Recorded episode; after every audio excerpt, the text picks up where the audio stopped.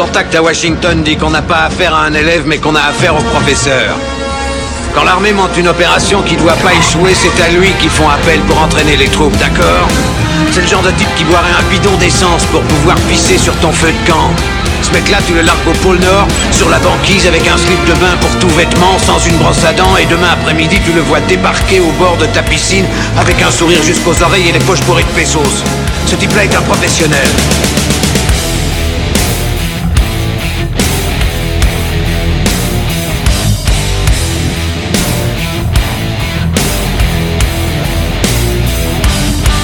Vous êtes qui, bordel? Nous, on est les gentils.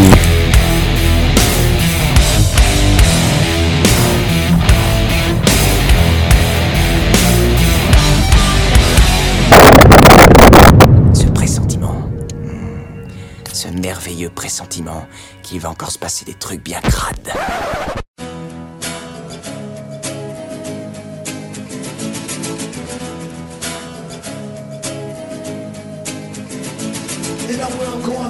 Hard to think right. So much violence, hate, and spite. Swear going on all day and night. Two times to fight the non-violent fight. Bonjour et bienvenue dans ce nouveau numéro de Qu'est-ce qui devient Aujourd'hui, j'ai des nouveaux qui me rejoignent et peut-être qu'ils seront là pour plusieurs émissions, toute la saison ou les 25 saisons de Qu'est-ce qui deviennent euh, qui, qui s'annoncent. Donc, euh, euh, on verra bien. Donc, la première, je vais éviter les vannes. Euh, parce que parce qu'il faut être gentil, il faut pas leur faire peur. D'abord, on a quelqu'un qu'on a déjà reçu plusieurs fois, c'est Gray. Bonjour Gray, comment vas-tu? Si tu m'avais dit que c'était pour 25 saisons, je t'avoue que j'aurais peut-être dit non, parce que bon, euh, les gars, je signe pas des CDI déjà, donc euh, 25 saisons, hein, c'est chaud. Non, il y en Euh, aura non, bah, 22 bonjour, maximum. euh, bonjour Chris, euh, bonjour tout le monde. Avec plaisir de revenir, euh, comme à chaque fois. quoi. Bah oui, mais on s'amuse toujours bien quand t'es là. Une fois qu'on est lancé tous les deux, en général, ça part bien. Voilà, je trouve aussi que ça se passe bien. Alors, on a quelqu'un qui avait participé à l'épisode sur Jean-Paul Belmondo. C'est un puits de culture, c'est Gravelax. Comment vas-tu, Gravelax? Ça va très bien, Gris. Gris. Et euh, oui, bah oui, j'étais venu euh, forcément sur, euh, sur Belmondo. Bon, bah là, on va parler d'un autre beau gosse ce soir. Euh, très, très heureux et, et merci de m'inclure à Qu'est-ce qui devient. Bah écoute, j'avais... Celui-là n'est normalement pas décédé, mais si jamais c'est le cas, d'ici à ce que l'épisode sorte, le timing est incroyable. Ouais, oui, c'est ça, ce, ce serait génial un jour. J'ai demandé aux célébrités s'ils veulent pas mourir une fois entre l'enregistrement et le montage. Ce serait, s'ils peuvent faire ça pour nous, franchement, ce serait top. Euh, Ah, le clownet, super, rends-moi un service, s'il te plaît. Mais non, si possible, quelqu'un qu'on n'aime pas. Donc on a, on a quelqu'un d'autre qui est en essai aujourd'hui. Est-ce qu'il n'est pas encore venu? Ah, S'il rate, il sera plus jamais repris dans Qu'est-ce qui devient? Son avenir se joue dans les 2-3 heures qui sont devant nous, mais on ne veut pas qu'il ait la pression. Méga flip. Soyez intraitables dans les commentaires. Soyez intraitable. Euh, donc, euh, c'est Fabien. Salut Fabien, comment vas-tu? Bonsoir à tous et merci Chris de m'accueillir. Ça fait plaisir de venir euh, rejoindre une équipe euh, en construction. Je vais essayer de faire du mieux que je peux, hein, mais je vous garantis pas que ça ce sera au top. hein. Non, Tu n'as pas la pression, la pression. Tu as Pas intérêt à être pas le moins drôle. du monde. Tu as intérêt à être drôle, tu as intérêt à avoir des connaissances, mais on ne te met pas la pression aujourd'hui. T'as compris? D'accord. Oh bah, si peu. Et puis on a quelqu'un qui est déjà venu quelques fois en invité, et je crois que la prochaine fois on lui demande de payer le loyer. C'est mon chouchou de Parlons Péloche, c'est Fouad. Salut Fouad, comment vas-tu? Ça va très bien, salut Chris, salut tout le monde. C'est bien, je, je rencontre toujours Salut, des salut, nouvelles Fouad. personnes à chaque fois que je viens, c'est toujours un bonheur, toujours un plaisir. Ah Euh, non, on s'amuse bien quand J'ai t'es là, mon t'es rond de trop serviette passionné. maintenant chez toi, c'est cool. Tu m'as offert le café, c'est super. Oui, il y a ta brosse à dents, oh, Ah c'est ouais, ça. chouette. Moi, tu sais, tu es le bienvenu quand tu veux. Bah écoute Fouad, on va te laisser le loisir de dire de qui on parle aujourd'hui. Alors les amis, on va parler d'un petit acteur qui démarre. Euh, en tout cas d'un d'un acteur euh, qui commence à devenir voilà un acteur emblématique euh, de, de Hollywood, en tout cas principalement un grand acteur américain euh, qui a déjà une longue carrière. hein. je crois que maintenant elle s'étale sur euh, plus de 30 ans. Hmm. Il a un, un nom et un prénom qui claquent, qui, qui claquent, qui, qui, qui sont qui, qui sont très impactants. C'est Brad Pitt. Un gros dossier que Brad Pitt. Ah, hein. ouais. Très Quel volontiers. Mais Ouais. quel homme Ah oui, bah, tu peux le dire quel homme. Moi, j'ai j'ai littéralement viré ma cutie en regardant, en revoyant les films, quoi.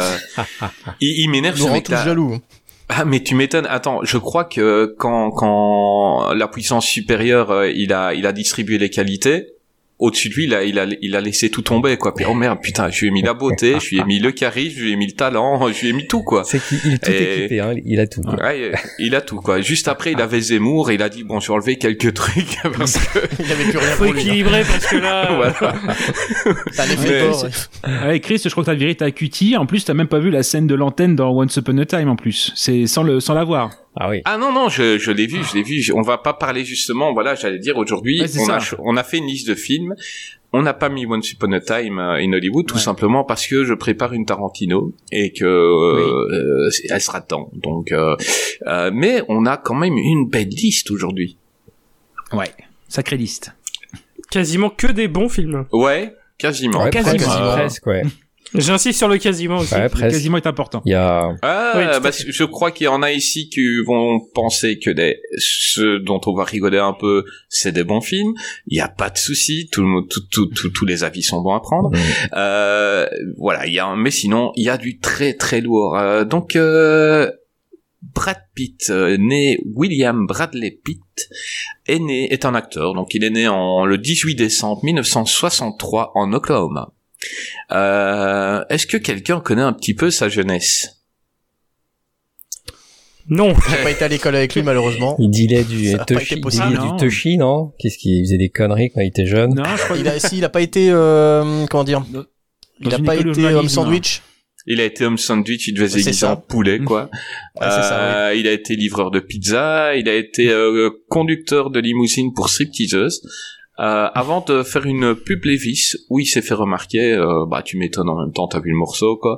Donc, euh, et il a vite été pris pour euh, pour des petits rôles, avant d'exploser dans Thelma et Louise.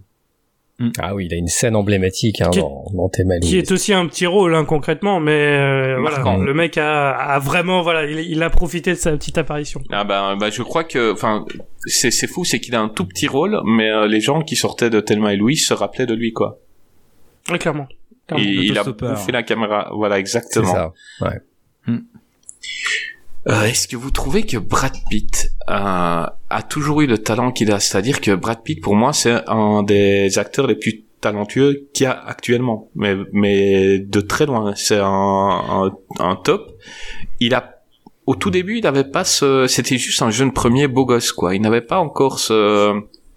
Euh, On, on, on pensait pas que ça deviendra un grand acteur. On se disait ça, c'est le gars à 40 ans, euh, il va prendre du bide, il va disparaître. euh, mais euh, euh, Gravelax, tu penses un peu pareil? Bah pour moi, c'est dans les carrières de jeunes premiers ou de beaux gosses. euh, euh, justement, il y a cette, cet emploi pour euh, pour le physique qui euh, qui est l'emploi premier en fait. Et s'ils veulent durer, justement, ils doivent gagner en gravité. Et pour moi Brad Pitt il y a une- euh, dans son jeu d'acteur ce qu'il a renforcé énormément c'est un peu bizarre mais c'est le côté euh, intériorité. Il y a beaucoup de rôles qu'on va peut-être évoquer euh, ce soir où tout joue par des émotions il joue encore avec son visage mais il y a énormément en fait de plus on avance plus il gagne en, en gravité et en subtilité. Et c'est en ça aussi qu'on reconnaît un, un grand acteur et qu'il a pu un peu perdurer dans le temps Bah c'est un peu comme Johnny Depp, c'est-à-dire qu'il était un peu le beau gosse aussi, et puis euh, à un moment on s'est dit mais putain quel acteur quoi. Ouais, enfin Brad Pitt s'en est mieux sorti que Johnny Depp, hein, euh, on va pas se mentir. Ah ouais, bah Niveau carrière, je trouve que Brad Pitt s'en sort mieux. Quoi. ouais ouais ouais clairement, mais bon euh, Johnny Depp a quand même fait euh, du, du très lourd donc. oh, ah euh, attends, attends, je suis pas en mode Johnny Depp, c'est dire, hein, c'est juste Brad Pitt est encore au-dessus quoi. Non, je crois qu'au niveau au niveau caché, Johnny Depp, euh, il est au-dessus de pas mal de monde, donc. Euh, Ça, Ouais, moi je, Ça, je oui. rejoins totalement Ben hein, euh, euh, sur son commentaire, c'est que Brad Pitt, comme beaucoup, euh, ont été mannequins, hein, il a démarré mannequin, donc euh, il était pris pour sa beauté physique euh, uniquement, et, la difficulté pour les acteurs qui ont démarré pour leur beauté physique uniquement, c'est de s'imposer comme acteur. euh, ce qui est ce qui est moins évident quoi. Et surtout de durer sur trois quatre décennies quatre décennies maintenant à travers le cinéma ce qui est vraiment un, grand exploit quoi. Et, et donc la transition de acteur hot euh, au beau gosse beau physique et torse nu systématiquement dans ses films, à euh, acteur de renommée et, euh, et respecté, euh, bah, je trouve que la transition est, est- est magnifique. Et, euh, et, et comme le disait très justement Ben, c'est un acteur qui a, a ga- gagné en, en, en gravité, en sobriété. C'est un monsieur qui Brad Pitt était très avait beaucoup de tics de jeu, je, je trouve, dans ses débuts. Ce qui est, ce qui est compréhensible hein, quand on démarre, euh, bah voilà, on a, on se repose sur des tics et Il euh, avait toujours un petit air provocateur tout le temps. Il a un petit sourire en coin provocateur dans, dans tous ses Euh, films. on voit beaucoup ça dans Seven où il joue beaucoup des mimiques. euh, c'est ça peut être agaçant à la longue, mais je trouve qu'avec le avec le temps, il a vraiment élevé son jeu, élevé son niveau de jeu. Il est beaucoup plus sobre. Euh, et moi, je le trouve de plus en plus intéressant, Brad Pitt. Clairement, clairement. Bah écoute, t'as parlé de Seven. Donc, euh, en 1995, il y a David Fincher qui nous propose Seven. Euh, il ne pensait pas à Brad Pitt au départ, il voulait Denzel Washington, il était même contre le fait qu'on lui donne Brad Pitt. Et, et donc, euh, bah écoute, je vais lancer le film, donc euh, Seven, donc avec Morgan Freeman. Normalement, on peut pas le dire, mais il y a Kevin Spacey et Gwyneth Paltrow. Euh, donc, euh, il voulait Denzel Washington et on lui a proposé Brad Pitt. euh, bah, il n'était pas, il était pas très pour. Nicolas Cage aussi, on lui a proposé, il n'était pas pour pour. Et euh, et il s'en sort trop bien. Vas-y, euh, bah, à qui j'ai demandé? J'ai demandé à Gray, fais-nous un peu le pitch de Seven. Euh, déjà, moi, la version que j'ai vue, c'était pas Kevin Spacey, c'était Christopher Plummer. Hein. Je sais pas vous. euh, ouais, il avait été Ah. remplacé à ce moment-là. Euh, du coup, Se- Seven. Alors oui, Seven. Euh, Fincher, bon, énorme réalisateur, absolument incroyable. Euh, le thriller, c'est vraiment un genre qu'il maîtrise. Et Seven, c'est c'est le dé- presque le début de sa carrière. C'est parmi ses premiers films. Et dès Seven, il a tout de suite instauré une patte de maître. Et, euh, et Brad Pitt, il a brillé dans ce film, excellent, euh, excellent rôle. Et euh, j'aimerais juste compléter un tout petit peu euh, les, ce, qui a, ce qui a été dit sur lui. Euh, moi, je trouve que meilleur qu'acteur, je trouve que c'est un, il est encore meilleur partenaire. Euh, des autres acteurs. Parce que euh, il y a des acteurs qui sont très bons en solo qui savent faire des, grands rôles de composition et tout ça. Et Brad Pitt moi je trouve que c'est un excellent euh, miroir. Il est vraiment bon dans les ping pong euh, et c'est pour ça que pour moi il a une grande longévité. C'est vraiment parce que il rend tout le monde meilleur quand il est tout seul. Et on va parler d'un de ses films plus tard dans la soirée où c'est vraiment lui la star. Et je trouve que c'est un pas bon film, mais pas parce qu'il joue mal. Mais euh, on parle de Once Upon a Time in Hollywood, mais on va parler des autres films. Là, on va parler La Seven avec Morgan Freeman et aussi avec Kevin Spacey. En fait, c'est le ping-pong où euh, je trouve que Brad Pitt est vraiment brillant. Il y a d'autres films dont on parle pas, par exemple Ocean's Eleven. Les meilleures scènes, c'est ces petits dialogues avec euh, avec George Clooney. Enfin, vraiment, pour moi, c'est là où il brille vraiment, quoi, plus que acteur. Euh, c'est vraiment un excellent partenaire de, de jeu quoi. Alors du coup pour revenir à Seven, euh, c'est un c'est une enquête policière tout simplement, mais un côté vraiment sombre, très un thriller. C'est vraiment euh, bah, par exemple pour les, les gens un peu plus jeunes qui nous écoutent, on est vraiment dans une ambiance à la Saw 1.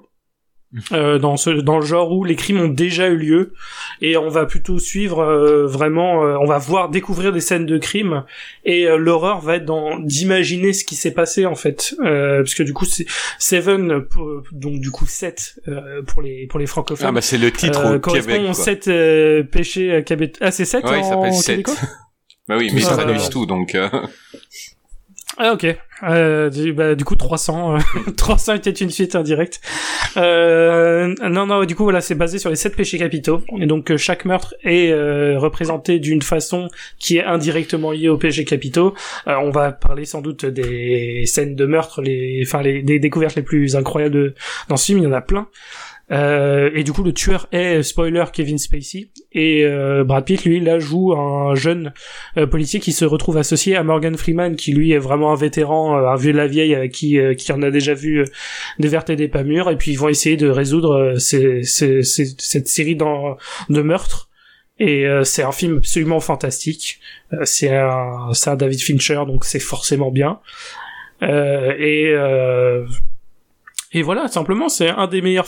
Enfin, dans les années 90, euh, je trouve que c'est un, un des tout meilleurs et c'est un de mes thrillers préférés euh, de tout le genre, quoi. Donc, euh, ouais, j'ai que des bonnes choses à dire sur Seven. Ouais, Vraiment. Fincher revenait de loin parce qu'il voulait presque arrêter le cinéma à cause d'Alien 3.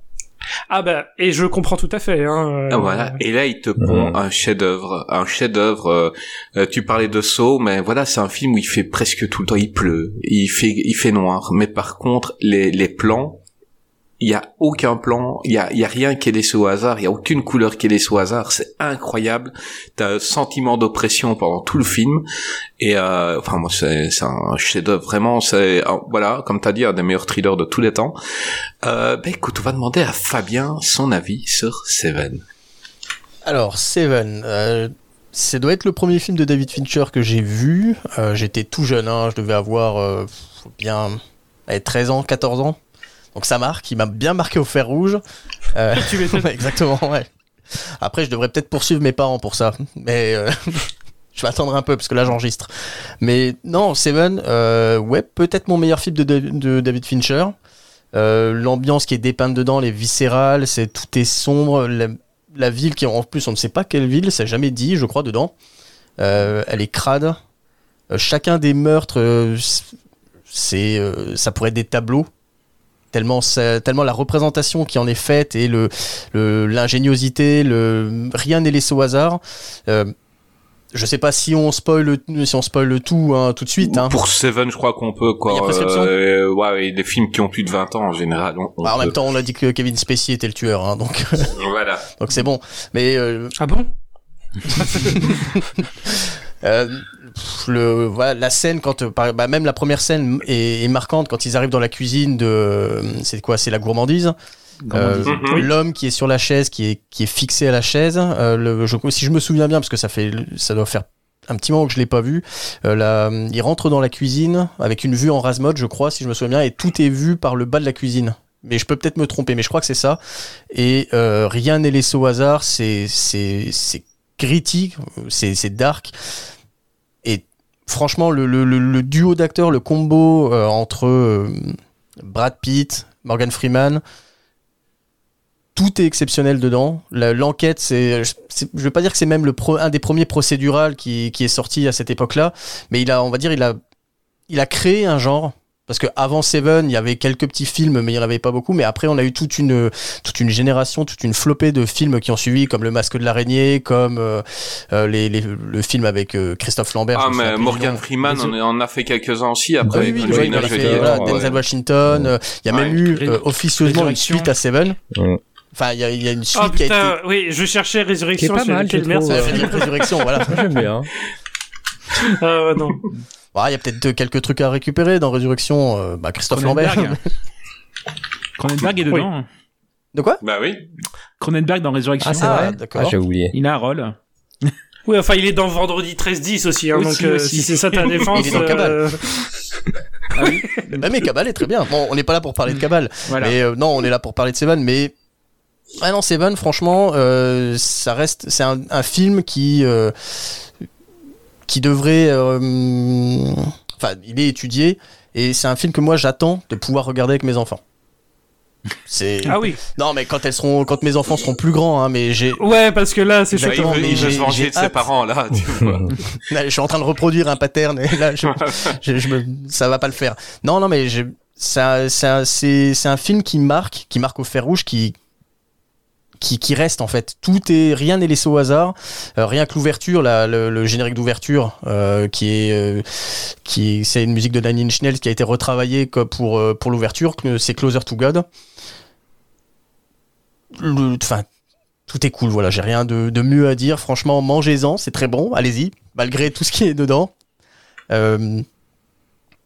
Après, je, je, je ne saurais comment vous donner envie de le regarder. Moi, pour moi, c'est c'est le, c'est le probablement mon meilleur film avec Brad Pitt, Ah oui, carrément. direct. Bah c'est le, Après, c'est la première fois que je l'ai noté vu. en fait. Hein. Donc euh, c'est donc il est à 4,7 sur Allociné, donc euh, 4,7 sur 5, c'est le mieux noté de tous les films d'aujourd'hui.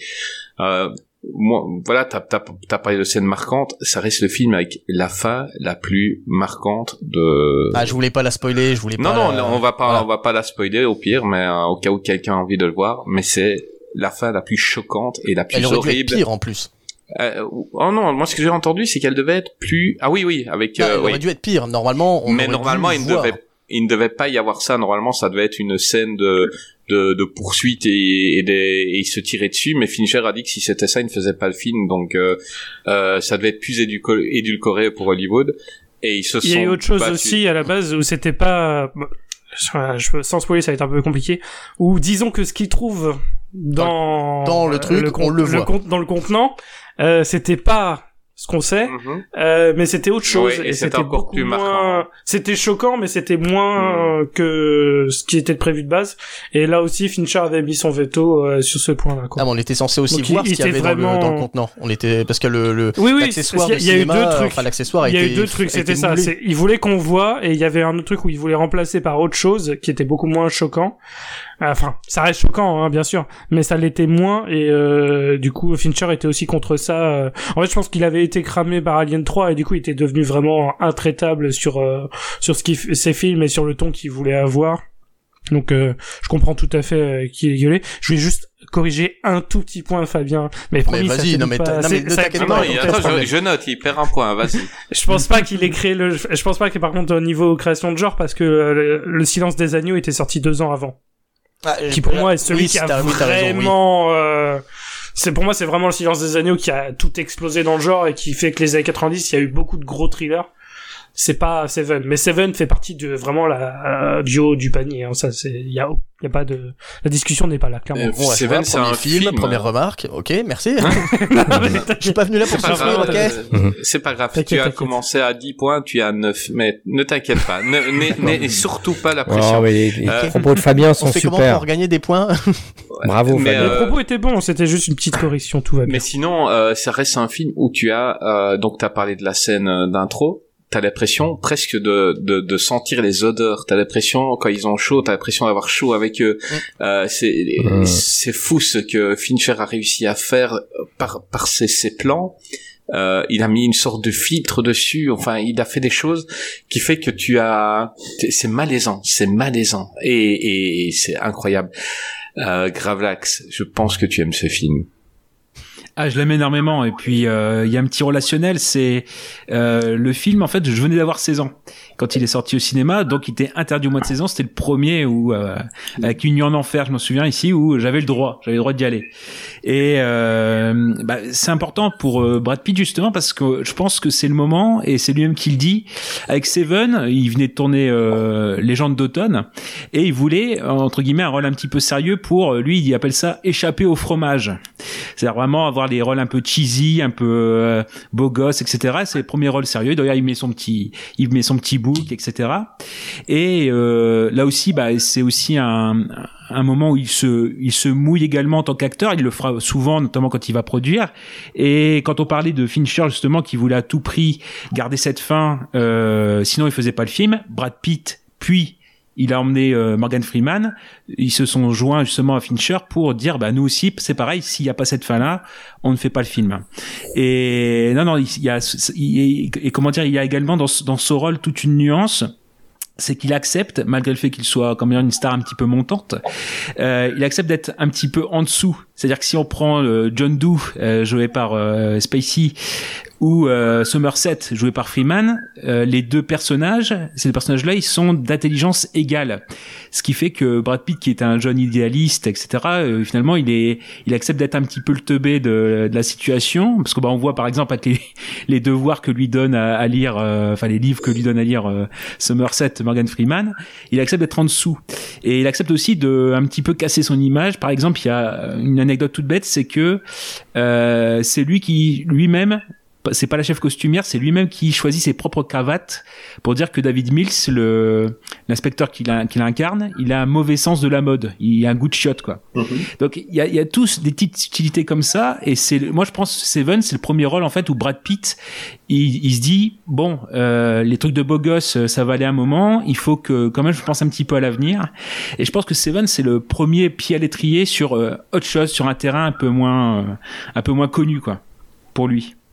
Ouais, c'est clair. Ouais, pour, le, pour le public aussi, hein, clairement, Ouais. parce que avant ça, voilà, c'était le beau gosse, comme t'as dit. Mais après Seven, tu dis, putain, Brad Pitt, euh, la Ouais. vache, quoi. Ouais, c'est c'est le chien fou qui arrive et qui qui on, on, on voit Morgan Freeman après cinq minutes de film qui sait ce qui les attend. Euh, il dit je veux pas la faire et, et lui il faut surtout à lui il faut lui enlever quoi. Il faut pas qu'il la fasse. Il sait ce qui les attend. Lui c'est un chien fou. Il pense pas aux conséquences et il, et il veut quand même le faire. Enfin ça et, ben avec des conséquences que l'on sait justement. Et, et, il joue trop bien quoi. Enfin c'est c'est incroyable. Mon petit Fouad. Ouais, J'aime non, ces films? Euh, C'est euh, c'est c'est une borne, hein, c'est une date. Hein, Seven encore aujourd'hui. Moi, je l'ai vu en salle. Et euh, du coup, j'ai eu plaisir de le voir. De, de- de- et même, je l'ai vu une deuxième fois en salle. Comment tellement j'ai été euh, traumatisé par ce film. C'est un film qui m'a scotché à mon fauteuil. euh, la première fois que je l'ai vu, hein, c'est un film complètement fou. Qui, tu ne sais pas où tu t'embarques avec Seven la première fois que tu le vois. C'est ça qui est hallucinant avec ce film. Tu ne sais pas où tu vas aller. Tu sais juste que tu vas faire un voyage en enfer, quoi. Tu vois. C'est ça qui est Mhm. magnifique. Euh, et euh, le duo de chien fou et du sage est, est- est- est juste merveilleux. Euh, et donc c'est une plongée au cœur du mal. Hein, on, on l'a- vous l'avez dit, hein, c'est c'est un, ouais, c'est un film terrible, hein, euh, Seven. Et, euh, et en plus, comme vous l'avez dit très justement, c'est aussi un film qui euh, affirme l'intention de deux artistes, c'est-à-dire David Fincher d'un côté, hein, qui veut vraiment se venger, hein, qui veut reprendre en main sa carrière et vraiment euh, exorciser la malédiction d'Alien 3. Euh, l'expérience Alien 3 qu'il résume en, en, en, en disant que c'était euh, il s'est qu'il s'est fait sodomiser pendant deux ans en fait Mhm. voilà pour lui comment il résume l'expérience Et euh, qui préférait avoir un cancer du côlon plutôt que de refaire un film euh, maintenant. voilà c'est ça Il a dit Et- ça juste avant. Et, et voilà, voilà le- le traumatisme que ça a été pour lui. Et Seven est l'occasion pour lui de reprendre en main sa carrière, de s'imposer en tant que metteur en scène, en même temps pour Brad Pitt de s'affirmer comme un acteur exigeant. Quoi. Donc on a vraiment deux acteurs qui qui veulent s'établir et placer la barre de leur ambition. Et alors. Euh, ce qui est assez, euh, ce qui est fort aussi dans ce film, c'est, on a parlé tout à l'heure de Kevin Spacey. Kevin Spacey, moi, il je- est incroyable. il est incroyable. Il est, il n'est pas, il est très astucieusement non crédité. Donc c'est vraiment la Mhm. surprise totale hein, quand, quand, quand tu le vois. Et je venais de le voir pas longtemps avant dans Usual Suspect. Ah ouais, le combo donc parfait. pour quoi. moi Spacey c'était l'incarnation du mal quoi. Et, et euh, ce qui, ce qui augmentait l'impact émotionnel de la scène où il se révèle dans Seven, Ce c'est est que fou, voilà. ce qui est fou, c'est qu'il est devenu en vrai l'incarnation voilà, mal. Pardon. malheureusement, euh, il est parti en vrille. Mais c'est ça aussi qui, qui a renforcé l'impact du film. C'est euh, c'est euh, le, le, le Joker, si je puis dire, Kevin Spacey. Alors que dire de la photographie, les amis? Darius Conji. Darius Conji, une photo extraordinaire, quoi, un truc de malade.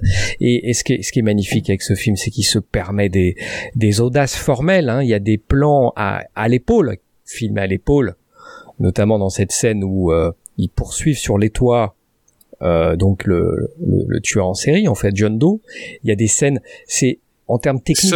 Seule Hein scène de poursuite, alors que les, les producteurs voulaient mettre une scène de poursuite, eh ben, il a dit ok, je vais en mettre une, donc ce sera à pied, mais il voulait pas une scène de poursuite en Eh bagnole. ben, euh, oh, mais oui, eh, mais cette scène est tellement plus intense, tellement plus clairement. forte, quoi, sous la pluie. Enfin, en termes de photographie, c'est un défi technique. euh, vraiment, c'est, c'est, il y a, y a des scènes qui ont dû être gratinées à, à tourner, à mettre en place, quoi. Et alors, ce qui est, ce qui est, et pour terminer là-dessus, euh, ce qui est fort, c'est que, bien sûr, c'est un film qui repose sur son twist final. C'est clair et net. Mais malgré cela, c'est un film qui n'a jamais perdu de sa puissance, même si tu connais la fin aujourd'hui. C'est un, film que tu as toujours plaisir à voir, parce qu'il y a d'autres ah, il choses. sort demain au cinéma. Ah bah Il n'a pas pris une ride. Hein. Mais non, carrément pas. Il, il sort demain, il est, il, il est bon, il est comme comme il, comme il faut. Hein. C'est parfait quoi. C'est, euh, il y a, il y a Lee Hermet dedans, le, le, le, le sergent instructeur de Full Metal Jacket. qui joue le qui joue le flic qui joue le chef de du duo euh, c'est Qui aurait dû, Hein qui aurait dû jouer le rôle de Morgan Freeman au départ. ah d'accord ok C'est fou. Ah, Hein. mais- Alors, même pas. Je, pense- je pense, je pense qu'il Ouais. devait jouer le rôle de John Doe en fait. Ah, ou Ah ouais possible. Ou John et, Doe aussi. Et, et John Doe, bah, il y avait aussi éventuellement euh, euh, rapidement, c'est vrai qu'avec euh, le côté chauve, il y a aussi éventuellement rapidement euh, Michael Stapp de REM, le chanteur de REM qui avait ah été ok d'accord ah pourquoi pas Et en fait, euh, euh, dans les essais de de, de l'IRM, en fait, il, euh, le truc c'est qu'il il, il- il était jugé un peu un peu moins dans la nuance, ce que laisse transparaître un petit peu Spacey euh, énormément le, le côté ambigu de John Doe, même si on sait que c'est le mal, il a toujours ce sur les agissements, sur les façons de faire, et il est beaucoup plus instable. Le- Euh, Hermé, il avait été euh, jugé un peu trop euh, sec, en fait. Oui, ça m'étonne Après, c'était ça. Enfin, Ouais. c'est- ouais, c'est c'est ce que j'allais dire. C'est c'est son style Ouais. en fait, parce qu'il Ouais. a toujours fait que des rôles comme ça, donc ça c'est- m'étonne C'est un ancien militaire, hein, l'Irmé, hein, donc il a, il a toujours joué des, euh, voilà, des rôles militaires. Et, et je voulais terminer là-dessus. C'est un film qui a été écrit par Andrew Kevin Walker, euh, qu'il a Ouais. écrit dans un état euh, euh, au bord du suicide. Hein. C'est-à-dire que Mhm. c'était un scénariste crève la dalle et euh, il a écrit Seven, mais dans un état dépressif au, au dernier point, quoi. Ça se voit pas. Mhm. Bah, c'est c'est vrai que c'est un des films les plus Ah, nihilistes c'est un film qui est euh, terrible, hein. que je connaisse. Hein, euh, C'est un voyage euh, dans- au cœur du mal, quoi. hein. C'est c'est terrible. Et et, euh, euh, il y a il y a cet acteur qui joue euh, qu'on voit à la fin. euh, il, il- c'est le meurtre de la prostituée, la scène de la luxure. C'est le mec Mm, complètement flippé. Et Mhm. j'adore cet acteur parce C'est que c'est euh, David Orser, c'est ça.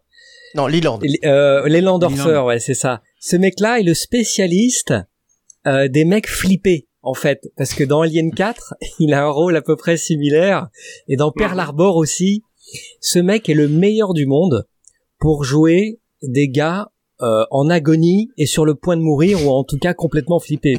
C'est- il est ex- exceptionnel cet acteur. C'est ma scène préférée d'ailleurs du, film pour ah. ma part. C'est son explication euh, C'est quand, génial, il, quand il explique la scène. Pour moi, c'est la meilleure scène du film. Et il est dans Résurrection Alors qu'on voit rien quoi. Ah, Il est ah, en plus, il est ah, c'est vrai Résurrection. Ah bah tu vois, ah bah tu vois, et hein, Ouais, ouais. ils ont su Ah, qu'il il a joué dans pas mal Décidément. de, de films justement comme ça de, de, de ce style. euh. Il est en fait, tu génial. prends Résurrection, euh, si tu prends Résurrection, tu mets Brad Pitt et Morgan Freeman, ça aurait été un bon film. Il y a des Bah, chances. tous les films avec Brad Pitt et quoi, Brad pas Pitt et grand-chose, Morgan hein. Freeman deviennent de facto des bons films. C'est Voilà. Ouais, c'est pas faux. Et sinon, euh, on ne parle pas d'un exploit de, de David Fincher, c'est d'avoir rendu euh, Gwyneth Paltrow bonne actrice. Moi, je la trouve chouette dans le film.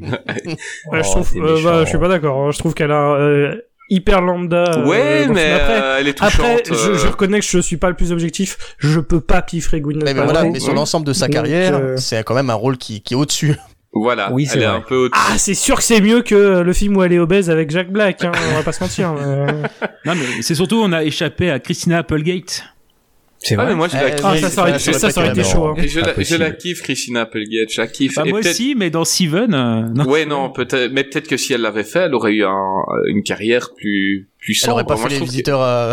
Voilà, les visiteurs après, elle est partie un petit peu dans les trucs. euh, Donc quoi, ça tenait peu de choses. Hein. Seven, euh, les visiteurs en Amérique, euh, vraiment. Et, euh, et sinon, quelle prestation de, de Dieu hein, de Morgan Freeman. Ah, quelle Morgan prestation. Freeman. Mais quel charisme ce mec. Il est incroyable. Le gars qui, le gars qui sait.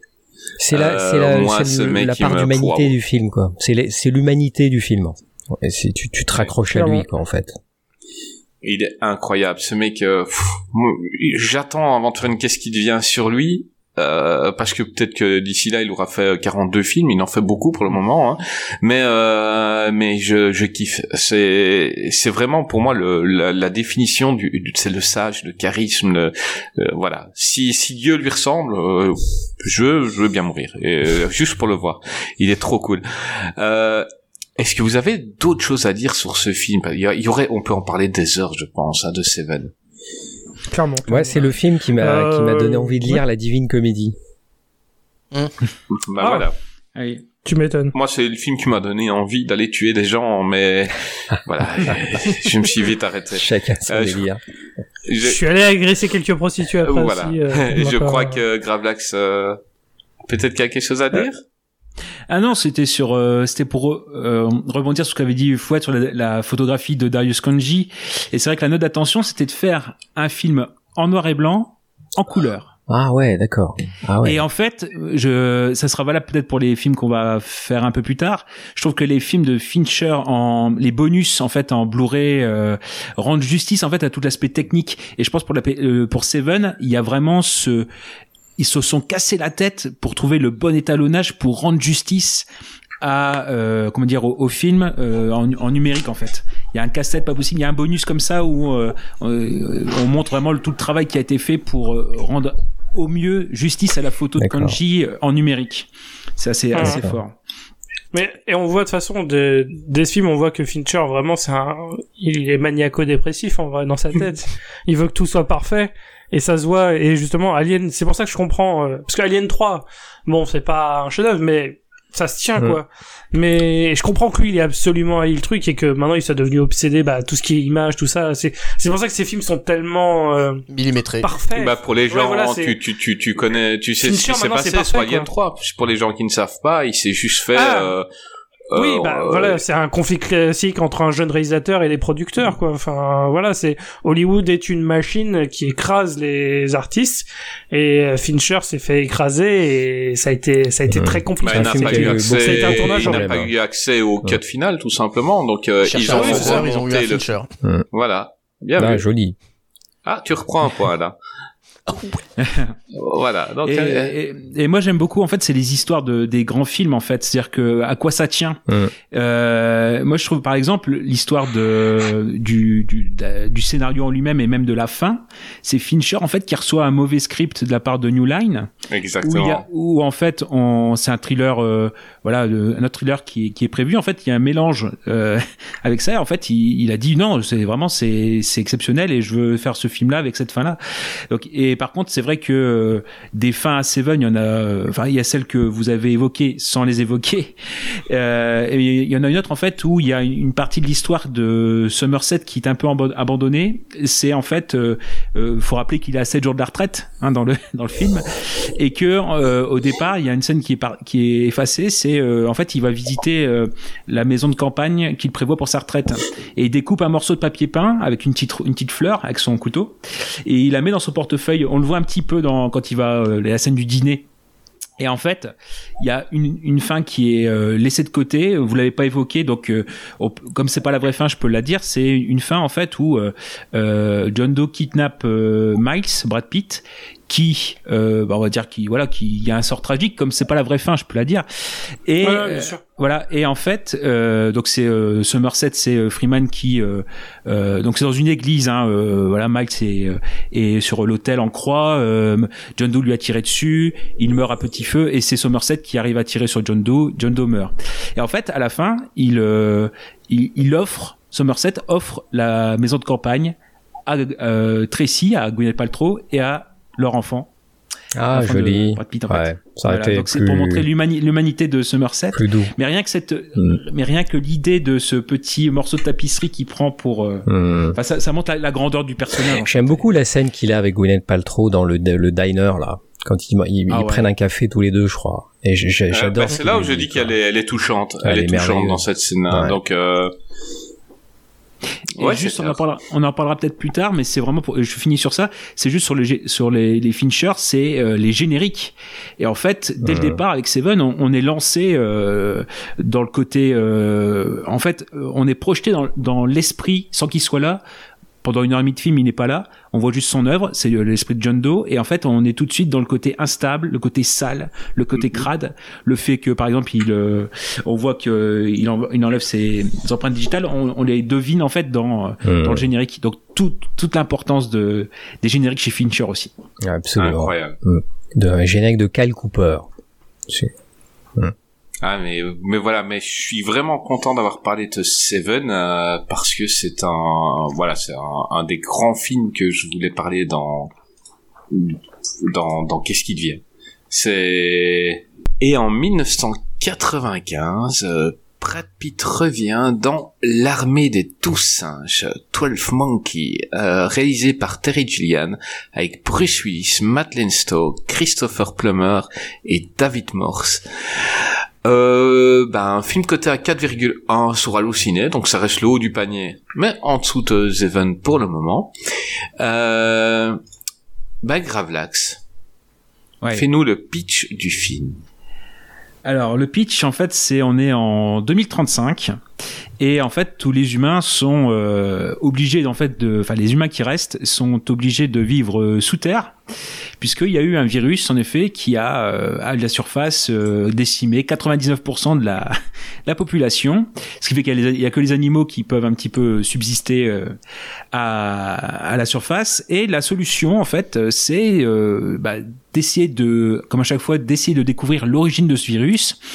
Et la solution, c'est peut-être d'utiliser le voyage dans le temps. Et en fait, on va envoyer donc euh, James Cole, avec un, donc inter- interprété par un Bruce Willis et interprété parce que il joue. Et oui, euh, il- jouait à l'époque. Ah, ah, c'était le bon, c'était le bon, c'était le bon Ah, temps. ça nous manque. Euh, ça nous manque, ça nous manque grandement. Ouais, ouais, J'ai vu euh, Apex Predator là. Oh là là là là là Il y en a qui aiment se faire du mal. oui, mais mais mais en même temps, j'adore voir ces, ce genre de film. Enfin, vas-y, ça, après. permet, ça, permet d'apprécier le bien aussi, hein. De voir le Exactement. mauvais, euh, on apprécie encore plus le, le bon. Donc voilà, donc bref, euh, voilà, la solution, c'est en effet de de- d'envoyer James Cole, donc euh, remonter dans le temps, donc euh, je crois que c'est en 80, 96, hein, pour là pour essayer de trouver l'origine du, virus et et, changer le temps et changer le la situation. Bah, bon générique, c'est bien, c'est bien, c'est bien. Eh ben, mon petit Fouad, grand film quand même, hein. Oui, j'aime beaucoup l'armée des douze Pareil, je l'ai vu en salle à, à- à l'époque, je l'ai revu plusieurs fois depuis. C'est un film qui est adapté d'un court métrage d'un Français qui s'appelle Chris Merker. Et euh, d'ailleurs, le- je, je vous recommande le court métrage qui est euh, qui est aussi que qui est aussi bien que le film, voire mieux, parce que euh, le film est un photomontage. Le film de Chris Marker est un photomontage. Ce mec, c'est un PowerPoint, quoi, le truc, tu vois. Et alors, ce qui est hallucinant, euh, c'est qu'il te parvient de faire de la science-fiction avec un photomontage et des effets sonores. C'est le travail est incroyable. Euh, donc la jetée de Chris Marker, c'est euh, c'est extraordinaire. C'est vraiment un film extraordinaire. Du coup, Terry Gilliam s'en est inspiré pour faire euh, euh, l'armée des douze singes. Donc une histoire de science-fiction, de voyage dans le temps. Euh, et euh, c'est l'un des derniers bons films de Terry Gilliam, je dirais. Euh, beaucoup disent que c'est le dernier, mais voilà, en tout cas, c'est l'un de ses tout meilleurs. On a effectivement un Bruce Willis qui est habité, qui est qui, qui fait son travail d'acteur. Il est tout en comment dire, il est tout en fragilité. Bruce Willis, c'est ça qui est intéressant. Il, est il est vraiment il est presque à fleur de peau dans ce film. Euh, il joue, il joue vraiment, un- il est à nu, hein, presque, et c'est, ça fait du bien de le voir dans ce registre-là. C'était l'une des premières fois où il vraiment il allait dans ce registre-là, euh, avant Sixième Sens. Euh, donc euh, ça rend le film d'autant plus appréciable.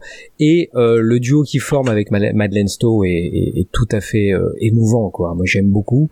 Et ce qui est, ce qui est intéressant avec ce film, c'est qu'il mêle euh, le style Terry Gilliamesque hein, dans le- la production design, les décors, la narration, certains personnages euh, et euh, et, euh, et, et, et le euh, et le film de studio parce que c'est un film de studio. Euh, et, là, ce qui est bien, c'est qu'on a un Terry Gilliam qui trouve ses repères, son équilibre dans l'économie d'un film de studio et euh, ce qui n'a eu, ce qu'il aura beaucoup de mal à faire euh, dans le futur. Et le numéro de Brad Pitt, effectivement, est, est tout à fait. euh, moi, je le trouve un peu too much, mais et c'est quand même savoureux. Le numéro de Brad Pitt qui joue un un pensionnaire d'asile. Il aurait dû être joué par euh, Johnny Depp. euh, Ah, c'est vrai, je savais pas. Ah, ok. Mm, Donc c'était peut-être ça aussi le côté un peu too much. euh, C'est voilà, c'est un peu too much, mais il est il est savoureux Brad Pitt. Il est très agréable, non, il, est, il, est, il est fascinant à voir, euh, même si son jeu était un peu outrancier, mais il est il est il est quand même merveilleux et euh, et, et pareil, on est en 95, hein, je crois, 94, 95. 95. Euh, donc il est euh, il est euh, après Seven, euh, hop, il change de registre radicalement. Et, et c'est moi je, je, je l'attendais pas là Brad Pitt. J'ai été vraiment surpris de voir sa tronche au générique quoi. Et donc là on voit le niveau d'exigence d'un acteur qui prend soin bah, de choisir ses films et surtout de travailler avec des grands metteurs en scène quoi. Euh, parce que euh, Gilliam à l'époque était un, un grand metteur en scène, il l'est toujours, mais à l'époque il était hot, il était réputé pour être voilà un auteur euh, avec qui il fallait travailler quoi. Là on voit le niveau d'exigence où il va chercher un rôle où il est amochi, hein, physiquement il est pas mis en valeur, hein, Brad Pitt, hein, c'est pas c'est pas le rôle en question, et euh, je le trouve vraiment euh, jubilatoire quoi. Il est, vraiment euh, réjouissant à, à- à voir dans ce film. Ouais, c'est clair, c'est clair, très très bon. Euh, ben Grey. La... Euh, alors je vais porter en faux parce que moi je trouve pas que l'armée des douze singes c'est le dernier bon Terry Gilliam. J'avais compris euh, à tes gestes quand quand Fouad l'a dit. C'est pour toi, c'est. Ouais, ouais, ouais, ouais, je suis pas du tout d'accord parce que juste après il fait Las Vegas Parano. Euh, moi j'aime beaucoup Thailand et j'aime beaucoup Zéro Théorème. Ah ouais ouais. Et j'ai et j'aime aussi l'homme qui tue Don Quichotte. Donc non non, je suis très client de de Terry Gilliam. Euh, par contre, je suis d'accord avec toi sur euh, tout le fait que même si c'est un film effectivement de très euh, c'est un film de studio clairement c'est pas c'est ça change de ce qu'il a fait euh, par rapport dans le futur euh, et voilà on le voit que finalement Terry Gilliam s'en sort mieux quand il est complètement indépendant et qu'il fait ses films avec euh, ses moyens tout ça et ça donne des trucs beaucoup plus euh, tordus on va dire. Enfin pas tordus mais plus excentriques. Euh, mais l'armée des douze singes ouais vraiment on voit quand même que c'est lui parce qu'on voit clairement bah euh, le Dutch Angle, enfin vraiment c'est c'est ça, ses signatures de réalisation, on les voit euh, très clairement et le mec il assure et euh, je sais que tout le monde aime Retour vers le futur, mais pour moi l'armée des douze singes c'est mon film de voyage dans le temps préféré. Je, je Alors trouve Ah, moi c'est les visiteurs. 3 moi. ouais, les visit- vraiment les visiteurs à la révolution Ah, c'est euh, sale. exceptionnel. Bah oui, bah, bah, ça ça joue de peu hein, avec- non mais euh, du coup euh, en de outre euh, les visiteurs 3 euh, ouais l'armée des douze singes je trouve que c'est vraiment le, le, le voyage dans, mon film préféré sur le voyage dans le temps. Euh, je, je trouve euh, je trouve que le truc est exploité vraiment magnifique. Encore une fois un twist à la fin aussi incroyable. euh, qu'on va pas spoiler non plus mais excellent twist aussi. Enfin vraiment ouais Brad Pitt et les films à twist euh, il en a fait quelques-uns et chaque fois c'est pas c'est pas les derniers euh, mais je suis d'accord au niveau de la carrière effectivement euh, en cette... alors je ne savais pas que Johnny Depp était prévu pour pour ce rôle là Et Stallone et Euh, De Niro, donc Stallone et De Niro étaient pressentis. oh, ils ont même auditionné pour le le rôle de Bruce Willis, euh, qui acceptait euh, donc euh, tous. Hein, donc ils ac- ils voulaient tellement le rôle qu'ils ont accepté de baisser leur cachet pour. Euh... De Niro, je l'aurais bien vu euh, faire quelque chose. ah ouais. Stallone, j'ai un peu plus de mal, mais De Niro, je, je me dis que Ouais, ça aurait, pourquoi pu pas. être, euh, ça aurait pu donner quelque chose d'intéressant. Bah, euh, Mais Bruce Willis il a pris ce film, 5 ou hein. 6 fois moins que ce qu'il prend d'habitude, tellement il voulait le rôle. Quoi. Ouais. Ouais, mais Bruce Willis, enfin, euh, maintenant, Bruce Willis, c'est plus que l'ombre de lui-même, Ouais. parce qu'il en a plus, plus rien à foutre. Mais Parce à qu'il a encore une ombre. Vraiment, euh, ouais. ouais, maintenant, Même c'est l'ombre, vraiment les s'est Il, il veut, il veut chatouiller Steven Seagal maintenant, mais à Mm. l'époque, c'est vrai que Bruce Willis c'était quand même un signe de, un gage de qualité. Et euh, mais Brad Pitt, c'est lui qu'on retient. Alors effectivement, c'est pas le film le plus subtil en termes de jeu, très clairement pas. Euh, c'est c'est peut-être d'ailleurs celui là, c'est dans notre sélection, c'est peut-être le là où il joue le la façon qui me plaît le moins. Je dis pas qu'il joue mal, mais par rapport à ce qu'on a sur le reste du de sa de, de, de notre sélection, je trouve que c'est là où j'ai eu le plus de mal avec sa façon de jouer. Euh, où effectivement c'est pas très subtil. Après, je, je lui demande pas. euh, ça reste quand même un excellent film dans sa carrière. Il y a vraiment pas. Je dis pas, il aurait pas dû le faire. Évidemment, c'est juste, ça change un peu de ce qu'il a fait, mais ça nous montre qu'il est capable de faire autre chose et de sortir des gonds. Euh, comme on l'a dit, c'est juste après Seven. Euh, et il nous fait encore complètement autre chose. Donc euh, non, vraiment Mhm. grosse grosse prestation de sa part. Et il joue un second là, rôle. Tu vois, il accepte de jouer un second ça. rôle en c'est- plus. C'est un, rôle, un second Non, rôle. est-ce que tu parlais euh, des parties de ping-pong euh, Je trouve que lui Oui. et Bruce Willis ensemble, ça match C'est hyper vrai. bien. Quoi. Mais t'as totalement raison, hein, Clairement, c'est les meilleures scènes, c'est quand ils sont tous les deux. Enfin, jouer, c'est réagir. Jouer la comédie, c'est réagir. Et c'est vrai que Ouais. il, il est très bon là-dedans, notre ami Brad Pitt. ouais. Moi, ce qui m'impressionnait de lui, c'était que ben, Bruce Willis, on le connaissait tous euh, en tant que Bruce Willis, en tant que McLean. Mm. Et quand je vois le film, donc je vois Brad Pitt encore, encore jeune premier, parce qu'on n'a pas encore assimilé totalement Seven. Et il lui tenait tête, quoi. On, il lui tenait tête, et au niveau charisme, il n'y avait pas un qui sortait du lot. Il, il avait, il, il n'avait pas peur d'être devant Bruce Willis. Il s'en sortait hyper bien. Et j'avais ce souvenir-là quand j'étais gamin de me dire, euh, ah bah il y va, quoi.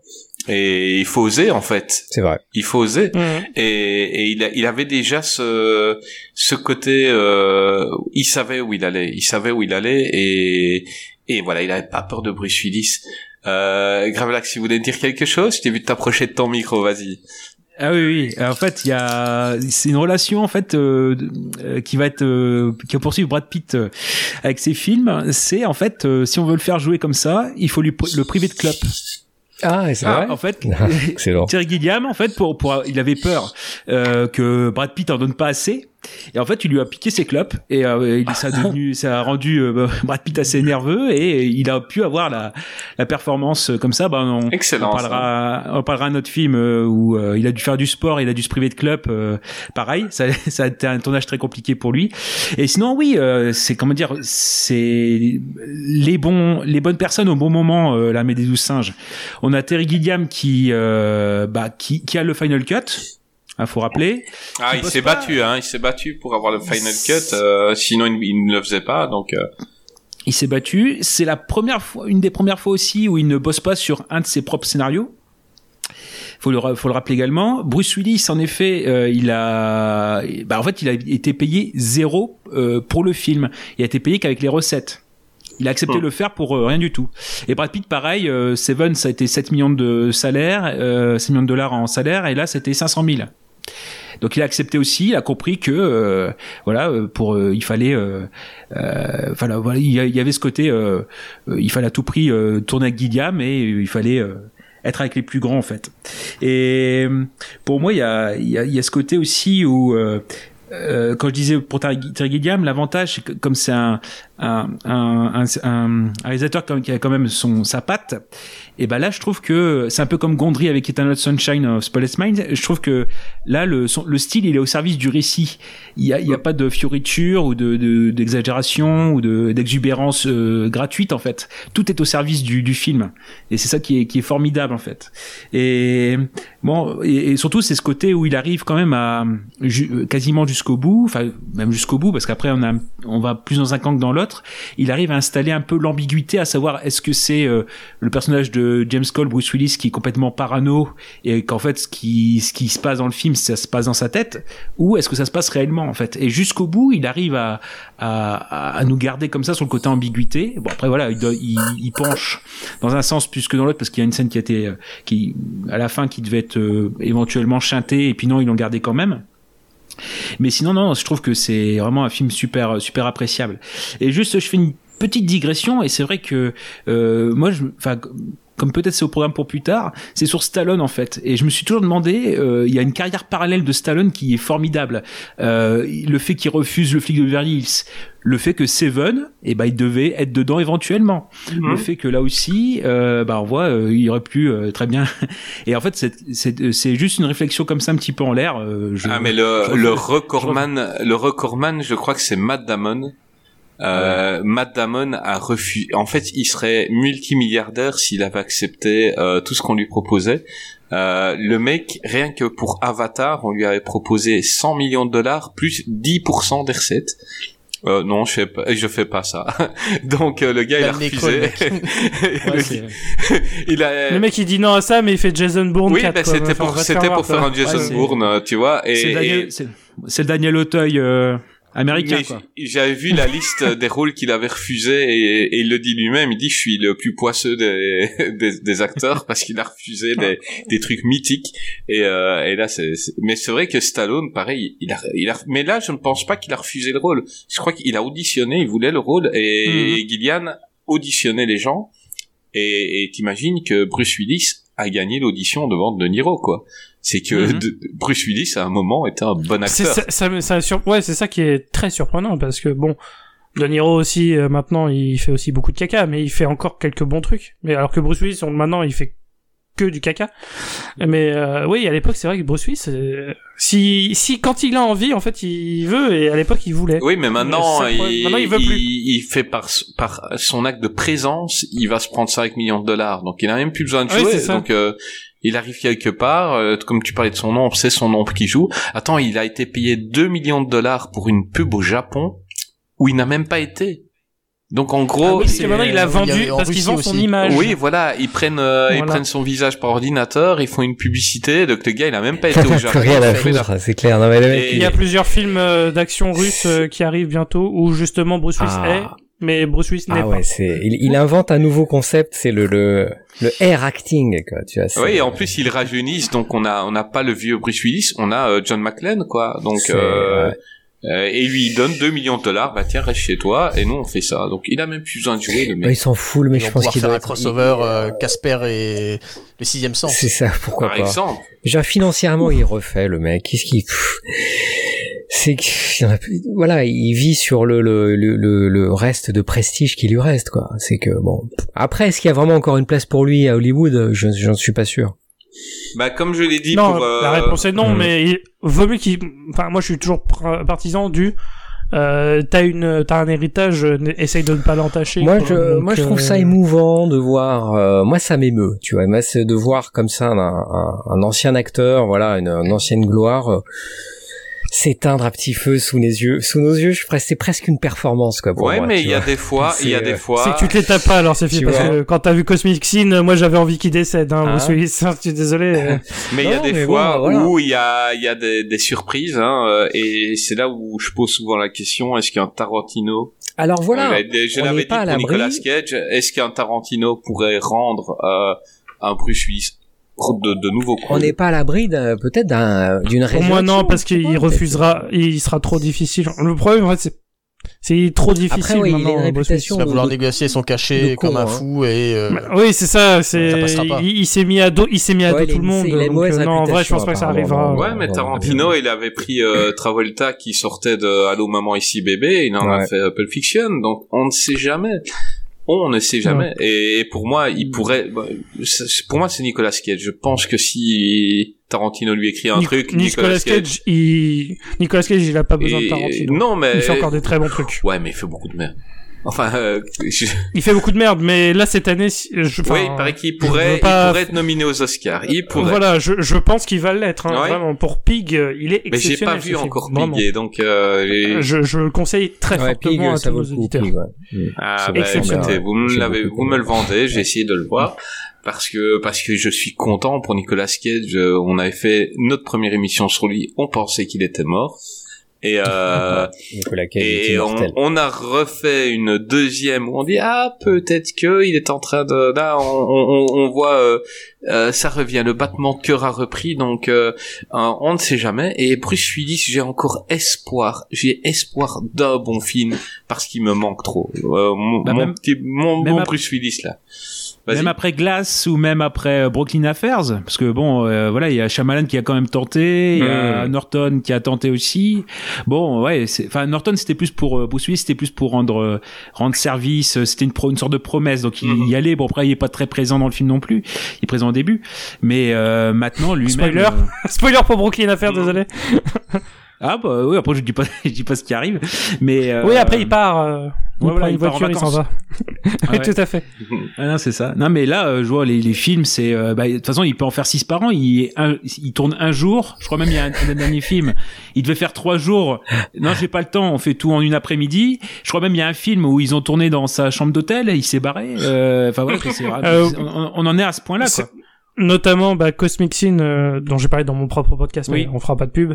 Euh, ils avaient une doublure crâne pour lui. qui est crédité comme Bruce Willis en plus de rôles. Et du coup, quand il était de dos, c'était jamais lui. Et ça se voyait, en fait. Ça se voyait que c'était. Franck Leboeuf. La forme du crâne n'est pas la même. ah non c'était Ils avaient c'était littéralement Fouad, dû prendre un autre mec chauve. Non mais Ouais, voilà, c'était il y a Fouad une qui peut caméra nous derrière expliquer Fouad. comment c'est ça, je suis doublure Bruce Willis. Et euh, non mais le problème, doublure crâne de le Bruce Willis, problème, mais c'est euh, pas- c'est C'est pas la déjà première fois dit qu'il que fait tu ça. serais euh, doublure de Vin Diesel, ben maintenant c'est Bruce Willis et tu vas faire carrière en Mais- doublure crâne. Hein. moi ce qui, ce qui me choque le plus, c'est- pas tant les caprices de Bruce Willis, c'est les producteurs qui l'acceptent. Mais parce qu'il rapporte Oui, voilà, si demain on lui dit nom, va te voilà. faire foutre, euh, il va vite changer de braquet, notre ami Bruce Willis. Tant que les gens acceptent, euh, disent oui à ses caprices, euh, bah le mec, il- pourquoi il y a aucune raison de de- d'arrêter. Après, c'est Ouais, peut-être après, pas on parle de qu'il part en navet Russie, qui hein. sort directement en DVD. Ouais, hein. mais même Oui, un voilà, navet En en fait, DVD, comme, comme euh, le dit bon Fabien, hein, s'il se retrouve en Russie, c'est pas notamment, ça. c'est pas pure innocence. commence à se fermer des portes un peu partout euh, à Hollywood. Ah oui, mais je pense qu'il est tricard. qui- ouais, il est tricard Hollywood. Effectivement, il a encore de la valeur. euh, En Inde, peut-être. Mais j'ai vraiment quoi. envie d'un un one shot parce que même des fois il y a des films qui sont tournés dans en Hongrie et tout dans, dans les DTV, il y en a un qui sort du lot qui après euh, se retrouve au cinéma et je rêve d'un one shot où Bruce Willis euh, sera bon. Et, et j'ai trop envie de le voir Pourquoi une dernière fois parce que ça a été trop brusque. L'arrêt a été pas. brutal, quoi. Ouais. Et ça me fait vraiment mal au cœur parce que je, je kiffe ce mec et j'ai- j'ai j'ai trop mal pour lui. Euh, Fabien, tu nous as pas parlé de l'armée des douze. Est-ce que j'attendais tu- mon tour. Bah oui, bah, Fabien. mais, mais, un bon mais n'hésite pas.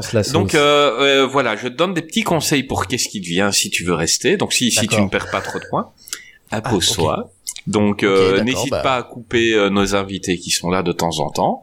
Euh, Lan- Insulte-nous. ils hein, tellement je si, si. Gray parle trop longtemps, tu dis ta gueule connard et tu prends la parole.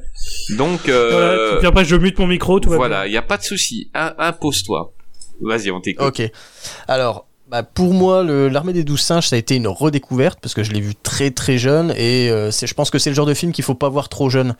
Euh, parce que l'ambiance étant tellement marquée, il y a tellement de.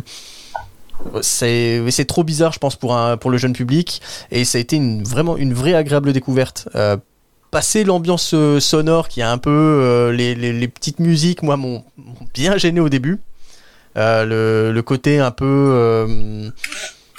je, je pourrais même pas te décrire l'ambiance sonore, mais passer en fait passer cette, cette surprise, j'ai découvert un super film, si ce n'est, bah, comme l'a dit Grail, le meilleur film euh, qui traite du voyage dans le temps. Parce que j'ai toujours du mal en fait avec tous les films sur le voyage dans le temps qui se prennent au sérieux. Et euh, il y a toujours ce problème de, du paradoxe, de la boucle temporelle qui fait que euh, euh, peut-être que j'intellectualise trop le voyage dans le temps. hein. Mais là, l'armée des douze singes, il se tient de bout en bout. Il n'y a pas de. il y a peut-être un petit plot hole à un endroit.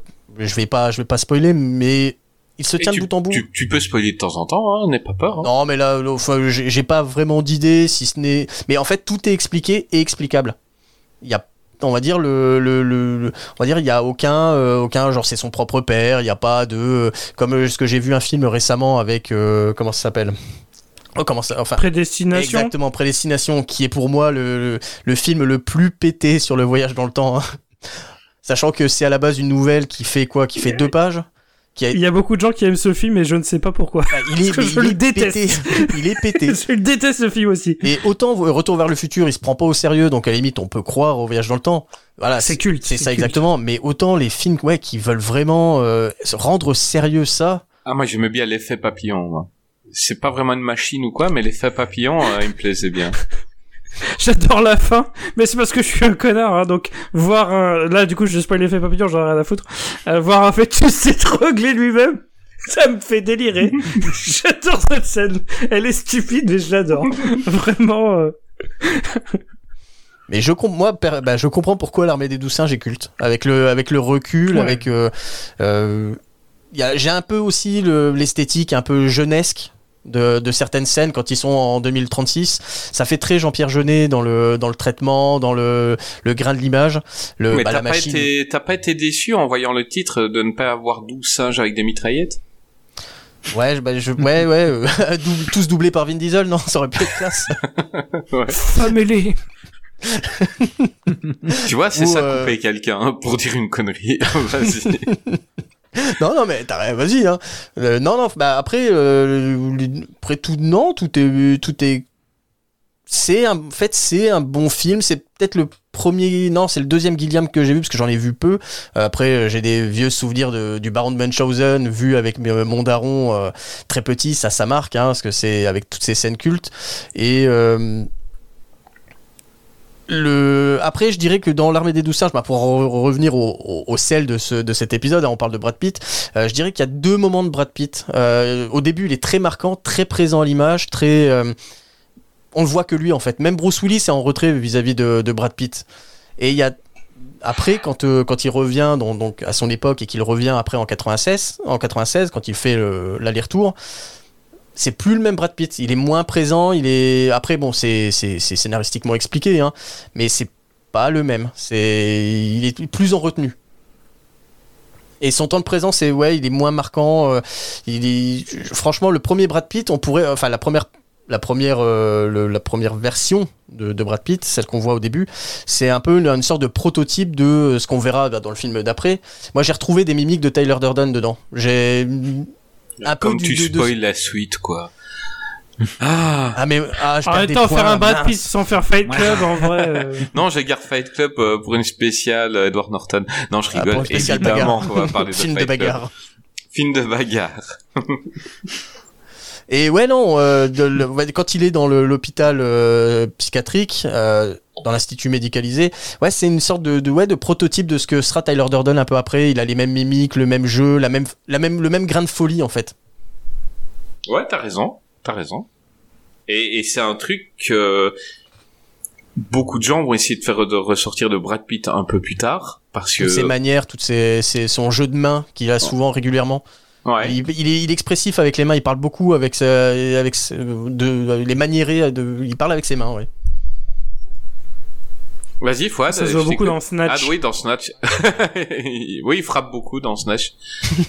Ouais, non, mais, non, mais même, quand euh, sa façon de s'exprimer avec son accent et tout ça, il est très, euh, Snatch est très, il est, juste- il est très expressif avec ses mains. euh. Snatch exceptionnel. euh, Mais on ne parlera pas de, de Snatch, mais Snatch. Non, non, mais- Ah, comment tu si- spoil qu'on parle pas de Snatch.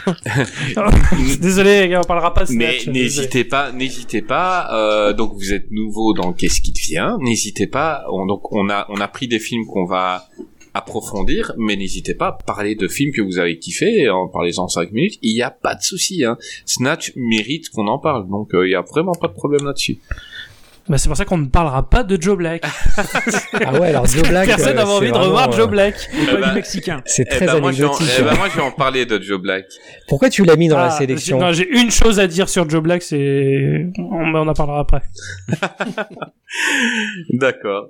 Bah continue, Fabien. Bah, je Sauf pense si avoir fini. fini, hein, sur- l'armée Ah, des douze singes. À part si tu veux que je rebondisse euh, après sur, sur la suite. hein.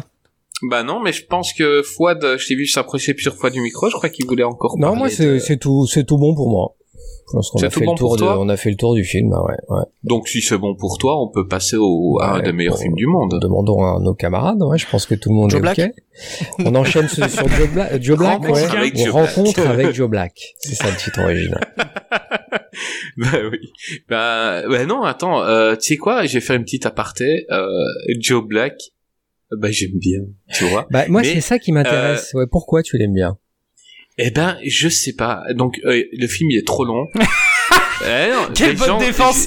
J'en sais rien, j'en sais rien, tu vois. Mais le le, fi- le film est trop long. La musique est Ah. trop omniprésente. Euh, Il y a il y a Ah bah, c'est le seul truc Eh que j'aime ben bien c'est la elle- musique de Thomas eh Newman ben, la que je, musique, la- je trouve qu'il a elle fait une excellente originale. La musique est incroyable, mais trop omniprésente. Euh, mais je trouve euh, Anthony Hopkins hyper touchant dans le film, mais surtout, et là je ne me rappelle plus du coup de son nom, je vais vite regarder. Euh, L'actrice euh, Claire Forlani, je la trouve. Oh, Claire euh, elle est magnifique, elle est, elle est, voilà, elle est, elle est émouvante, elle est, elle est plein de choses dans ce film de, de quelqu'un qui est promise à être marié à un mec euh, plein de pognon, mais que c'est un vrai connard, et qu'elle rencontre la mort. Donc la mort, c'est, c'est qui est joué par, par Brad Pitt, et euh, et, et c'est quelque quelque chose complètement ben, mort entre guillemets au niveau sentiment. Donc il écoute, il répond des choses très logiques. Euh, il, il, il essaye pas de la dire, il répond de la logique parce que il n'est rien du tout en fait. Et elle tombe amoureuse de ça. Et je trouve que le perso de, de Brad Pitt est, est super intéressant euh, dans, dans Joe Black. Maintenant, c'est un film qui devait durer une heure en moins. Euh, facilement. Ah, largement. Ouais, mais J'ai l'impression que c'est la copie de travail. Tu sais, ils ont oublié de monter le film, tu vois. ouais, bah, c'est Ouais, c'était encore l'éléphant, ils ont oublié, c'est pas le Eh, moment de la mecs, version oh, finale eh, du il montage. faut monter le film là maintenant.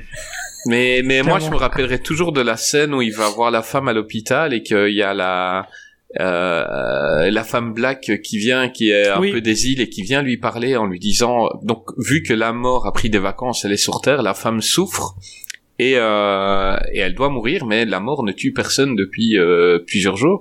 Et qu'elle lui dit avec son accent euh, qu'elle est il faut me prendre maintenant je souffre. Et franchement elle est hyper touchante. Et lui il répond dans son dialecte à elle, parce que bah, la mort parle toutes les langues, euh, et, et lui dit qu'il ne veut pas partir parce qu'il est tombé amoureux et tout. Enfin, moi, j'ai trouvé que c'était, il y a quelques passages euh, euh, que j'aimais. Maintenant, c'est pas un film que j'ai envie de remettre de temps en temps. Je l'ai vu, je suis content. Voilà, je l'ai vu une fois.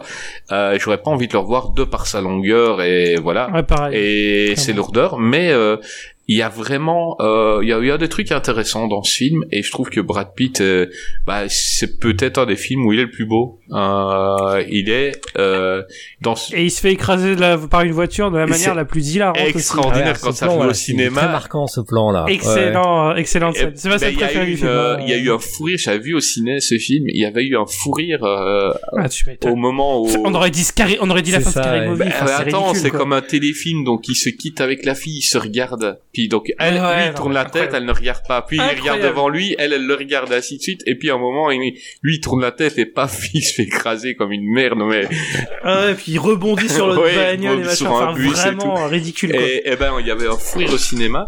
Et, et non, franchement, euh, donc il joue deux rôles hein, dans ce film-là. Brad Pitt, il joue un, un mec que le Claire Forlani rencontre dans un bar et qui est parfait et que elle doute de ses sentiments pour euh, son son fiancé tellement euh, le gars est cool. Et le gars va mourir et euh, la mort quand elle vient sur Terre, bah elle prend son corps à lui. Et, euh, et donc euh, elle le retrouve mais en tant que euh, c'est un- c'est quelqu'un d'autre à l'intérieur. Et franchement, euh, à voir. Euh, c'est pas des meilleurs Brad Pitt, loin de là, mais très très loin de là. Euh, mais un belle petite comédie romantique. Dans les comédies romantiques, c'est une bonne comédie. Donc euh, allez-y. Je sais pas si ceux qui l'ont vu sont d'accord, mais Voilà, moi, c'est franchement, euh, comment dire? Alors, il y a, y a deux choses intéressantes dans ce film. C'est euh, bon, même si moi, je, franchement, pour moi, c'est anecdotique. C'est pas. Alors après, je, je comprends que pour un acteur, ce soit intéressant de jouer la mort. C'est ça que c'est intéressant de Mhm. jouer ça. C'est comment tu joues la mort, tu vois.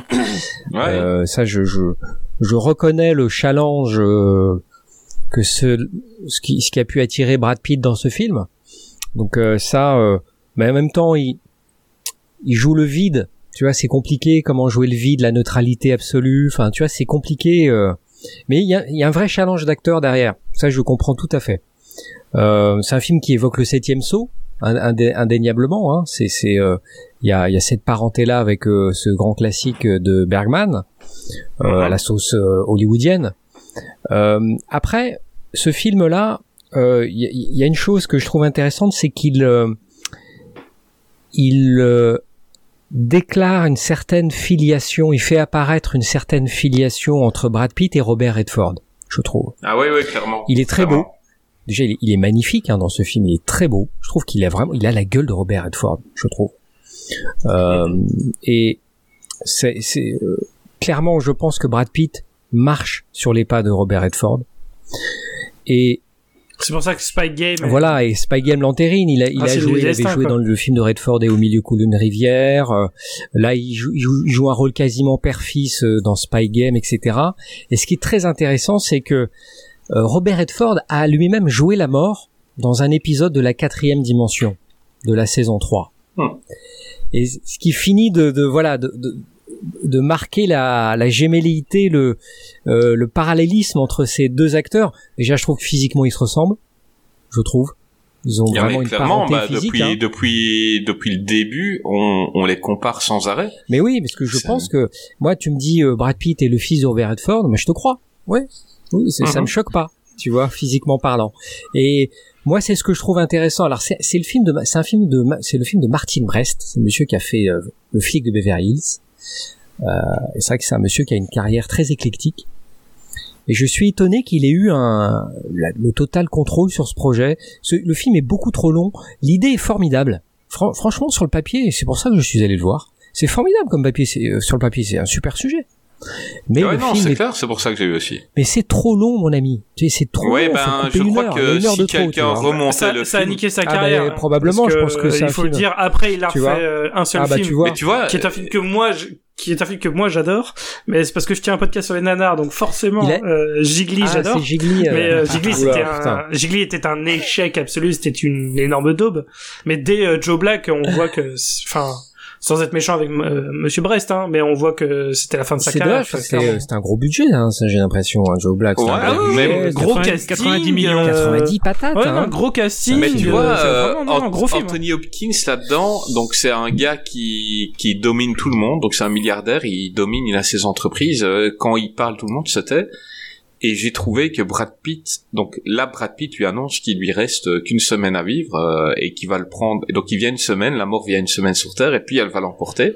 Et il a une semaine pour régler toutes ses affaires familiales et euh, et monétaires. Et euh, et donc euh, c'est dingue de voir Brad Pitt dominer euh, Anthony Hopkins. C'est c'est le seul que quand il dit quelque chose, Anthony Hopkins se tait. Enfin, et, et j'ai trouvé que euh, et Brad Pitt là-dedans est assez euh, alors qu'on a l'impression que le rôle est minimaliste mais euh, il tient bien tête à, à Anthony Hopkins qui est juste un monstre sacré euh, Ouais, voilà, on- ça finit de, de l'établir comme une star. hein. Non seulement il donne, euh, il, est, il donne le- la réplique, euh, Mhm. mais il donne la réplique à des très grands acteurs, tu vois, des grandes, les grandes stars de l'époque. Euh, Moi, c'est, c'est sont les deux seules choses que je trouve intéressantes euh, sur ce film. Ouais, c'est tout ce que j'ai à dire sur ce film. Bah de toute façon on ne va pas y rester on va, choses on va sur- pas y rester tout simplement Ouais, parce qu'on a déjà dit beaucoup de choses sur Joe tout Black. hein, simplement parce que on va arriver à un des meilleurs films de tous les temps, en tout cas pour moi, un des films pour lesquels j'ai fait cette émission. Et c'est Fight Club. Donc en 1999, David Fincher arrive avec un putain de chef-d'œuvre qui est Fight Club, avec euh, bah, notre ami Brad Pitt évidemment, Edward Norton, la géniale Helena Bonham Carter, Meatloaf, Zach Grenier et euh, Jared Leto. Euh, bon, bah moi tout de suite, je vais vous le dire, je kiffe ce film. Euh, je l'ai, si je l'ai pas vu 20 fois, euh, bah c'est que je l'ai pas vu. Je crois qu'on est plusieurs dans le cas ici parce que c'est un film qui demande tellement de revisionnage et à chaque fois que tu le vois, tu découvres des choses. Et en préparant l'émission, j'en ai encore appris. Euh, donc, euh, c'est un film qui n'aura jamais de, jamais personne n'aura fait le tour. C'est, je crois qu'il y aura toujours des questions et toujours quelqu'un va découvrir quelque chose. Eh ben, on va demander à Fabien de nous faire le pitch du, le, le, tu vois, c'est le pitch le plus compliqué de, de tous les films d'aujourd'hui. Ouais, Eh ben, sans, on va dire les je- plus cons aussi et sans spoiler. je te le donne à On te toi. pas la Non, pression. Oh là, on eh, spoil. Non, non, là, faut eh, spoiler. mais il y a qui qui a dit qu'on pouvait Ouais, pas spoiler ouais. On a qu'est-ce qui devient On Ouais, mais spoil. pour le pitch, oui, mais pour le pitch, on spoil pas, on spoil après. Ouais, peu. Non, non, Bon, non. bah, euh, je crois que donc, Fight Club, euh, tout le monde l'a dit. Vas-y. Donc on suit le si les gens personnage n'ont qui est joué. Fight Club, Ah. n'écoutez pas ce podcast, allez vous faire voir. Quoi, Exactement. allez, allez vous faire enculer. Là, les gars, euh, allez regarder le film et après venez nous écouter qu'on va pas perdre de temps pour vous. Voilà, mettez, mettez pause. Voilà. On vous attend. Voilà. On reprend. Putain, ils ont été rapides. Non, non, Pour parce que eux, eux, ils appuieront pause. Nous, nous, on, voilà, nous, on reprend direct, mais les gens vont appuyer pause. Ouais, on va pas attendre deux heures qu'ils voilà. qu'ils aient vu. Ouais, hein. je- ouais, attends, tu sais quoi, non, on va attendre deux heures, quoi, ça va, les gars? Ouais, on laisse dérouler. Hein. Écoute, euh, J'aime bien hein. ton t-shirt, Grey. Y a pas quelqu'un qui a, qui a une flûte pour jouer de la flûte en attendant? J'ai une guitare ici, si vous voulez. Euh, je peux Donc. vous jouer euh, Where is my mind, si vous voulez. Euh, vas-y, Fabien. Raccord.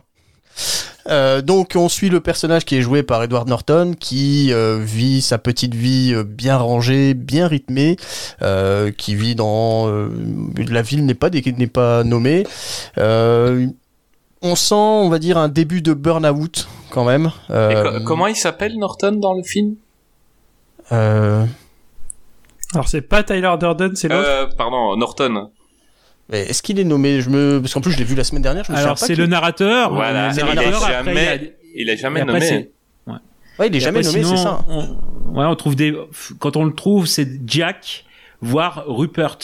Ouais. Mais il, est- il noms s'appelle le narrateur. C'est incroyable Oui, oui. que quand tu Oui, as vu le film et qu'on te demande après comment il s'appelle, tu sais pas. Ben non, c'est pas dit. Donc, euh, Est-ce qu'ils lui ont pas donné monde, en une- fait. un nom euh, dans la suite? Bah, dans Fight Club Sébastien. 2, s'ils l'ont peut-être nommé. Sébastien. Ouais, ça, d'accord. Ok, ok, ok. Donc euh, maintenant il a un nom, quoi. Ok. Donc, bah, on va, on va, on suit donc le narrateur qui vit sa petite vie bien rangée et euh, du jour au lendemain débarque dans sa vie euh, Tyler Durden qu'il a rencontré dans un avion en transit entre deux villes pour euh, pour une déclaration d'acc- d'accident parce qu'il travaille pour une, pour une grosse compagnie de voitures et euh, son travail consiste à calculer euh, sous différents critères hum, la, receva- la recevabilité euh, du rapatriement des voitures, ou s'il ne vaut mieux pas rapatrier les voitures ou payer des, dommages et intérêts aux victimes d'accidents. Donc s'ensuit donc une série d'événements qui va le pousser à aller vivre avec Tyler Durden. et à créer le club de bagarre, le Fight Club.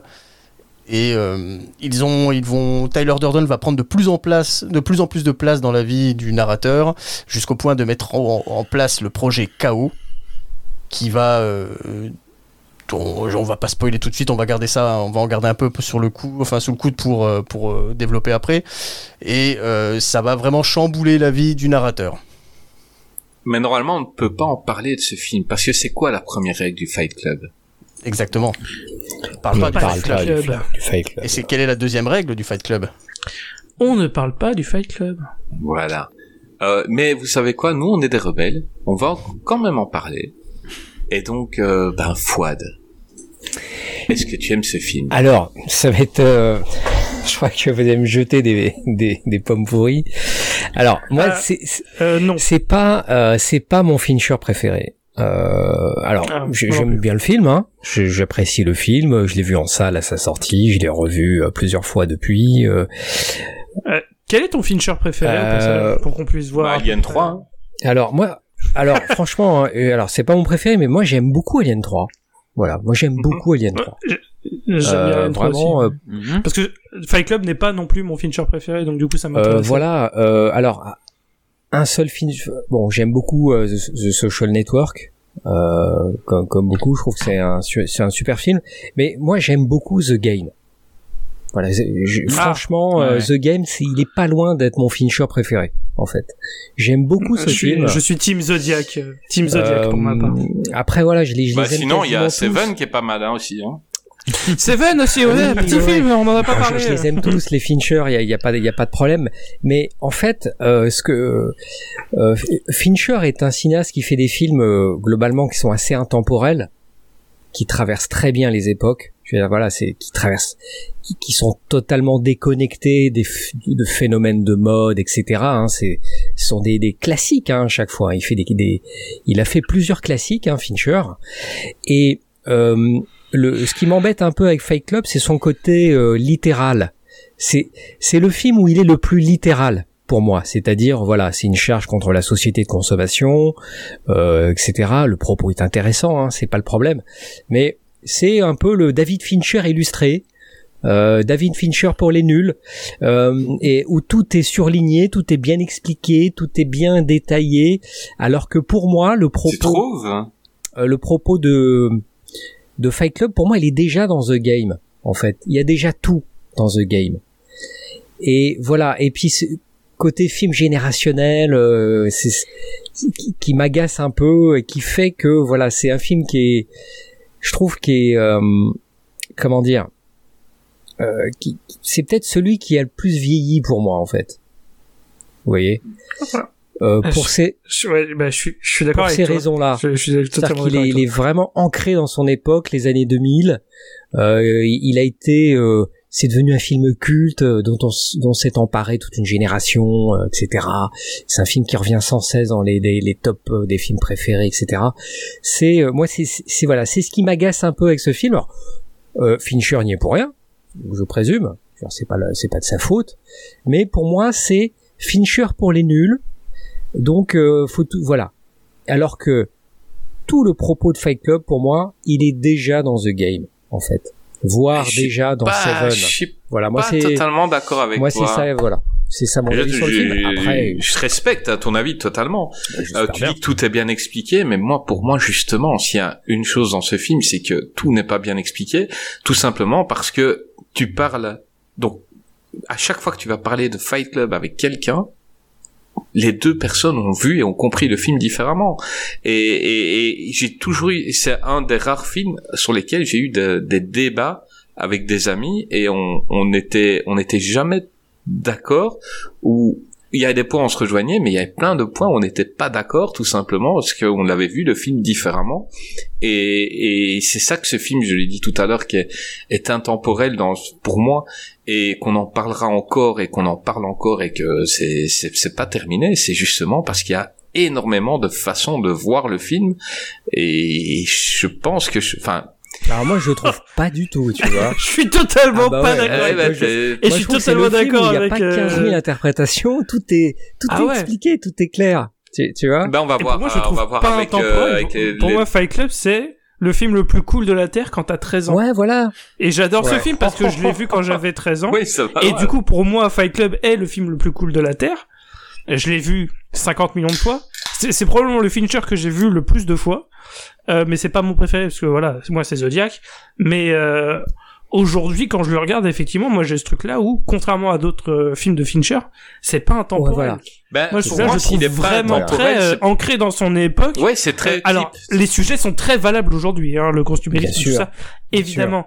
Mais le côté euh, rebelle-toi contre la société, machin, je dis, voilà, moi quand j'avais vu 13 ans, pour moi c'était une Mhm. révélation, c'était le plus grand film que j'avais vu de ma vie. Je dis, oh, ce, ce film, il a tout compris, enfin vraiment, c'est incroyable, c'est voilà, fuck, euh, fuck le capitalisme, machin.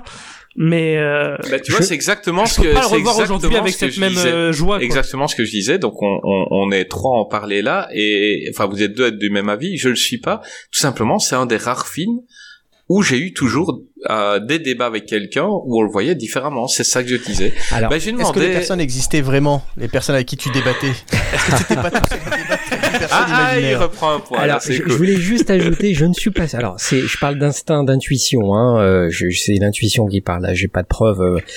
mais ça serait intéressant de faire un sondage.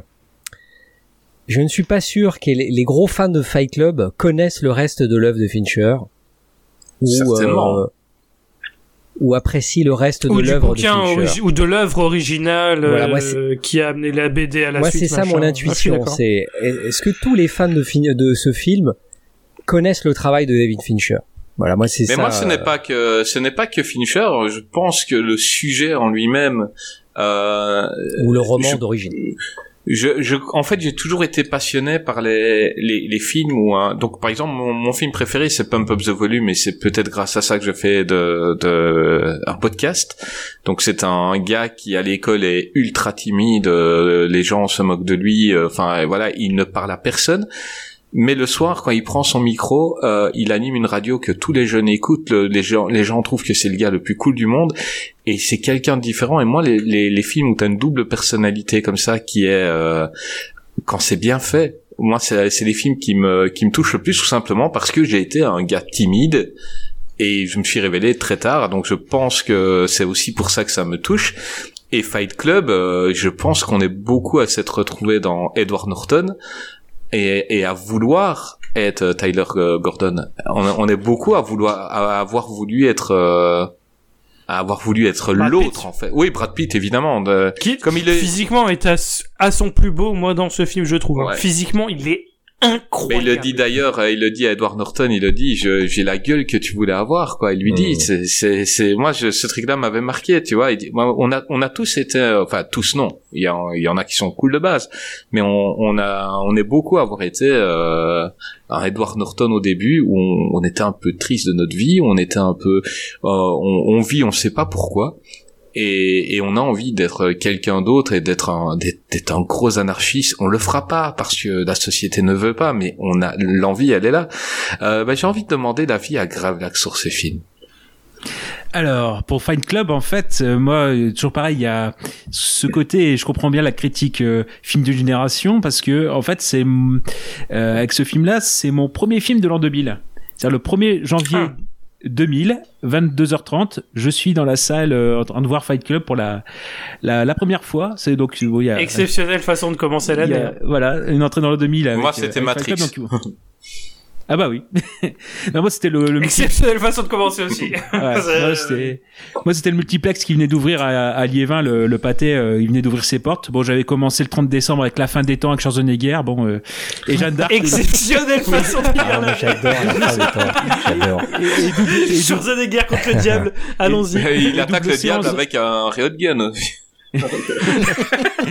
Et double séance Ah, avec, film, avec Jeanne d'Arc de Luc Besson, donc euh, vraiment. Oh, putain. euh, Oh là là. ouais. Ah, là, t'as Fight. Club, d'un coup, ça a été un grand film. Total. tu es le, le choc des choc Vous voulez des vraiment lancer le- le- la fin du monde, là. C'est ça. vraiment. La sainte trinité des films pas top. Voilà, voilà, Ah, tu. Non mais donc en fait avec Fight Club le truc c'est que bah, sur le moment euh, par euh, le côté un peu ouais euh, euh, plein la vue euh, visuelle du de Fincher j'étais sûr moi euh, en fait euh, qu'il avait fait un succès quoi et en fait euh, finalement film culte bah après coup comme tout film Oui, culte après, clairement. parce que finalement il fait qu'un million d'entrées je pense en France quelque chose comme ça même il voilà euh, c'est un, c'est un semi échec ou un demi succès ça dépend comment comment on se place Je crois que c'est le dixième euh, succès de Brad Pitt au cinéma. Hein. Euh, ouais ouais mais je pense Non je- mais il a pas marché. Ouais, il aurait pas, il a pas marché autant qu'il Voilà. aurait dû. hein. Je, je compare pas à The Thing euh, par exemple, mais euh, souvent je mets les deux dans la même conversation parce que c'est souvent ces films qui sont devenus aujourd'hui, tout le monde les connaît, mais à l'époque, euh, bah, tout le monde, euh, personne s'était bousculé en salle pour aller les voir quoi. Ouais, et en fait, ça, c'est clair que c'est vraiment avec le, avec le temps où, euh, bah, enfin, on s'aperçoit quand même euh, avec le temps que c'est à, à la base à sa réception Ah. un film qui a été quand même assez incompris, assez un film qui été assez ac- euh, incompris, sous-estimé, euh, et puis finalement, bah, on s'a- on s'aperçoit même que les ceux qui étaient chargés de le, de le vendre, ils ne savaient pas comment le vendre. Est-ce que c'est un film de bagarre? Et donc il y a eu des pubs pendant le catch, quoi, les matchs de catch pour euh, inciter les spectateurs américains à aller voir Fight Club. Est-ce qu'on branche plutôt sur le côté euh, public féminin avec Brad Pitt, euh, beau gosse, bronzé, euh, euh, face à la décrépitude de- d'Edward Norton? Est-ce qu'on est-ce qu'on, est-ce qu'on fait ça? Et en fait, ça, c'est que à la base, le, le film, il, il savait pas. Et même Fincher, je pense qu'il s'était battu contre les commerciaux parce que vraiment, ils, ils avaient prévu une- justement une, une, une campagne de pub anti-pub. En fait, c'est très très pensé comme le film, et en fait, il, ça a été refusé par les la Fox. Et il faut rappeler aussi que euh, Fincher acceptait après Alien 3 de revenir avec la Fox. hein. donc euh, ça aussi, euh, Mhm. il était un petit peu à reculons. Et moi, je suis d'accord avec Fouad sur le côté où il y a un parallèle avec The Game et The Game, euh, qui était, je pense, c'était euh, deux ans auparavant. Mhm. Euh, Il y a des- il y a déjà ce côté-là, en effet, où euh, si on prend euh, la fin ou le rebondissement, il y a ce côté plus c'est gros, plus ça passe. Et Fincher fait une grosse confiance au public en, euh, en disant bah voilà, je les ai emmenés. Et puis il, a fait confiance aussi en sa narration parce que euh, euh, si on prend le, si on parle de la fin de The Game ou la fin de Fight Club, c'est faut quand même que le, le public fasse une grosse soit suspension d'incrédulité ou euh, accepte de jouer le jeu en fait. Mm. Donc il y a une grande confiance de ce côté-là. Donc en effet, euh, il y, a, cette partie-là où, euh, bah, avec le recul, aujourd'hui on dit ouais Fight Club, fa- film culte, mais euh, c'était pas joué d'avance. Et je pense que peut-être euh, ceux qui aiment le film, dont toi Chris, euh, bah, on a ce côté aussi où on veut protéger euh, ou défendre ce film qui, bah, on sent qu'au fil du temps quand même il est, il a tout le temps été un petit peu mal aimé. Et donc on veut, euh, on veut le défendre. Donc euh, pour moi, il y, a ce, il y a ce côté aussi où, et comme tu dis, c'est vrai que le, le message, euh, enfin les messages qu'il peut véhiculer, ça dépend de l'angle qu'on prend, euh, mais euh, on peut très bien passer du côté, euh, je sais pas moi, il y a, l'anticonsumérisme forcément, il y a le côté qu'on veut vendre la réussite.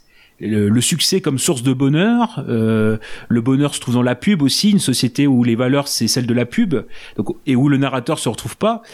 Euh, et, et j'ai bien aimé, c'est euh, dans ce que j'ai pu voir, c'est il y a souvent un parallèle. Alors j'aurais pas pensé comme ça, mais avec le lauréat. Avec Dustin Hoffman, où en fait, par, contre, Dustin Hoffman, le, per- le personnage de, je crois c'est Benjamin, euh, qui s'appelle comme ça dans le film, euh, lui, il a, il est encore jeune, donc il a, certes, il se sent en décalage par rapport à la société- à la société, mais euh, il a un océan de possibilités qui peut, enfin, où il peut voir l'avenir. Là, par contre, le narrateur, comme il, il est déjà trentenaire, bah, il est entre guillemets, il a tout essayé et il se retrouve face à une impasse. Et c'est là où on passe, par exemple, l'idée du combat pour ressentir des sensations, alors qu'on est complètement engourdi dans la société qui nous, qui fait de nous un objet en fait. Hmm. Donc en fait, c'est c'est ça qui, qui me passionne avec Fight Fight Club, c'est le ce côté où, euh, bah, certes, on lui trouve des défauts, mais il a ce côté contestataire qui lui, le rend sympathique malgré tout. Bah, Et je vois ça. Je termine juste Ah, sur je, ça. je, je déteste Oui. pas Fight Club, hein. c'est vraiment, j'aime ce film.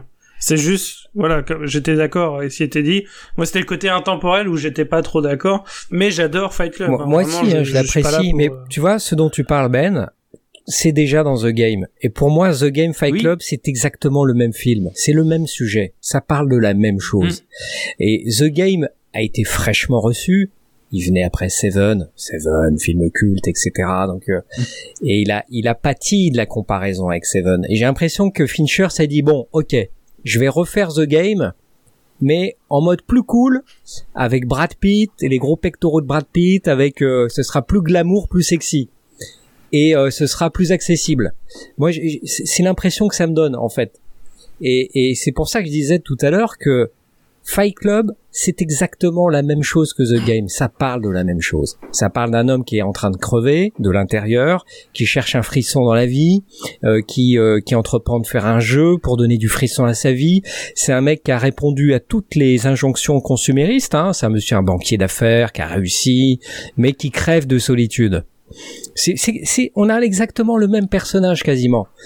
Et euh. Sauf que l'un est peut-être un peu plus austère, un peu plus minimaliste, The Game, et Fight Club est plus cool. Ok, on va faire ça cool. Euh, Il y aura Brad Pitt, la star du moment, euh, qui revient euh, après Seven euh, avec Fincher. Euh, ce sera coloré, ce sera pop. Il y aura des effets de montage et des, des images subliminales. Euh, ce sera une grande fête anti-consumériste. Ce sera beaucoup plus rock'n'roll. Enfin voilà, c'est c'est mon avis quoi. Ah, il a changé l'emballage de, ce, de The Game. Exactement. Je pense qu'il a changé l'emballage. Euh, Mm. Après, c'est que mon avis, hein, mais c'est l'impression que j'ai en fait. Mais moi, je, Ouais. je, après, je dis que c'est- après ça marche hein, parce que à la fin tu mets euh, Where is my mind de The Pixies. Pour moi c'est une des meilleures fins. Putain, mais euh, la fin. Je sais. oui. Première fois que tu vois cette fin, cool, c'est clair. exceptionnel. Mais aussi, on s'est oui, habitué, c'est on cool. s'est habitué au pitch, euh, enfin au, au, au final. Mais quand ça arrivait, la première fois, on a tous été sur le cul, quoi. Ah ouais, Enfin, bah, carrément, bien sûr. Ouais, et puis c'est en plus c'est un Quand- final quand ça arrivait, fête. encore une fois, un twist fête. incroyable. Il est filmé comme J'ai dit pitch, c'était twist. Mais euh, quand c'est arrivé, oui, on était, euh, wow putain. Et, et, et ce qui est dingue avec ce film, c'est qu'il suffit que tu, tu le tapes sur, euh, sur YouTube. T'as as des milliers de vidéos de gens qui expliquent leur euh, leur point de vue sur le film et quand quand tu tu, tu regardes euh, et tu t'amènes des gens qui disent que que le narrateur et Tyler n'existent pas et que c'est Darla qui existe. Et puis quand ils expliquent le pourquoi bah tu dis ah bah en fait euh, ils ont peut-être pas tort. Et tu veux revoir le film et, et, et là tu te reposes des questions. Et j'ai jamais eu enfin je ne connais aucun film en tout cas euh, enfin que je connais en tout cas qui euh, qui ont soulevé autant de de, de, de spéculation de où les gens ont refait leur film à eux je n'en connais pas beaucoup quoi et, et c'est ça que j'aime Des dans gens ce qui n'ont pas vu Mulholland Drive ici, et ça se par exemple non mais Mulholland. Drive mais même Moi, même, même le réel il a pas il fait peur ce film. Il est exceptionnel, il faut le regarder. Mais euh, ouais. Moi, David Lynch me fait peur d'une manière générale. Mais bon. Oh, il a fait des Ah, bons trucs, j'ai- hein, Lynch. Hein. Ouais, mais c'est, Ah, c'est- je sais pas. Pour ouais, moi, il a fait que des bons trucs. euh, Je, je l'aime de tout mon cœur. Ah ça, on a déjà entendu quelques fois si on écoute Grey, on sait son amour pour euh, Lynch. Euh, Fabien, euh, est-ce que Fight Club, tu te ranges de leur avis ou du mien, en sachant que mes points comptent double? Euh, Dis-moi. Ah, je suis désolé, je, je suis pas, je fais pas de la lèche. hein, donc, euh, non, après, euh, c'est un très bon film, c'est une Madeleine de Proust. Il y a un truc qui a pas été évoqué là dans tout ce qui a été dit, parce que je suis d'accord avec tout ce que tout ce que vous avez dit, c'est la musique. Euh, elle est qui- incroyable. qui- incroyable. la bande son est ouf. Voilà, elle est ouf. Moi, je l'écoute euh, toutes les semaines. Et il y a un truc qui, peut- qui est bizarre, parce que c'est les Dust Brothers qui ont fait la musique. Ils ont fait que ça. Hmm. Euh, à part une musique dans Spawn, mais quand on regarde, quand on cherche sur, euh, sur internet, c'est un remix dans Spawn. T'as- La fin des temps. T'as fait quoi Spawn. dans ta, Eh, on parle fait que quoi de dans ta vie Bah j'ai fait Fight Club et Spawn. mais voilà, mais c'est- c'est justement, c'est c'est ça qui est étrange, c'est que les mecs, ils ont que Fight Club. Et ouais, c'est mais à mon avis, c'est un des meilleures collectif qui a été créé que pour ça, quoi, à mon avis. Comment? À mon avis, c'est un collectif qui n'a été créé que pour euh, que pour ça. Probablement, quoi. mais j'ai pas réussi à trouver plus de choses, à essayer euh, de, qui de, de- de connaître qui était derrière. Mhm. Bah, c'est encore l'histoire aussi des génériques euh, de, de Fincher, hein, donc je reviens, je reviens dessus, je l'avais évoqué, et là, même le générique limite, je crois qu'il a été budgété à part. Ah ouais, Euh, carrément. vraiment pour... euh, ouais, carrément, il y a eu un budget, euh, Mm. budget générique. Pourtant, c'est rare, hein, parce que ça, ça arrive que pour les James Bond, hein, par exemple, si je me souviens bien. Ou il y a pas les Spider-Man aussi, les de Sam Raimi, où justement les, les génériques avaient un truc spécialement euh, que pour eux? Ah, Ouais, c'est possible, ouais. Euh, fait par un studio à part, tu veux dire, ouais. C'est ça, euh, ouais, exactement. Ah, c'est euh, fort avec banlieue leurs 13 de Luc pattes à Besson. eux. C'est vrai qu'ils sont beaux, hein, c'est des beaux génériques. Mm. Mais euh, en plus, il est, il est littéral celui de Fight Club. C'est-à-dire qu'on est dans le cerveau du, tu vois, on est dans la tête. Donc le film te dit d'emblée, voilà, ça va se passer dans la tête euh, du, du personnage, quoi. Tout est, tout est balisé comme il faut. Euh, mais bon, eh, c'est un film super cool, hein. Attention, hein, je dis pas le contraire.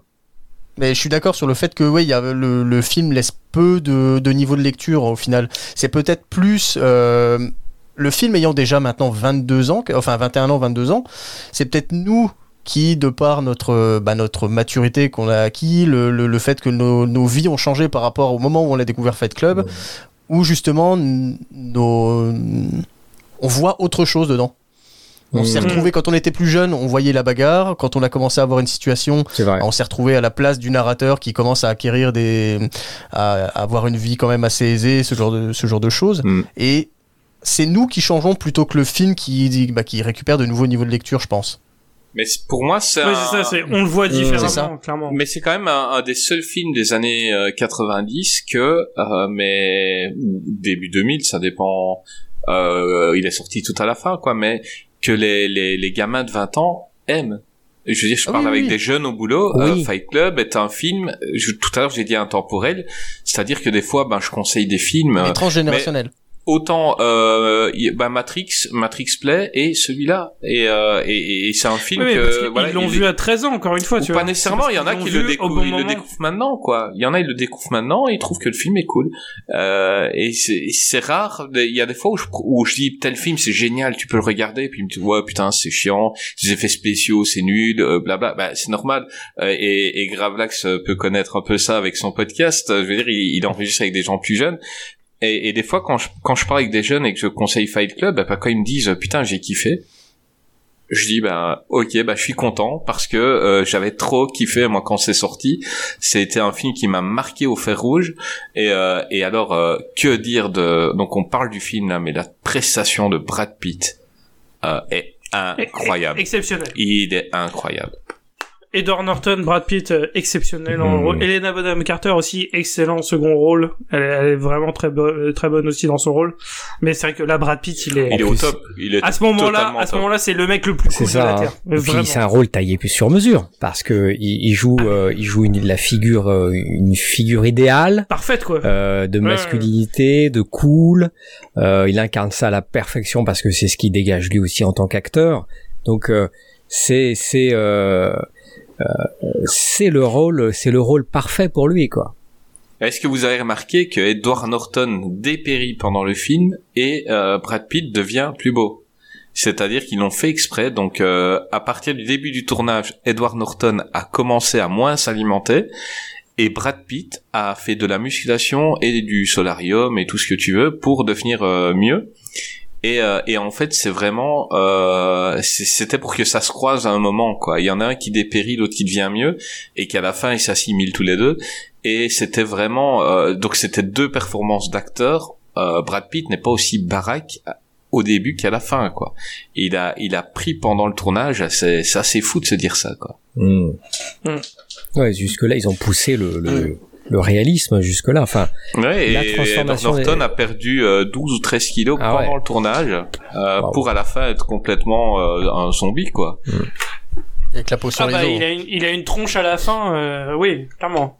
C'est- Ça a été un tournage compliqué pour lui. C'est l'ombre de Bruce Willis. mais Vraiment. Exactement. ceux qui adorent Fight Club, je ne suis pas sûr qu'ils aiment Zodiac par exemple. Il faudrait Bah, faire un pas, sondage. j'adore Zodiac. Très hein. Je kiffe. Très Faudrait différent. j'adore. Zodiac, hein. Euh, moi, il y a pas de souci sur Zodiac. Et, et, Ah, moi j'assume, un Zodiac c'est mon et je préféré. pense que quand je kiffais euh, Fight Club, euh, je ne, je pensais pas du tout David Fincher à l'époque. Moi, c'était le film. À l'époque, je regardais pas encore ça, quoi. Hmm. Et c'est le film qui m'avait marqué. Et, et clairement, on retrouve un peu le style Fincher sans problème. euh, mais, euh, euh, mais voilà, moi, je, je le conseille toujours. En plus, je suis rock'n'roll, hein, dans, je suis rock'n'roll dans l'âme. Et puis cette BO, quoi. Mais c'est de la folie, Mm. quoi. Et comme, euh, comme l'a dit Gray, la fin sur Where is My Mind était quand ça commence, mais t'as t'as, t'as des frissons. C'est c'est pas possible autrement, quoi. Clairement. Quand vous les voyez- buildings s'effondrent, quoi. Waouh. Mais on parle, voilà, on parle, vous parlez depuis le début, voilà, de ce qui est cool, tu vois, la musique, euh, le look de Brad Pitt, etc. Voilà, c'est c'est- c'est tous les trucs super cool du film, quoi.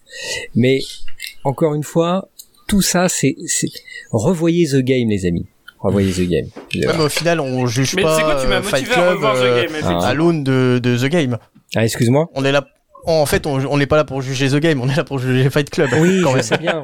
Mais ce que je veux dire, voilà, c'est après. c'est- pour moi, c'est le même film. Mais tout le monde connaît Fight Club et tout le monde Euh, ne connaît c'est pas un ce film. non, mais après, finalement, c'est The Game Pour moi, c'est le même quoi. film. mais qui est en plus, Moi, je fais pas qui est plus cool. C'est, c'est fou, c'est que j'aime les deux films, euh, mais euh, je n'avais pas fait le rapprochement entre c'est le même film. J'avais jamais pensé à ça. J'ai pas vu The Game depuis au moins une décennie, donc je Et peux pourtant, pas je le kiffe, je l'ai revu il y a pas si longtemps. Et, euh, et, et je ne pensais, enfin pour moi c'est deux films totalement différents. Euh, maintenant, comme tu en parles, t'as des bons arguments pour dire oui c'est plus ou moins les mêmes, je le comprends, euh, mais je ne me suis pas dit ça à l'époque et pourtant je kiffe les deux films quoi. Ah, moi, je l'ai En revu il y a pas euh, longtemps, c'est vrai, parce que. Ah, bah, non, vas-y, vas-y. Non, non, non, non, c'était juste pour dire David Fincher, c'est le, le mec, c'est un gros lourd. Ils m'ont pas compris avec le The Game, je vais leur, je vais leur rajouter une louche avec Fight Club. Tant que mon message sera pas passé, j'y vais à fond. Je serais pas surpris qu'il ait vraiment pensé comme ça. Ça hein. si. Fight Club avait pas marché, il aurait Non, fait mais un autre Fight chose. Club, est, Fight Club est un livre, euh, Fight Club est un C'est un livre au départ, Oui, de donc c'est pas lui, c'est pas lui qui a fait l'histoire non plus, donc. Euh, Vas-y, Ouais, euh, puis ça aurait pu être. euh, Ah oui, non, je disais oui. euh, bah justement, moi, The Game, je l'avais vu il y a pas très longtemps parce que justement, je le prépare pour euh, euh, l'épisode euh, du mon podca- de mon pod- de mon podcast Ah. sur les films de complot. Donc on l'a on l'a choisi euh, The Game. Ah, ok. Donc on en parlera. Ah, cool. Euh, on va y revenir dessus. Donc très bien, ouais, pour les. Ah, les c'est marrant arguments. de venir sur les que- films de complot euh, maintenant. C'est sympa, quoi. Oui, bah oui, oui, bah. C'est de, c'est de, le timing est là. Ouais, clair. C'est par oui, bah, l'actualité. autant, autant en profiter. T'en surfer sur l'actu. Et bah voilà, voilà. Et oui, on est opportuniste, on est opportuniste. Et non, en fait, en ah, fait, ça, il est venu faire une oui, Belmondo quand Belmondo est mort. euh, là, il fait des Oui, complots. voilà. Euh, Hashtag Hold Up, hashtag euh, Pyongyang. Le, char- le charognard du podcast. Le charognard du podcast. on va l'appeler comme Je ça. prépare un truc sur les Oui. films sur le Covid, là, si tu veux venir, hein, n'hésite pas. Oui, oui. euh, Corona Zombie euh, de, de Charles Bend. ouais. Ah, il y en a, Euh, il y a, y un film euh, que Rico nous avait parlé, donc c'est le coronavirus est venu par un requin zombie. euh, et Oui. ça, je suis pas encore tombé dessus, mais je veux le voir. Hmm. Euh, Ah. Vas-y, continue. Il est trouvable. Bah, C'est quoi, c'est de l'asylum, non C'est- Oh, sur- c'est quel- certainement, mais- ou dans le même style en tout cas. Vas-y, Gravelax, on t'a coupé. Ah non, je disais aussi, pour revenir sur euh, The Game, oui en effet, euh, c'est c'est super super bien vu euh, le, le parallèle. Euh, dire aussi, bah, conseiller aussi la très belle édition, l'atelier d'image, tant qu'on y est. Bon, on, on touche rien, mais ils ont fait un super boulot dessus, quoi, pour remettre le film en valeur, The Game. Et pour, bah, tant qu'on est dans les Blu-ray, celui de Fight Club, il est très bon. hein. Si vous vous souvenez, il- en fait, il y a, une fosse quand on l'insère, on, on tombe sur le menu de Collège Attitude avec Drew Barrymore. Ah Et d'un seul coup, ça parasite. Ah, excellent. Et on arrive sur le. Et on arrive sur le et euh, en fait il y a euh, un bonus où euh, c'est pour les euh, les 10 ans du film il reçoit je crois le le prix du meilleur film de mec enfin de de couillu et en fait et en fait c'est et en fait c'est Mel Gibson c'est Mel Gibson qui sur un cheval sur scène euh, avec un un, un chapeau de druide et un gros cigare vient euh, remettre le prix. Et en fait, euh, les, les trois Fincher, Brad Pitt et Norton, euh, leur discours en fait, c'est ils reprennent les critiques négatives à la sortie du film et ils balancent, ils disent non seulement la critique, ils la résument et ils balancent le nom des journalistes, dont Roger Herbert, Ebert, Oui. qui était euh, le gros critique, euh, il est mort en 2013. Euh, mais oui, ils balancent leur nom. En fait, c'est l'idée de voilà, on, Excellent. On, on- on continue comme ça.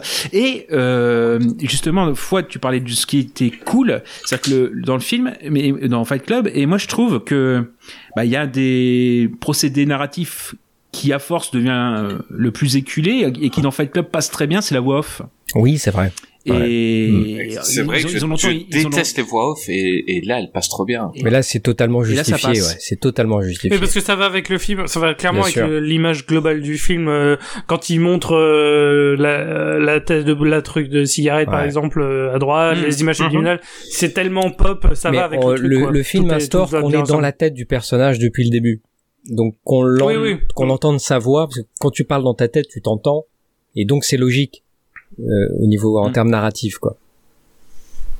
Oui, oui, bah oui. Et donc, euh, donc même ça, c'est, je trouve qu'ils ils le font de façon cool.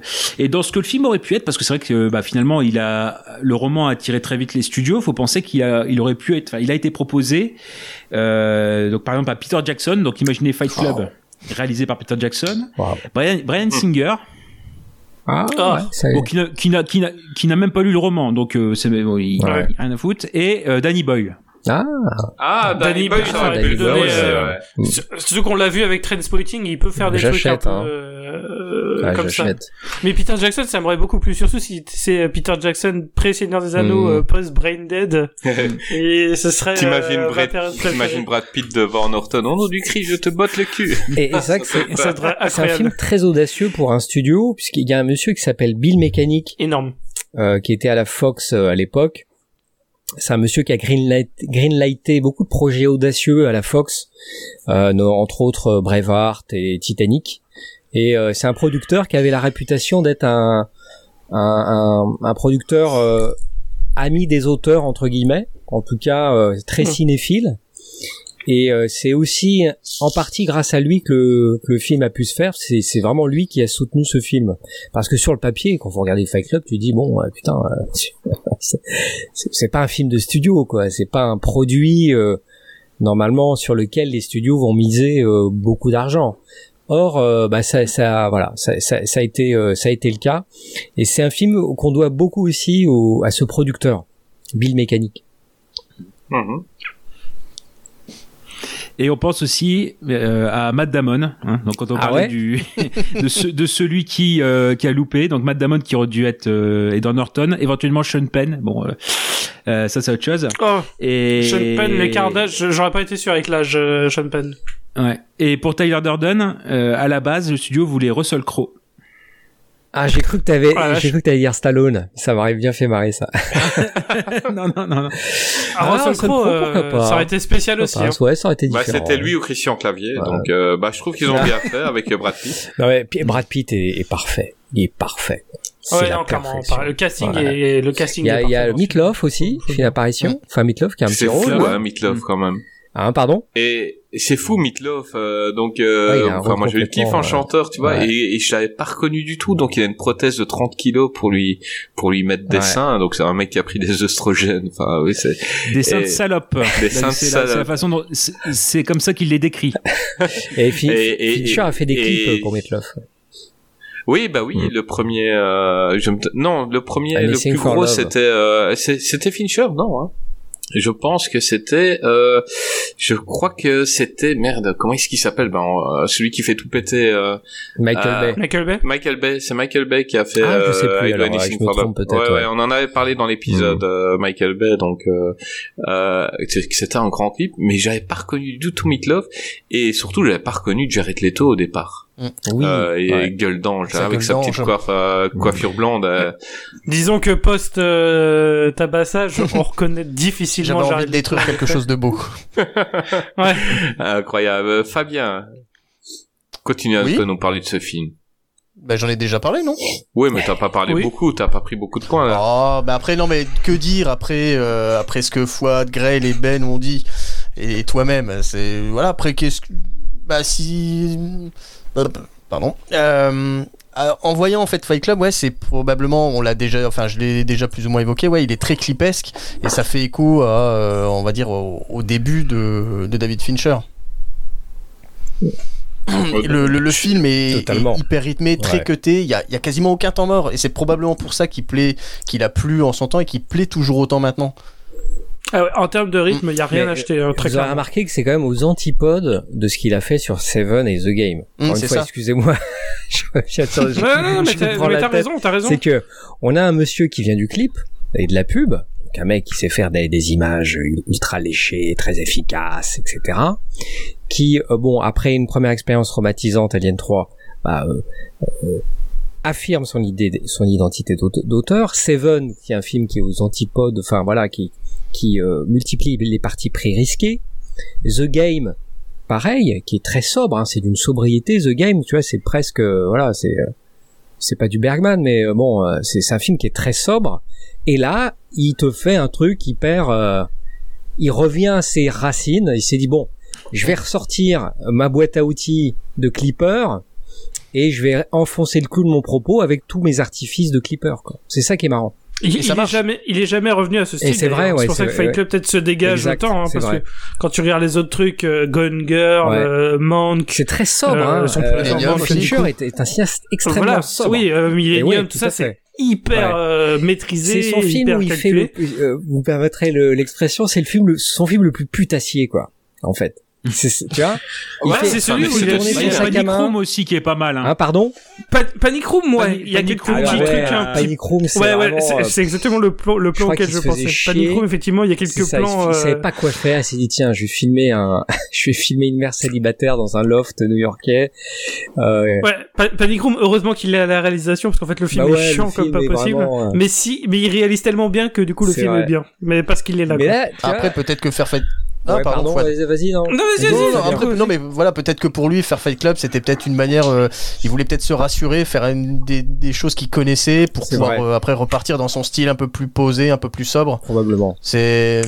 Ben, moi, Ouais, moi, Fight Club, je le vois moins clip, je le vois plus BD, en fait. J'ai plus l'impression que c'est une, ça pourrait être une super BD. Il y a des super plans. Euh, on voit, Ah, mais c'est peut-être le meilleur moyen, en fait, d'adapter une à BD, de faire un l'écran. clip. Euh, oui, Oui, mais d'ailleurs, la suite était une BD. Mm. Alors que le- il me semble que le premier- l'original c'était C'était un, un roman, c'est une. Oui. Et du coup, Fight Club 2 était une BD. pas. Ah ouais, non, moi, c'est, ça, ça aurait pu être une encore. BD super sombre et franchement, euh, Que je ne conseille pas d'ailleurs, désolé, hein, spoiler. Ah ouais, ah, mais, 2, mais c'était moi, pas- je ne veux même pas en entendre parler. J'ai même pas envie de voir. Je, je, je l'ai eu dans les mains j'ai pas, j'ai pas eu envie de lire. Euh, Pour faire un tout petit résumé, en gros, c'est euh, euh, Edward Norton est en couple avec euh, Helena Bonham Carter Mhm. et en gros, elle, elle est lassée de sa vie normale avec euh, Edward Norton et du coup, elle va lui couper un piquer peu ses ses médocs, médocs ouais. pour qu'il redevienne, pour qu'il fasse revenir euh, Tyler Durden. Ah, De temps en temps. Ah ouais. Oui, voilà, c'est ça. Il y a un côté un peu nostalgie. Euh, c'est plutôt une BD qui dénonce le côté, euh, le fait de vieillir et de- d'être nostalgique euh, de l'époque un peu anarchiste. Et c'est plus un retour sur ça, quoi. Mais c'est pas, c'est bien moins intéressant. Bah, moi, je trouve que que Fight Club restera un film euh, sur son époque. Donc tout à l'heure, j'ai par- parlé de Pump Up the Volume, par exemple, qui restera pour certains un film euh, euh, totalement pour l'époque euh, fin 80, dé- début 90 pour l'adolescence. Euh, Celui-là, ce sera vraiment un film sur l'anarchisme qu'on avait euh, nous jeunes. Euh, je crois que c'est euh, il y, a, y a des films comme ça qui vont être si en- en- dans, dans 150 ans qu'on devra montrer un film par époque, je pense que si on monte les années 90, je me demande si Fight Club ne sera pas le film choisi euh, pour pour ce, tout ce qu'il représente. Et euh, et puis n'oublions pas que Brad Pitt dedans, donc Tyler Gordon est élu ré- régulièrement euh, le Ouais. meilleur euh, meilleur méchant ou meilleur euh, personnage des films dans dans énormément de de, de sondages il est meilleur euh, personnage. Ça m'étonne pas. Oui, mais encore une Et- fois, par rapport à The Game. Et je suis d'accord avec toi par, et je suis par rapport avec toi, et je suis d'accord avec toi par rapport aux années 90 parce que pour moi les années 90 c'est le, c'est euh, Nirvana et au cinéma je trouve que c'est Fight Club et je trouve que les deux vont bien ensemble. T'as Nirvana qui a détruit le, le heavy metal qu'on le connaissait avec le grunge qui était un style très différent et Fight Club est vraiment un truc qui je, représente bien cet esprit euh, Mm. grunge je trouve très côté anti-establishment etc. Et du coup je suis d'accord avec toi si si dans 150 ans on dit un film des années 90, je pense que Fight Club, euh, tu peux pas te, tu peux pas te louper avec Fight Club. Mm. ouais non c'est clair et vu que je suis un enfant des années 90 je pense que je défendrai ce film jusqu'à la mort euh, Tu as bien raison. les jeunes si on parlait à un film où Brad Pitt fait du trampoline Il a bien le droit de faire du sport, hein, le mec. C'est comme ça qu'il garde la ligne. Donc en Et Ah quelle, ouais. quelle ligne Oh, Quelle ligne dans ce film il est- ah, il il bien il pas hein. plus musclé dans 3 Eh ben Ah, attends, bah, si, il est- on y arrive. Il est carrément plus musclé ouais. dans 3. Donc en 2004, euh, Wolfgang Peterson nous propose trois avec euh, Brian Cox, Sean Bean, Eric Bana, Orlando Bloom, Dran- Diane Kruger et le génial Peter O'Toole. Euh, donc euh, j'avais pas dit mais euh, Fight Club est, coté à 4,5 sur Allociné, ce qui en fait le deuxième meilleur film de Brad Pitt sur Allociné de après Seven. Donc mais celui-ci, ben, il a un petit peu moins il a 3,6. Euh, Il a la bonne note par rapport au titre du film, quoi, c'est bien. ouais, tra- voilà, Il est raccord. c'est ça. Voilà. Mais- Ça, Il aurait eu deux, j'aurais été dégoûté, tu vois. genre, Ouais, ah, si le film, si c'était Seven, 3,6, Seven aurait dû mériter pas 7, possible. quoi. Mais euh, voilà, euh, ben bah oui, ben écoute, tu l'as dit, Brad Pitt dans ce film-là, il est encore, enfin plus beau, Je, il a pas la classe qu'il a dans Fight Club, mais euh, là c'est une statue. Hein. Là, là c'est un. C'est un dieu grec. C'est, eh ouais, voilà, exactement. C'est, il faut qu'il joue Achille, et ben, il a le physique d'Achille. Gros budget protéines. Hein. but. Gros budget protéines sur le plateau quand même. Hein. Ouais. Bah, on Il l'avait quand même déjà bien foutu ailleurs, quoi. Mais là, ouais, il est. Moi j'aime il est- bien Troy. Ouais, bien. Eh ben, écoute, tu aimes bien. euh, Fais-nous le pitch du film. Qui aime bien châtie bien. Alors Troy, Mm. c'est l'histoire de la guerre de Troie tout simplement. Alors c'est la guerre, c'est c'est la guerre entre euh, c'est la guerre tout simplement. Oui, vas-y, vas-y, vas-y. euh, Alors- pas. Si tu sais pas, dis pas. Non non mais je, pas je suis pas prêt là. Je, je suis Ah, voir, c'est les Grecs et les Troyens, Grecs y et arriver. Troyens. Bon, le pitch est archi connu, tout le monde le connaît. Hein. Euh, et euh, Paris, euh, qui est un, un, un Troyen, décide, euh, bah, il, il- il tombe amoureux euh, de Hélène, qui est la fille euh, La d'Agamemnon. Alors non, je vais pas être bon là, Chris. euh, C'est la femme d'Agamemnon. Ah, Ouais, c'est la il y a femme, pardon, c'est la femme d'Ag- ouais, parce que vu, vu l'écart d'âge, ça m'a troublé. Mais je vais pas être bon là, Chris. Hein. Ah, tu vas pas être bon. Attends, donc, euh, parce bah, que écoute, je le connais pas je, par je vais, cœur. je vais, je vais le faire vite fait. Vas-y. Euh, donc, euh, un Orlando Bloom complètement effacé qui ressemble plus à, Ah ouais. à Elijah Wood, euh, donc euh, arrive à prendre la plus belle femme du monde Mm. à un méchant roi qui s'appelle Agamemnon. Et donc euh, les Grecs décident d'attaquer Troie pour récupérer Hélène et la tuer et pour prendre en même temps Troie qui est inviolable depuis des centaines d'années. Euh, et ils prennent avec eux ben, le génial combattant qui est Achille, euh, joué par euh, Brad Pitt. Euh, ben, je pense que euh, on a quelqu'un qui aime bien ce film, euh, qui m'avait dit qu'il aimait bien ce film, et c'est Fabien. oui, oui, oui, exactement. Oui, j'aime bien, euh, j'aime- j'aime bien 3. alors, je vais vous parler un peu de moi déjà. Après, c'est une, une heureuse coïncidence. Euh, j'ai un fils qui s'appelle, euh, que j'ai avec ma femme, que j'ai appelé Achille, qui étrangement, bah, après, c'était pas fait exprès, mais on est très dans la mythologie avec nos enfants. Il a une épée. Ça, c'est la classe. Euh, oui, exactement, il a la paix, mais euh, grosse coïncidence qui n'est pas faite exprès. Il est né un 18 décembre. C'est Brad Pitt. Bah, presque. Il est né. Mon, Mon fils, fils est né un, Brad un Pitt, 18 euh, décembre voilà. et Brad Pitt est né un 18 décembre Alors aussi. ça, moi, je te dis, c'est le destin. Oh là là. Il y a pas de hasard. Exactement. Donc- Bah, je lui souhaite la même carrière. Bah, justement, fils. moi aussi, je suis en train de, de faire en sorte qu'il prenne des, des cours d'acting. Mets-toi l'acting, ouais, s'il te plaît. Je Il va te à- ramener la fille d'Angelina Jolie, tu vas rien comprendre. cours. Ouais, c'est dans tous les cours, le cours Florent, tout, voilà, voilà, tout ça. Je veux de la Cours moulaga. Florent, qui cours Simon. Mais oui, non, donc j'aime bien 3, euh, bah déjà parce que j'aime euh, l'histoire, enfin, le- Parce que t'aimes le chiffre 3 aussi, tu m'as dit. exactement, puis c'est pas difficile à compter, hein, c'est- mieux que le nombre 23. Exactement. Mais non, oui, je l'ai vu au cinéma celui-là. Euh, Après, bon, l'histoire est très guimauve. Hein, le l'enrobage, euh, l'enrobage du film est très, euh, ça- ouais, l'histoire d'amour qui est dépeinte et c'est c'est hollywoodien. Mais après, les acteurs, je trouve qu'ils sont tous justes. Euh, J'aime bien Euh, Sean sauf Bean. Orlando Bloom, quoi. Oui, sauf Orlando Bloom. Mais est-ce un acteur? J'ai dit que les acteurs étaient tous justes. Ouh là là, le Oh débat là, est tu vas avoir des lancé. problèmes, Fabien. Les mots, les mots non, sont c'est pas vrai. J'aime bien, j'aime bien Orlando Bloom Non, dans, dans certains certains films. Ah ouais, film, je suis d'accord avec cool, toi, hein, il est, il est il est- fade, hein, Orlando Bloom. Hein. Il est cool Dans dans celui-là, ouais, il est Dans très ce- fade. Dans ce film-là, Ah il Mais vraiment. je l'ai dit tout à l'heure, il, Il m'a, fait rien. penser, tu, tu mets Elijah Wood à la place, c'est la même chose, c'est-à-dire Elijah Wood, soit un mec un peu chétif euh, parce qu'il est beaucoup plus petit. Là, je vois ce, je le vois comme ça. Il a Ah, mais peur de surtout tout le monde. par rapport des autres Euh, acteurs qui sont euh, qui sont des masses. Lui, il, est, Ouais, il est frêle. mais ils sont hyper charismatiques, ils sont, il, Ouais. il y a de la testostérone dans ce film-là, mais lui, il en a pas du tout. Ah, mais après, c'est peut-être un Euh, parti pris aussi. C'est peut-être le, le, le réal qui a Certainement, qui- pour ouais. montrer justement le fait qu'il soit chétif par rapport à tous les autres qui sont euh, qui sont des guerriers. Lui, ce ouais, n'est mais pas la un guerrier. plus belle femme peut-être du monde est, est tombée amoureuse de lui, et elle est prête à mettre deux pays à feu et à sang pour lui. Enfin, Oui, mais justement parce qu'il est différent. C'est ça, il est différent C'est vrai que quand tu regardes le film, tu dis bon bah c'est Brad Pitt ou c'est Eric Bana, tu vois. mais euh, justement quand t'es Diane Kruger, tu fais bon bah lui il est différent. Oui. Orlando Bloom est Elle voulait différent. un peu de trucs différents. Et, euh, après, euh, après être- avoir été dans la couche à Agamemnon, elle voulait quelqu'un de, de de pas barbare. Elle s'est mis au pegging et Orlando Bloom était ouvert quoi, voilà tout simplement. Voilà, vas-y, continue, Fabien. Non mais voilà, il y a des scènes mémorables. La scène de, de le, le combat entre euh, entre Achille et le frère de Donc, avec Paris. Hector. Comment? De Hector, ouais. Vi- euh, de voilà d'Hector, elle est, euh, enfin, le combat est monumental. On... J'aime euh, dans ce film, c'est probablement le seul film où j'aime bien Eric Bana. Je trouve qu'il est, qu'il est juste dans le rôle du, du grand frère. Non, mais- dans le rôle du grand Quelle frère. violence envers Eric Bana. Non mais, Il a rien demandé. non mais, euh, Non, mais il a- après, Eric Bana joue Il- Eric il Bana, il joue le mec film. détaché, le mec. euh, Mais il est, il est, il est juste dans le rôle de d'Hector. Ouais, ouais, je suis d'accord.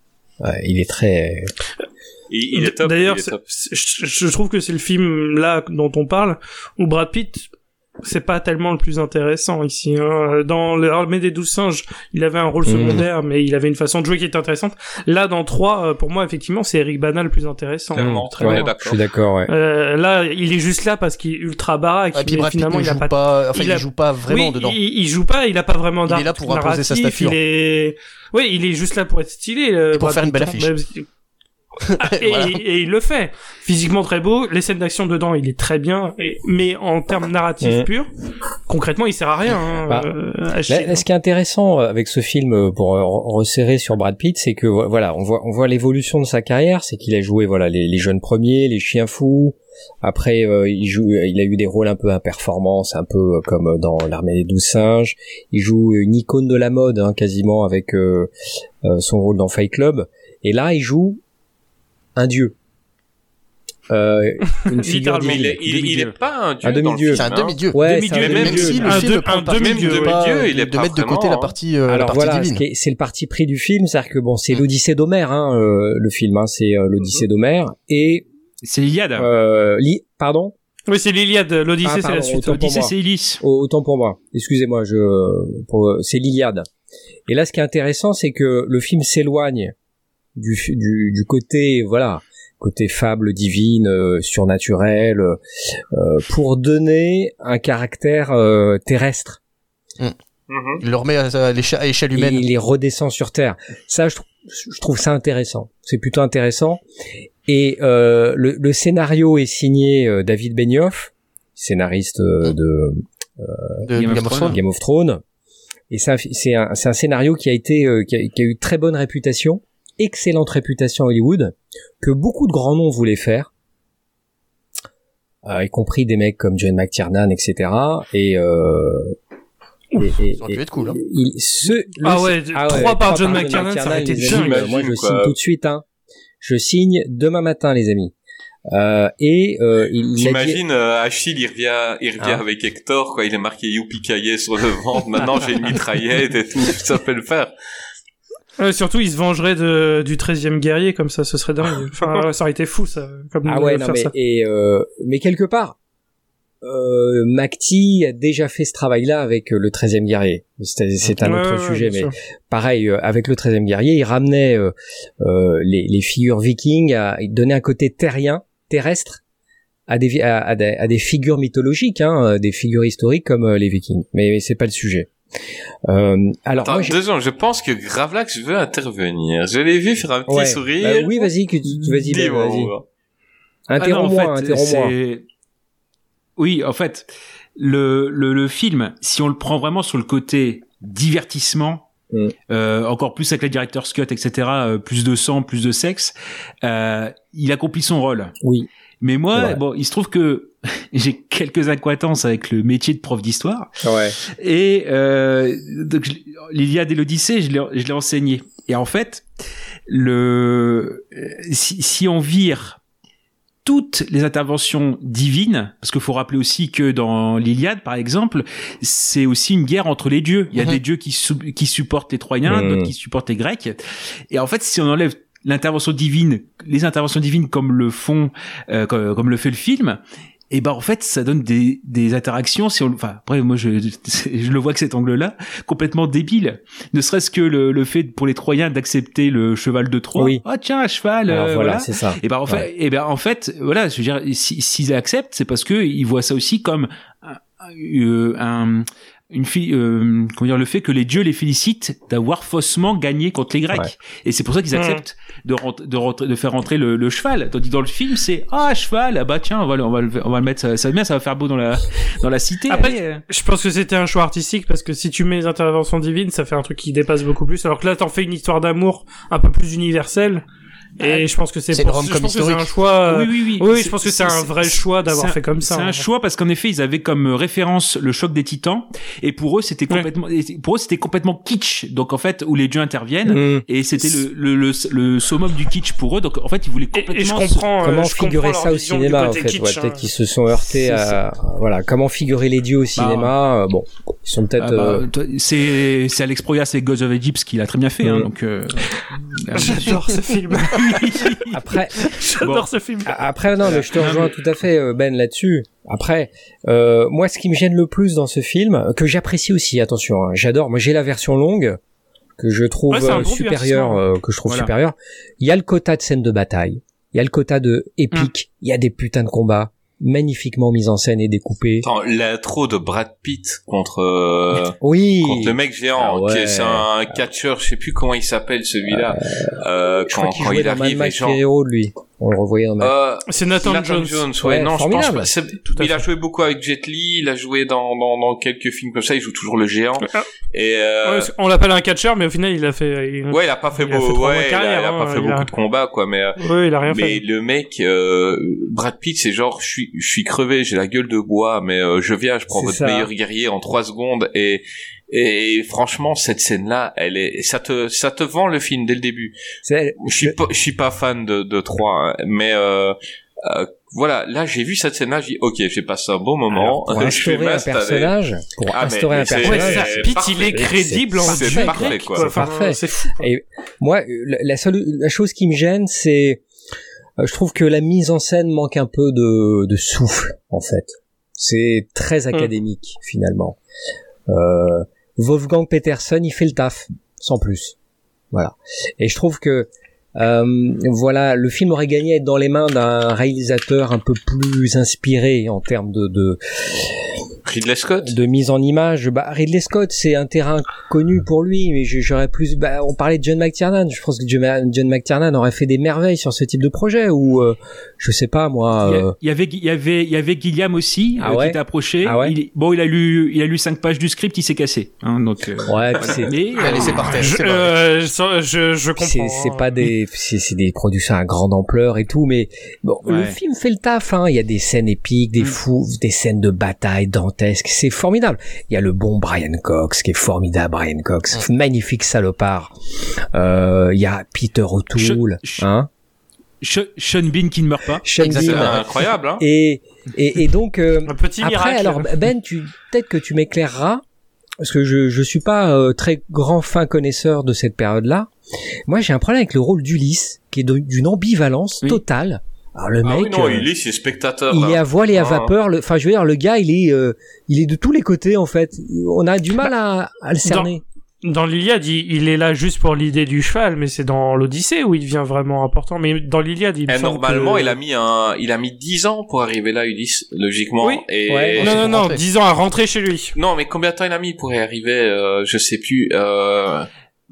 Oui, en fait, en fait, ça, c'est-à-dire que le, le, le film résume la guerre vraiment en quasiment quelques semaines, alors que Ah ouais, il a fallu déjà dix ans pour euh, Pour préparer, euh, voilà, pour préparer ça. la flotte. Ouais. Ah oui. Et dix ans D'accord. de, de guerre. Donc en fait, c'est vrai que euh, le film, euh, bon, euh, forcément, il, il remplit très bien. Et vous avez raison. Et moi, je suis entièrement d'accord avec ça. Il remplit euh, vraiment sa tâche de divertissement. Si on le prend sous cet angle-là, c'est un bon film. Mmh. Après, euh, c'est à la sauce américaine. quoi. Mais- C'est la guerre de Troie, sauce américaine, où euh, bah il faut faut tailler. Ils ont pour, des euh, valeurs. Qu'est-ce que tu aurais aimé Euh, voir, ouais. toi, Ben? Quel, plus gros Donc toi, tu parlais de la, la véracité, l'authenticité, la Bah, fidélité écoute, au texte. Qu'est-ce que tu Je vais aimé répondre voir, à sa place deux secondes. Je pense que Ben aurait aimerait une fois voir un vrai film sur l'Iliade, un vrai film, je pense, Ouais. parce que moi aussi, en tant que j'adore la mythologie et j'aimerais voir un vrai film sur ce qui s'est passé à Troie et pas un Bah, pour moi, il faut spectacle. pas un On film. va hein. voir Si vous raconter les histoires, il faut une mini-série. Voilà, quoi. on va voir Enfin, ce qu'il va dire hein. maintenant, mais vas-y. Mais non, non, c'est vrai que ça, bah, de toute façon, et même si la guerre de Troie a eu lieu, voilà, ça c'est, on, on, on ne sait pas, euh, voilà, ça c'est, c'est pas encore euh, révélé. Mais si on se base sur Homer, par exemple, c'est c'est vrai que euh, on parlait de Fight Club avec le fait qu'on a quand même entre euh, le narrateur et Tyler euh, une charge homo-érotique. Bah là, dans le, dans Troie. On a complètement effacé parce que par exemple il y a le personnage d'Achille avec, Avec Brad Pitt, Patrocle, mais il y a le ouais. personnage de, de Patrocle et en fait dedans euh, bah c'est limite euh, je sais pas son cousin ou Ouais, c'est son cousin. mais Normalement, c'est Voilà, de, mais de, il- de- de amoureux. Voilà mais on, on comment dire donc on- c'est comme ça qu'on définit leur lien mais euh, on enlève la charge par exemple euh, après je sais pas si le fait de voir un film à grand divertissement est-ce que ça euh, ça a enlevé il fallait enlever ce côté là ou euh, Ouais, c'est ce que j'allais dire. Je suis quasiment sûr que c'est Hollywood Ouais. qui a dû mettre son filtre no homo Oh, sur. pas euh, nécessairement, sur le parce que dans Alexandre, Ou Brad euh, qui Pitt. était aussi un gros film, ils ont, ils oui. ont pas caché euh, le fait qu'Alec, que Alexandre était, était homosexuel et ils ne le cachent pas. Donc, Oui. euh, Après, tout le monde a chié sur Alexandre, mais c'est pas pour cette Ouais, raison. mais des hein. gens ici C'est- aussi Alexandre, dessus parce que euh, genre euh, sa mère est jouée par une actrice qui a deux ans plus que lui. C'était un peu con aussi, tu vois. Il y a plein de choses qui allaient pas. Quoi. Ouais, du coup, tu te dis, mais pourquoi le film n'est pas juste de l'inceste, quoi, Ouais, c'est finalement? ça, quoi. Gagnerait du temps. mais mais oui Ouais. oui donc en non, fait, mais c'est vrai que 3, ouais c'est le plus lambda, je pense, de la liste qu'on a. hein. Alors, Ah, il paraît qu'ils se tiraient lambda. la bourre. Quoique, Euh, bah, Brad Pitt Quoique et Eric Bana euh, se tiraient la bourre à celui qui serait le plus musclé. Je, je, je, je sais plus où j'ai, je sais plus où j'ai lu ça. Oh, Brad Pitt gagne quand même, je crois. hein. Large. large. Ouais, c'est vrai qu'il est, moi, il j'avais est très lu- sec. j'a- j'avais lu qu'ils a- Hein J'avais lu qu'ils avaient ils avaient un concours euh, lors du justement pour la scène euh, d'affrontement de duel ouais. où euh, ils avaient entre guillemets une sorte de accord entre gentlemen entre guillemets où c'était euh, 50 dollars pour un coup léger et 100 dollars pour un coup euh, dur et en fait Brad Pitt a gagné 750 enfin il a, il a gagné il a dû verser 750 dollars à zéro Ah ok, d'accord. Ah ouais, parce qu'il il, il, il est, trop fort. Alors par rapport au combat, c'est ça. moi je, je suis très admiratif du, des, des combats, le, le, le réglage des combats. Je trouve que la chorégraphie des combats est extraordinaire quoi. Avec tout ce travail avec des boucliers rotatifs comme ça avec qui ont des encoches pour mettre les flèches. Ça c'est vachement bien. Moi j'avais jamais vu ça au cinéma ce Eh type ben, de écoute, moi, chorégraphie tu vois. dans les combats, le, le truc où Brad Pitt m'a le plus impressionné, c'est quand il s'entraîne avec son cousin et qu'il parle à Ulysse et qu'il ne regarde pas son cousin euh, frapper et qui il, il, il- bloque les coups, il attaque mais sans regarder et tu dirais vraiment un vrai combattant. Là Oui. tu te dis le mec Ouais. il a une préparation Ouais. euh, de D'ailleurs, mais c'est marrant parce que toutes les scènes de combat dont vous parlez, qui sont les scènes marquantes, finalement, c'est que des trucs en un contre un. Oui. Parce que moi, je trouve que les scènes de guerre globales sont pas intéressantes. Mais c'est vrai que tous les affrontements, bah, la scène la plus importante, c'est clairement euh, Achille Hector, oui, contre. Achille. Vraiment, c'est la meilleure scène combat, du film. hein. Il y a pas, il y a pas de Ouais. doute. Mais c'est ça, c'est en fait tous les bons, les, les bonnes scènes du film ça. finalement, c'est que les combats en un Ouais. contre un. C'est des trucs de d'ampleur. Je trouve que c'est hyper lambda, c'est hyper. euh, Après, oui, euh, Peterson, c'est un faiseur. Hein, ça a jamais été un grand réalisateur.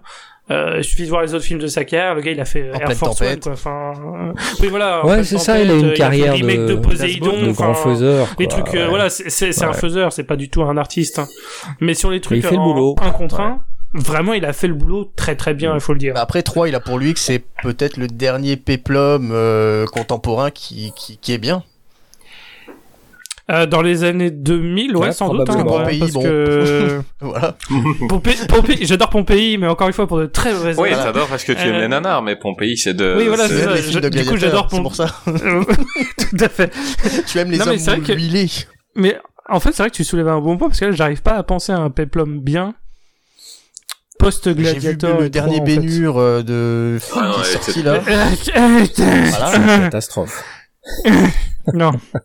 Bah, Non, il est à mais mettre à côté de film 2012, c'est un film catastrophe. en, en plus euh, Maintenant, euh, pour rejoindre un peu ce que disait Gravelax, qui, qui dit que bon, ils ont pris des libertés, je trouve qu'ils auraient fait un scénario original avec ces acteurs-là, avec ces décors, avec euh, avec tout. hmm, Donc ils, ils auraient fait un scénario original. Euh, Pas s'écarter de l'histoire. Euh, l'histoire oui, originale. voilà, ils n'auraient pas fait trois. Ils auraient fait un péplum sur une armée qui attaque une autre. Enfin, Hmm. et ça aurait pu Pour être euh, euh, parce que moi aussi j'étais un peu déçu euh, dans le sens donc je suis je suis j'adore la mythologie et quand j'ai vu le film je m'attendais à voir des, des dieux je m'attendais à voir et ben j'ai pas eu tout ça.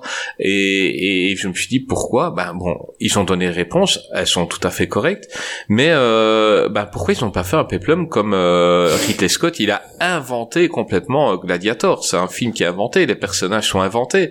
Euh, pourquoi il a pas fait un truc comme ça? Et ça aurait pu être cool Alors, Ouais, mais ça aurait pu. c'est- C'était c'était compliqué parce que, par exemple, si on prend vraiment le, la façon dont c'est décrit, par exemple les duels, il y a des moments où, euh, je prends Achille et Hector, euh, il y a quand même plusieurs duels dans avant le, le duel fatal et euh, où à chaque coup Hector est en défaut et il est sauvé par un dieu. Donc, ce qui fait que le, le, le duel ne se termine pas et c'est à partir du moment où les dieux décident de dire euh, euh, bon bah cette fois on laisse la, le, le duel se dérouler et qui perd perd ou qui gagne gagne gagne euh, que ça, donc à l'écran euh, la partie où je sais pas il y aurait un dieu qui euh, soulève Hector et euh, dit bah voilà tu euh, ça, ça, ça fait très bizarre je pense ouais, je pense que en Mais termes narratifs, ça aurait posé hein. beaucoup de problèmes en termes narratifs, Voilà. puisque Oui, non, mais dieux, clairement. mais je suis d'accord avec Chris, quitte à enlever la- les trucs des dieux, autant tout enlever, autant pas faire la guerre Voilà. de Troie, autant faire Après, il y a un peut-être aussi autre chose à prendre en compte, c'est que euh, vu la date de sortie, en rajoutant tout le côté divin, euh, le film devenait un film de fantasy et il est entré en confrontation directe avec Le Seigneur des Anneaux, Hmm. avec Harry Potter, avec tout ça, et Oui. Oui, ça aurait le peut-être été contexte de plus l'époque a de- sans de doute sortir euh, poussé le Mais c'est un film qui a été fait dans le clairement. sillage hein, du Seigneur des Anneaux, puisque euh, Peter Jackson Mm. a remis au goût du jour les grandes fresques euh, guerrières, ça. etc. Et je trouve que c'est un, je trouve que c'est un beau film euh, parce que dans le sillage du Seigneur des Anneaux, on a, on a eu aussi des, on a eu quelques quelques nanars, mais euh, et ça fait partie des super bons films qui ont été faits dans cette dans cette période-là, parce que bon, à Holly- à Hollywood, dès, qu'un truc marche, on a droit derrière à toute une, une Mm. ribambelle euh, de, de films. euh, déclinaison. il est de déclinaison. Et moi, je trouve que Troy euh, fait partie de, de voilà des des films plutôt sympas de cette période-là post Seigneur des Anneaux. Euh, et encore une fois, Orlando Bloom, heureusement qu'il a il a pas le rôle principal, mais je, je- je- voilà, je trouve que même si son rôle de Paris euh, appelait euh, forcément euh, une prestation peut-être plus un peu plus éteinte et effacée, je le trouve vraiment. T'as envie de lui foutre des claques, quoi. Moi, j'ai envie de le. Ah oui, claquer, t'as envie de voilà. lui dire réveille-toi, mec. Réveille-toi. Et tu Tout ça, c'est à cause de euh, toi, quoi. Mais voilà. quoi. Enfin, Kruger aussi, en vrai. hein. Kruger, ouais. Ouais, c'est clair. Je- Il faut ouais, être deux hein, je un- Les deux, ouais, c'est ça, il faut être deux pour, qu'il y ait- Au- pour créer la guerre. hein. Les deux sont Aujourd'hui, détestables. hein. A- Agamemnon ferait un procès, mais à l'époque, il faisait la guerre, quoi. Tu vois, c'est ça qui est. Après, c'était juste un piqué ma prétexte. femme, je te fais la guerre. Oui, finalement, c'est- oui. on- Euh, voilà, après, il faut le Effectivement, du point de vue c'était plus un prétexte mais- qu'autre bien chose, sûr, mais- sûr, mais euh, voilà. Dans c'est- les- on va dire le départ de, de Hélène, c'est juste un prétexte pour envahir Troie. oui, final, euh, Oui, c'est ça, c'est. oui, mais- mais- ça- Il aurait fait, t'aurais Paris qui aurait fait tomber un vase, ça aurait été, de Paris mettre en danger son royaume, enfin de son pays pour. Pour, Un voilà, coup de bite. pour une pour un Ouais. coup de Pour une- bite, ouais, pour une pour gonzesse, nana, quoi, tu vois. C'est euh, En plus, bon, après, ça va, c'est Diane Kruger, mais bon, quand même. Diane Kruger, Quand on même. comprend, mais bon, quand même, c'est. Hmm. Tout un pays pour Diane Kruger, quand mais même. juste pour très en revenir de à Brad Pitt. Paris. Euh, que ce soit les amis ou les filles que j'ai connues depuis l'époque, euh, je, elles ont toutes fantasmé sur euh, Brad Pitt dans 3. Euh, Ah, y a quoi c'est- Je suis pas gay, mais même moi, quand je le regarde, Mais je fais, même ah, moi, j'ai fantasmé sur Brad hein. Pitt. Il y a pas de Bah problème. oui, non, mais c'est. Ah oui non mais C'est- un bœuf, à, à hein, chaque fois vraiment, faut le que dire. à chaque fois que il y avait trois à la télé et qu'elle passait devant quand elle, elle, elle regardait elle avait un petit sourire. Euh, oui mais attends On regarde euh, il avait près de 40 ans à l'époque. hein. Il avait près de 40 On l'a déjà ans. vu la semaine dernière. Non, mais pas grave. Ah, mais Brad Pitt, il vit extrêmement bien. On parle pas de Once. Upon a Time, hein. Mais il est exceptionnel dans ce film aussi physiquement. hein. Non, Troy, euh, tu moi je le euh, recommande euh, malgré tout. Je trouve que c'est un super Ouais, c'est un bon bon divertissement. divertissement. Un Euh, divertissement, Divertissement, bon ouais, divertissement. en Si divertissement. t'as des bonnes enceintes chez toi, là, c'est Un un film qui divertissement. fait bien Div- péter les divertissement, enceintes. euh, Oui, non, mais c'est ça. c'est- pas un grand film, mais. Après, euh, faut le prendre il- pour, ouais, faut le prendre pour ce qu'il est. C'est ça. Un bon divertissement, un une bonne fresque historique. C'est ce qu'Hollywood peut faire de mieux en termes de divertissement. C'est propre. Divertissement. T'as ton compte. On dit C'est pas un le contraire. c'est pas un film historique. Ne comptez pas là-dessus pour avoir 20 sur 20 en histoire. Mais euh, c'est ça quoi un mec euh, Oui, oui, si t'as une interrogation une dessus, dis je regarde film pour gagner du temps. s'il y a un des élèves, euh, s'il y a un élève de, un élève de Gravelax euh, regarde le film en pensant avoir des points, il va se planter la eh gueule. ouais, eh ben non. Euh, eh ben les gars, si on passait au film suivant, euh, que j'ai du mal à me situer dans ce film parce qu'en même temps je l'aime bien et en même temps je sais pas, c'est Ah, bah, l'aime pas, l'étrange histoire de Benjamin Bunton. Et en 2008, David Fincher, encore, on en aura fait aujourd'hui, hein, il revient avec euh, l'étrange histoire de Benjamin Bunton, avec Kate Blanchett, Julia Roman, Taraji P. Henson, Jason Fleming, j'aime bien Jason Fleming, ce mec-là, je sais pas pourquoi j'aime bien, euh, et Tilda Swinton. Euh, film coté à 4,1 sur Allociné. Euh, un des bons films euh, cotés de Brad Pitt. On va voir pourquoi ou pourquoi la note est trop haute. Euh, et ben on va commencer avec quelqu'un qui n'aime pas ce film, c'est Grey. Grey. Pourquoi tu n'aimes pas ce film? Enfin, Alors, d'abord, attends, euh, d'abord, on va vite raconter ouais, le l'histoire. Vas-y, vas-y, vite fait. Ouais, en gros, Benjamin Button, c'est, en gros, il faut voir le film un peu comme un, un conte où c'est euh, Benjamin Button, donc du coup euh, la personnalité principale qui est jouée par euh, Brad Pitt, qui va vivre une vie entre guillemets à l'envers, où quand il va naître, il sera euh, physiquement Eric Zemmour. Très- voilà, il sera proche du, il sera tout tout à fait euh, vieux en fait, et plus le temps va passer et plus il va rajeunir, et du coup on va voir ce côté un peu euh, émotionnel dans le fait de, de de se sentir de mieux en mieux, mais de voir les personnes qu'on aime eux faire le chemin inverse et de, de voir ce décalage. Et du coup voilà c'est un film sur euh, sur l'amour et sur la vie sur l'importance l'importance justement de de de ces de ces deux éléments là euh, je n'aime pas ce film euh, j'en suis désolé. Euh, vraiment c'est c'est le David Fincher que j'aime le moins euh, de très loin. Genre, vraiment beaucoup. Euh, j'aime euh, j'aime tous ces films mais celui-ci euh, vraiment j'ai j'ai beaucoup de mal. Même Alien 3 hein, je- tout le monde crache. Alien 3 a été compliqué mais le Donc résultat pour final, toi, je Alien ça 3 reste est un meilleur film que Benjamin Button? Je dis non, je dirais pas que c'est un meilleur film, je dirais que je préfère. Euh, Benjamin Button, en gros, je comprends pourquoi il a eu autant de récompenses, je comprends la note, c'est juste que émotionnellement, pour ma part, je n'ai rien ressenti devant ce film. Euh, je l'ai trouvé très bien fait, été très impressionné techniquement, euh, sur tout ce qui concerne les maquillages, euh, Brad Pitt en vieux, je, je trouve ça absolument hallucinant, vraiment, euh, en termes d'effets et tout, euh, même encore aujourd'hui, ça n'a vraiment pas... Mais c'est vrai qu'ils ont fait Brad Pitt en vieux, mais par contre, quand il rajeunit, ils ont pris un acteur euh, pour faire un jeune, ils n'ont pas fait Brad Pitt enfant, ce qui aurait pu être une euh, performance excellente aussi. ça, ça aurait été C'est vrai, ils vraiment- ont, ils ont ouais, pris un ça. gosse, quoi, qui ne, qui ne lui ressemble pas du tout, tu vois. C'est ridicule quoi, ils ont pris un enfant, enfin vraiment les mecs ils ont pas compris. euh, non mais en fait ouais, j'ai j'ai j'ai dû je, comprends que les gens aiment mais moi émotionnellement, j'ai pas du tout été euh, attaché au film et euh, même si Brad Pitt est le héros principal, pour moi la personne que je retiens de ce film c'est Kate Blanchett euh, que je trouvais hyper touchante. Euh, notamment dans les dans la vers la seconde moitié du film où elle devient vraiment plus vieille tout ça je trouve que c'est là où vraiment le, le meilleur de l'acting du film est là-dedans. Mais Brad Pitt joue extrêmement bien, il y a pas de souci. Et encore une fois, euh, ça revient à ce que je pensais.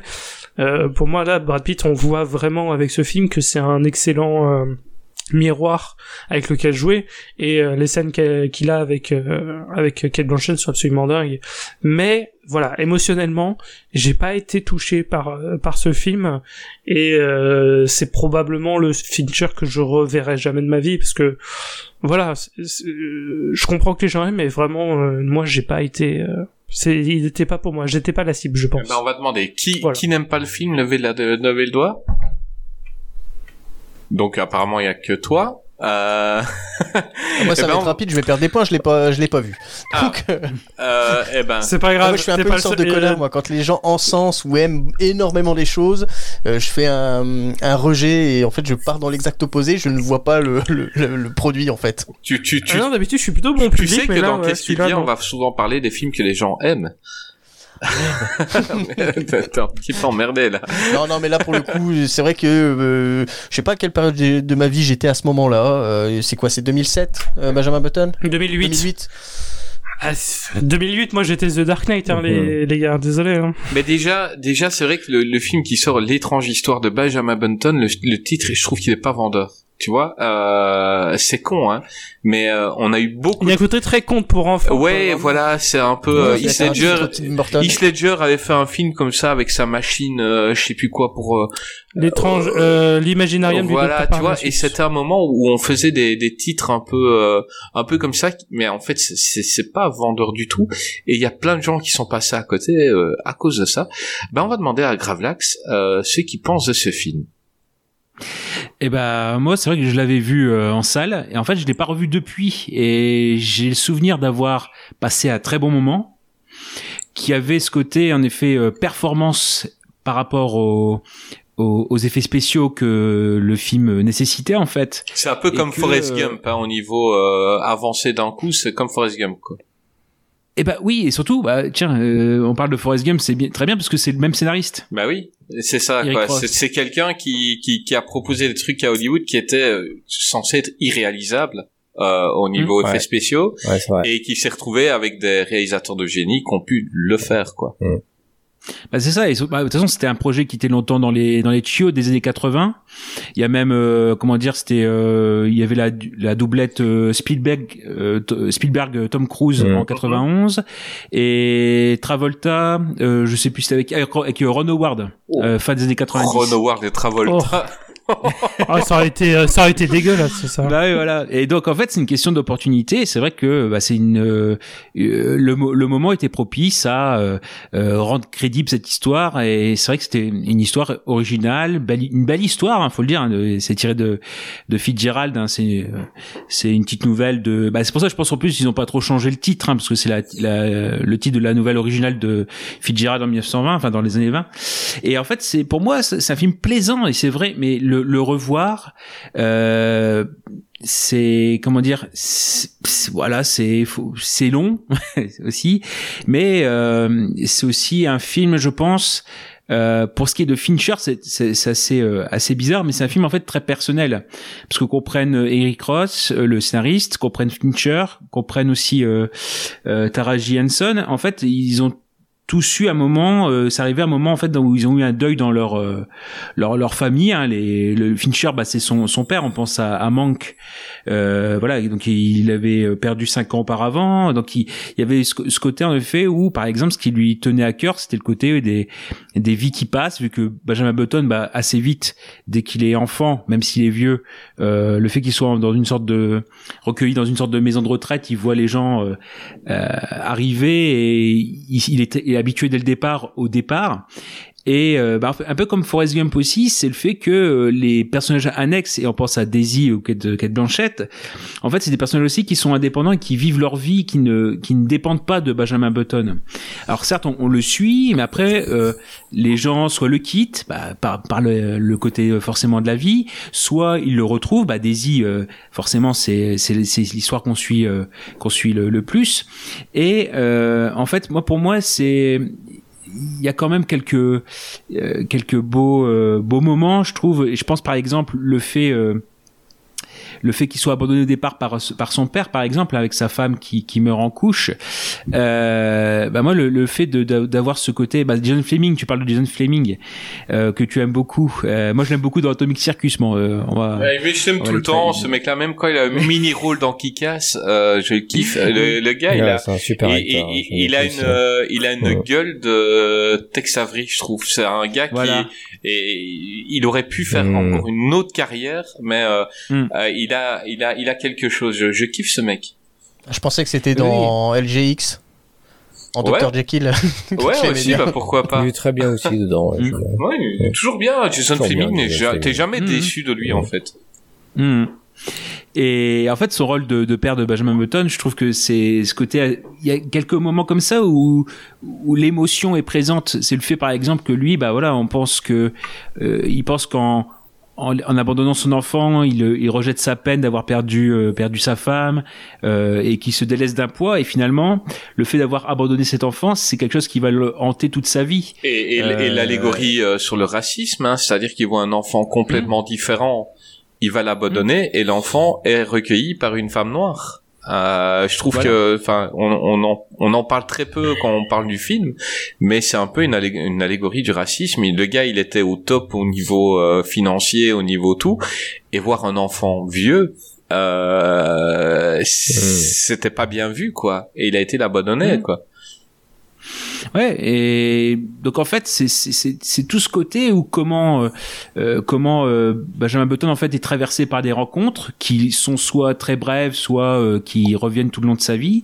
Comment mener une vie différente parce que c'est ça aussi comment Daisy s'adapte ou Kate Blanchett s'adapte à à son inversion et euh, comment il se retrouve au beau moment et puis quand après euh, ce bon moment bah c'est plus le bon moment et moi en fait de tout ce film où il y a quand même euh, ouais on est à deux heures et demie même euh, même limite 2h40 je crois que c'est comme ça.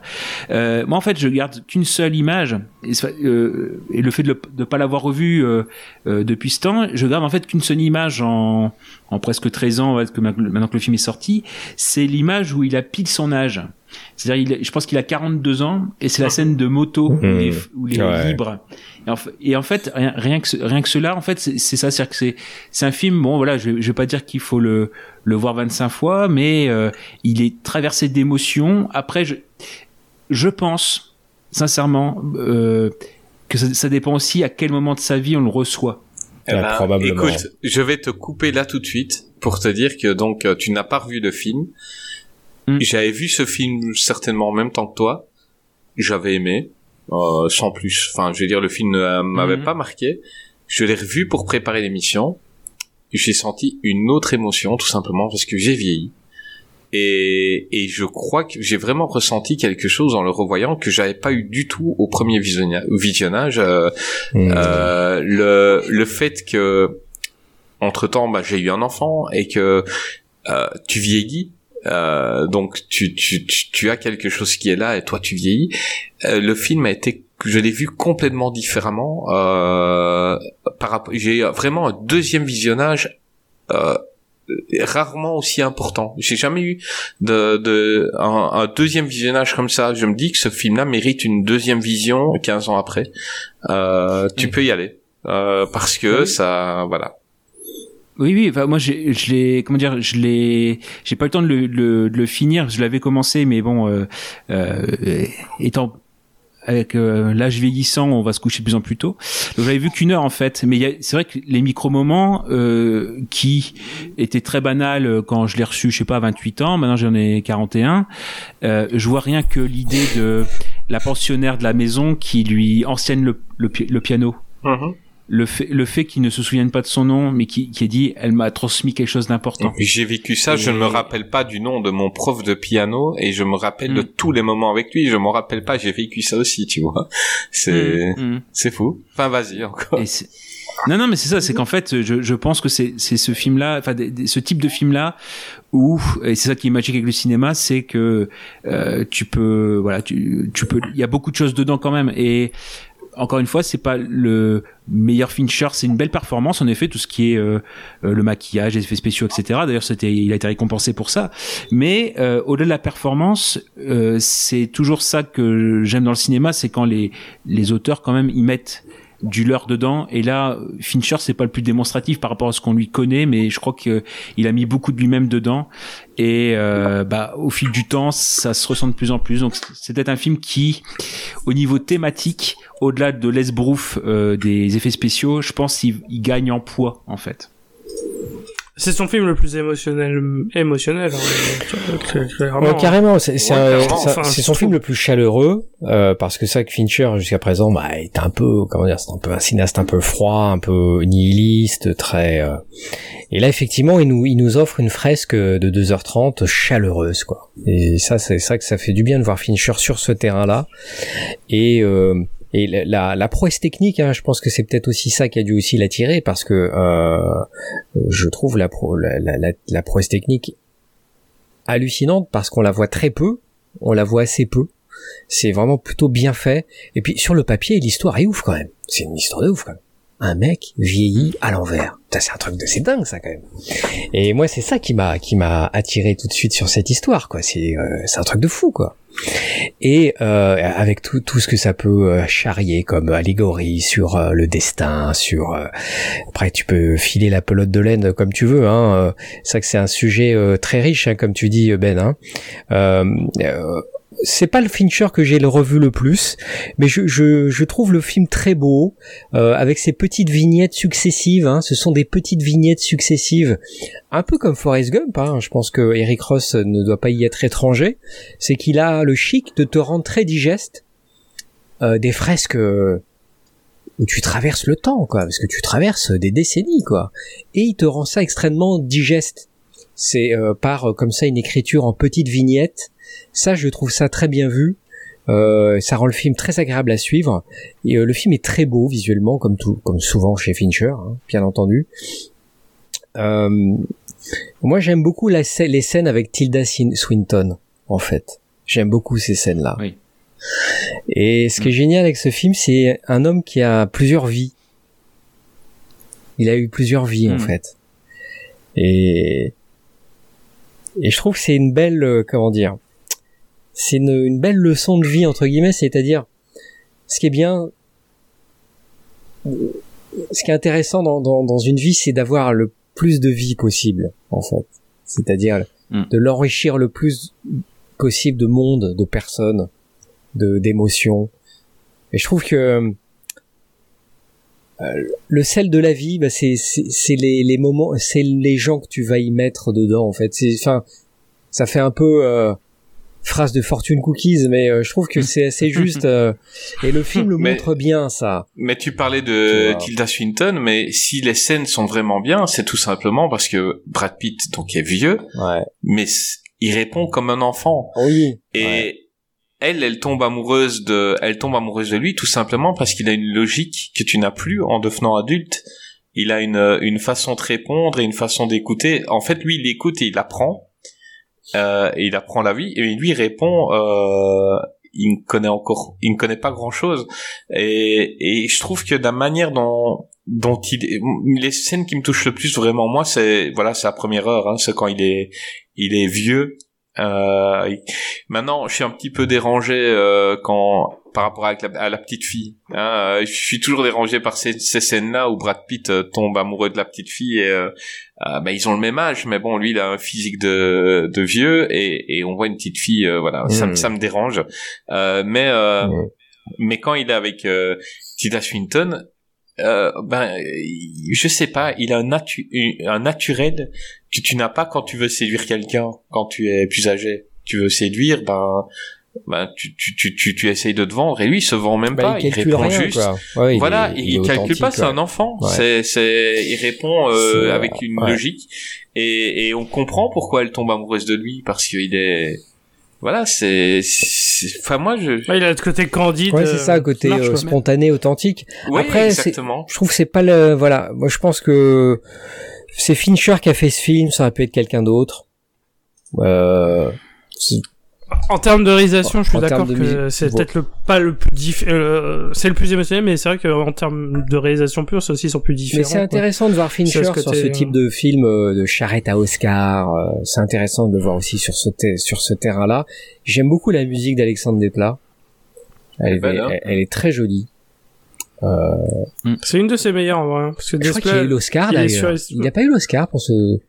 Je sais pas. Ah, Je c'est possible. pense pas, alors- non. Il y a eu la Je- direction artistique, les maquillages, les effets visuels. Ah pardon. Il y a pas. il y a Ouais, pas parce qu'il me la- semble que Desplat, il l'a eu que pour la forme Alors de je crois l'eau. qu'il l'a eu euh, pour la forme de l'eau, ouais, c'est ça, autant pour moi. Non, mais ça, c'est sûr qu'il l'a eu pour la forme de l'eau, mais je, je sais pas s'il y en Je avait un autre avant. Mais belle musique. Ah, je l'ai à la maison, hein. C'est un film que je possède. euh, C'est voilà, je me le repasserai certainement encore une fois ou deux. Enfin, je, je verrai quand j'aurai des enfants, probablement, je leur montrerai, tu vois. Mais euh, voilà, c'est un joli conte. Euh, maintenant, c'est pas le. Alors, alors, c'est vrai qu'on parle de Brad Pitt, on a oublié. le sujet, c'est Brad Pitt.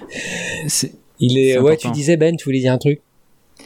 Bah sur Brad Pitt, oui, c'est vrai que si on revient sur sur lui, bah, quand je parlais en introduction que voilà plus on, plus on avance dans le temps, plus il a un jeu euh, qui s'intériorise. Là, on est en plein dedans, parce que finalement, c'est vrai que si euh, euh, on, on fait la synthèse du film, euh, à part quelques quelques moments où il prend son destin en main, finalement, Benjamin Button, certes, on suit son histoire, mais il n'en est pas forcément le moteur parce qu'il est énormément en réaction avec ce qui arrive dans la vie de ses interlocuteurs.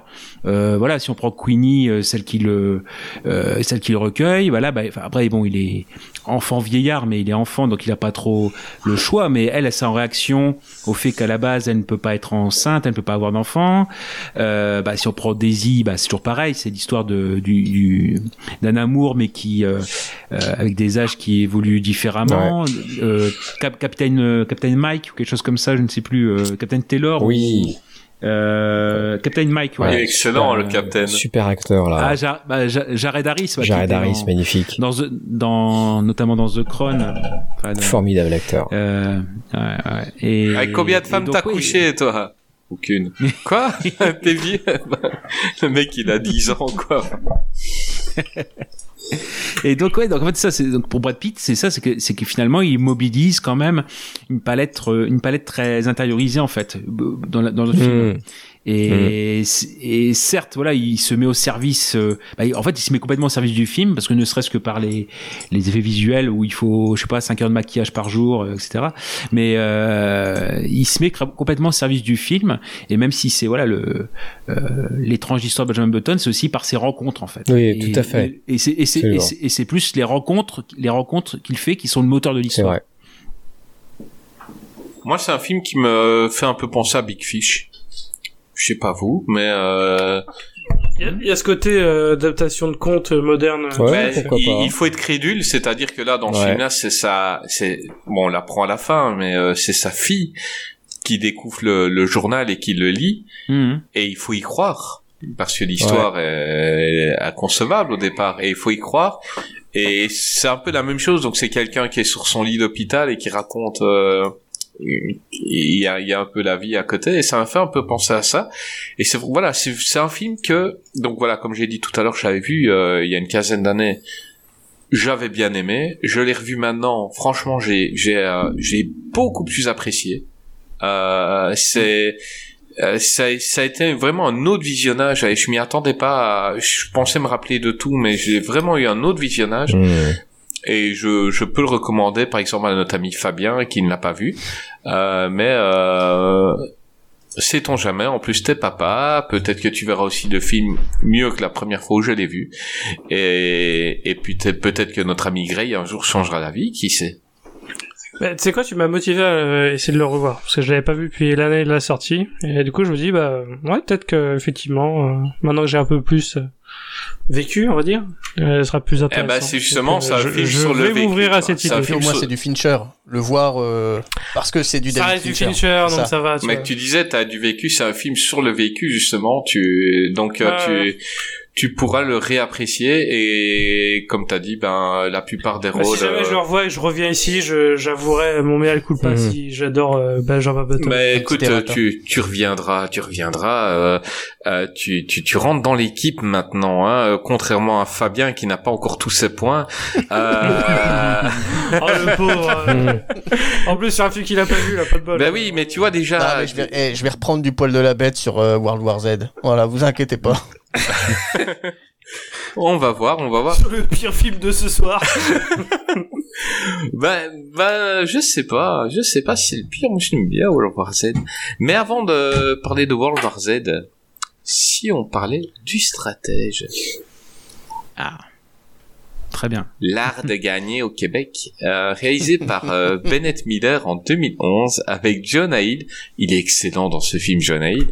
Euh, Philippe. Seymour Hoffman qui est excellent tout le temps, hein, on est d'accord. Euh, Robin White. C'est, Fi- Philippe Seymour Hoffman. Bah, hein. Il a jamais été mauvais. hein. Exactement. Euh, donc Robin White est euh, ben, celui qui depuis euh, deux trois semaines est devenu un gros fils de. Hmm, c'est Chris Pratt. Chris Pratt. oui. Euh, ben, film assez bien coté sur Allociné, euh, 3,9. Donc euh, euh, je n'avais jamais vu ce film. Donc euh, moi j'avais proposé euh, pour faire l'émission, j'avais proposé euh, Joe Black justement. Et mes comparses, quand on a on a reparlé de ça, ils ont dit on enlève Joe Black, on met le stratège. Eh ben j'ai pas été déçu parce que vous m'avez fait découvrir un film. alors ok, euh, je suis euh, pas fan de baseball, donc il y a des choses que j'ai pas compris. Euh, mais euh, le film en lui-même, euh, eh ben j'ai kiffé. Euh, ben, qui va nous faire le pitch? Qui a envie de faire le pitch de ce film? Bah, moi, je veux bien. Si... Ah bah vas-y, vas-y, vas-y, vas-y. Voilà, attends. Fabien, tu l'as, Fabien, tu l'as vu ou pas Parce je l'ai que... vu cet après-midi, donc c'est encore frais. Ah, eh ben limite Fabien, parce que ça fait dix... le pauvre, il a pas du tout parlé pendant Benjamin Button. Ah, si vous voulez, lui y a pas de problème. Allez, allez. Ah bah écoute, t'es meilleur Fabien. animateur que moi, Gray. Euh, Ah, vas-y, il, faut, Fabien. il faut des. il lui- Il faut des Vas-y. Fabien. Mais voilà, aucune pression. euh, Et tu dois, tu dois nous expliquer tous les statistiques au baseball. hein. Vas-y, on t'écoute. Oh là là là là. non, c'était une blague. Vas-y, vas-y, vas-y. Donc, euh, on va donc parler du Stratège, qui est un film euh, qui est pas qui est un film tiré du, donc d'une histoire vraie, qui raconte l'histoire du sélectionneur des Olympics de je ne sais Oklahoma. plus Athletics. des- les- voilà, des- Athletics de. Des- et voilà, des Athletics. De quelle ville Je ne sais Oklahoma. Auckland. plus. Oh, d'Auckland, Oakland, voilà, Oakland, j'ai dit. Oklahoma, moi. C'est Oakland, oui. Ouais, Les. Athletics Oakland. Euh, qui justement, nous- donc on va suivre le sélectionneur dont le but est de euh, préparer la meilleure équipe avec le peu de budget qu'il a euh, pour euh, composer son équipe. Et donc il va faire appel au personnage de Jonah Hill, qui lui est un, euh, un petit génie des statistiques dans le baseball, et ça va être une des premières fois où euh, une équipe de baseball va être purement euh, composée à base de statistiques plutôt qu'à base de belle gueule et de de, De merchandising. de Ouais, merchandising, voilà exactement. Et bah, j'ai été aussi, ouais, j'ai, bah, un peu comme toi, Chris, bonne découverte. Euh, Ouais, bah franchement, euh, Gravelax, t'as bien fait. Bah, merci, merci, merci. Merci Gravelax. Bah oui, c'est moi j'aime bien toujours d'un petit peu défendre les les films qui alors voilà euh, ont pas eu forcément beaucoup d'entrées. Il faut rappeler le stratège c'est 110 000 entrées en France. Hein. ça Ben, n'en est pas du rêve. Hein. Il a, Euh, il a bien marché aux États-Unis, hein, mais euh, Oui. par rapport à son C'est thème, normal, c'est, c'est, ouais, c'est ça, c'est, c'est purement une question de culture. Voilà, là. par rapport à son thème, c'était un peu normal. C'était ancré dans leurs euh, actualités à eux en plus. Oui, non, mais voilà, c'est, c'est normal. Ça me Et surprend pas qu'en France ça ait pas marché. Et il faut rappeler bon euh, même si euh, il a travaillé sur une base déjà existante, c'est Aaron Sorkin hein, au scénario. Hum, magnifique Aaron, Donc, Aaron euh, Sorkin, moi j'adore, hein. J'adore ses dialogues, c'est juste euh, extraordinaire. J'aimerais Ah que oui. ma vie soit scénarisée. J'aimerais que quand je parle, ce soit écrit par Aaron Sorkin, quoi. T'imagines la classe bah, Ah, j'en suis presque sûr, tu parles super bien. Hein. Ah mais Aaron Sorkin, c'est c'est un niveau dessus, quoi. Les mots qu'il met dans les, la bouche de ses personnages, c'est pff, c'est du c'est du caviar, quoi. Tu kiffes, quoi. Mais on a quelqu'un que sa vie est écrite par Rowan Atkinson et c'est Gray. Euh, Gray, parle-nous un peu du film. Ah bah super sympa. Donc toi qui as une vie de merde, Grave, euh, vas-y, sans transition. Ah drôle. C'était une blague. Euh, non, ouais, bah, le stratège, moi je m'y connais pas du tout en baseball non plus, Eh, mais j'aime beaucoup le film parce que je trouve que c'est un excellent film de sport qui parle pas de sport. En fait, Mhm. qui, ça, ça parle de autour du sport, mais ça parle pas du parce que concrètement, ça pourrait être complètement autre chose que le, baseball. Le film serait le même. C'est vraiment le baseball est un prétexte, une toile de fond. Ici, c'est pas c'est pas l'élément central du truc. Mais euh, moi qui suis pas, je suis pas un grand passionné de sport euh, de base. J'aime bien les films de sport, mais je regarde pas le sport, c'est vraiment très étrange. Mais le stratège, j'aime beaucoup euh, pour justement ce côté euh, euh, vraiment le film sur l'envers du décor du monde du sport. Et euh, je trouve que Brad Pitt est génial dans ce film. Il est excellent. Je le trouve hyper charismatique. C'est peut-être dans, enfin c'est pas le film dans lequel il est le plus charismatique, mais c'est un de ceux où euh, vraiment sa présence marque euh, énormément. Et euh, Jonah Hill aussi incroyable. Euh, Jonah Hill d'ailleurs qui était euh, à ce moment-là voulait sortir de, des euh, de, du cadre des comédies super graves tout ça il voulait sortir de ça et du coup le stratège a été cette passerelle qui plus tard l'amènera à d'autres choses notamment le Loup de Wall Street etc et il s'en était brillamment bien sorti dans dans le stratège euh, Philippe Seymour Hoffman, euh, bon bah rien à dire, hein, c'est Philippe Seymour Hoffman, le mec est le mec est génial. Mais pour euh, rester sur Brad Pitt, je trouve qu'il est vraiment très charismatique dans ce film, très. euh, il a pas une tchatch, mais dès qu'il parle avec les autres, t'as vraiment ce côté où c'est c'est lui le taulier, c'est lui qui est au centre du truc, c'est lui qui maîtrise. Ah, c'est celui qui domine, on est l'ensemble. Cl- Clairement, bah justement la scène de où il propose les différents noms euh, de recrutement à l'équipe, aux vieux recruteurs Mhm. qui eux faisaient leur stratégie habituelle et la façon de dire les gars, enfin, je, je respecte ce que vous faites, mais concrètement Non, ça fait il- 30 c'est pas ans ça, il truc fermez vos merde. gueules, quoi.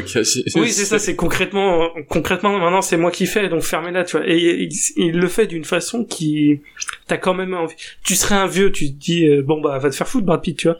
Mais il le fait d'une façon tellement bien que t'as quand même envie d'écouter son plan, t'as envie de. Attends, et, quand... ça, euh, ça fuse bien avec Jonah Hill, vraiment, ça, c'est, en termes de dialogue, je trouve ce film, euh, Mais- c'est, bien fait, quoi, ça fuse, c'est vraiment cool. Quand ils font la fête après cool. une défaite et qu'ils rentrent dans, dans le vestiaire, extraordinaire, quoi. Ah, il a scène là, oui. Hum. Puis là, tu le vois rentrer comme ça, tu fermes ta gueule, t'écoutes. quoi. Enfin, il a, il arrive, il a, euh, un, il dégage quelque chose, euh, c'est incroyable. Ouais, non, mais ouais, il, il est vraiment très charismatique. J'aime bien, il a un peu l'aura qu'il a dans un film. J'aime bien aussi les, ses petits rôles dans. euh, il a un peu, il dégage un peu ce qu'il dégage dans le film The Big Short.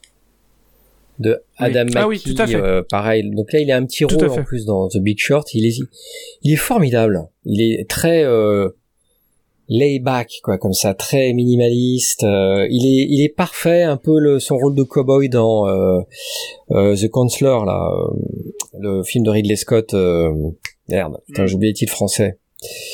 The Counselor, euh, adapté de euh, du romancier Cormac McCarthy. Euh, euh, ah oui, l'assassinat de... Non, c'est euh, pas Cormac celui-là. McCarthy, euh, The Counselor, euh, c'est euh, Cartel. Cartel. Cartel. Ah, D'accord. Oh Ah. Euh, pareil, il a un petit rôle, il joue un cowboy, un espèce de trafiquant. euh, il est, il est top. Moi, je l'aime beaucoup aussi dans le, dans le- C'est ça aussi les grands acteurs. Tu parles du film ou de Brad Pitt? Parce que Ah, Cartel, Cartel, c'est un euh, pas être d'accord. Ah, mais Cartel, c'est un grand film. Moi, pour moi, c'est le meilleur. Ah, on vient de perdre Greg. Et il y a Greg qui vient de mourir en direct. Alors, Messieurs, Cartel, dames, messieurs, dames, moi, si vous écoutez, j'enfonce euh, le clou. Greg est mort. C'est le meilleur film de Ridley Scott. C'est Cartel. c'est un chef-d'œuvre. Bref. Ah ouais, c'est Et, une euh, blague, c'est et une blague. Ah, c'est là où on voit tout son talent. C'est euh, Brad Pitt est aussi à l'aise. C'est pas un monsieur qui a besoin de bouffer l'écran et de, de, de, de bouffer les films. C'est un En monsieur parlant qui de bouffer, il fait que manger dans il a qu'une scène ou deux scènes. Il est tout le temps en train de manger un truc. Tu te souviens de il lui. crache. Il crache Tu te souviens de lui. Ouais. C'est ça les grands acteurs. C'est les acteurs. Tu les as vus cinq secondes à l'écran et tu te rappelles d'eux. Tu vois. Et, et, et Brad Pitt, euh, c'est ça que j'aime chez lui, c'est il est que. euh, 15 minutes à l'écran dans Le silence des agneaux. Hein, pardon? Hannibal Lecter, il est 15 minutes à l'écran dans Le silence Oui, des bah, agneaux. tu vois, et alors que t'as l'impression qu'il est là tout le temps. Oui, tu Et en retiens fait, que tu ça. retiens que lui, quoi. C'est fou, quoi. Et, et c'est ça que j'aime chez Brad Pitt, c'est qu'il n'a jamais hésité à euh, prendre des seconds, voire des troisièmes rôles, euh, une scène par-ci, deux scènes par-là, et tu te souviens de lui, quoi. Et, euh, et, et c'est et, c'est ça que j'aime. Et là, en plus, Notamment dans Deadpool 2. et ben voilà, Deadpool il a un 2. micro, micro rôle dans Deadpool 2, tu te rappelles de lui? C'est ça qui est fou. Et là, il a dans la bouche les mots de Aaron Sorkin et de Steven Zillion. Steven Zillion aussi, euh, très grand, Ouais. très grand scénariste légendaire. Et là, c'est le double combo. Il a, c'est, c'est magnifique. Euh, non, non, vraiment super film. Ben, grave l'axe. Tu es fan de baseball, de base? Moi Ah, Alors, pardon. bah non, non, je pense c'est, ah non, je pense que c'est comme comme vous. En Bah effet, oui, c'est le, ça. ba- S'en ba- fout, le ba- baseball. le baseball, on, on, on rien, Oui. mais c'est pas c'est pas le but du film. Et pour moi, bah, Brad Pitt, en fait, dedans, il y a quelques scènes comme ça. Et en fait, euh, euh, quand tu parlais Chris euh, au tout début de ses mimiques, il y a des moments où il a le sourire coquin dont tu parlais. C'est le sourire malicieux. Ouais. Et t'as ça, par exemple, euh, moi j'aime beaucoup, c'est euh, la scène où en fait durant le mercato, il doit recruter par téléphone euh, un, un nouveau joueur et en fait il fait un jeu de passe-passe où euh, il en vend un pour euh, court-circuiter euh, les autres, etc. Enfin les autres clubs, voilà. Et en fait il y a, y a ce côté malicieux qui, qui est exceptionnel là-dedans.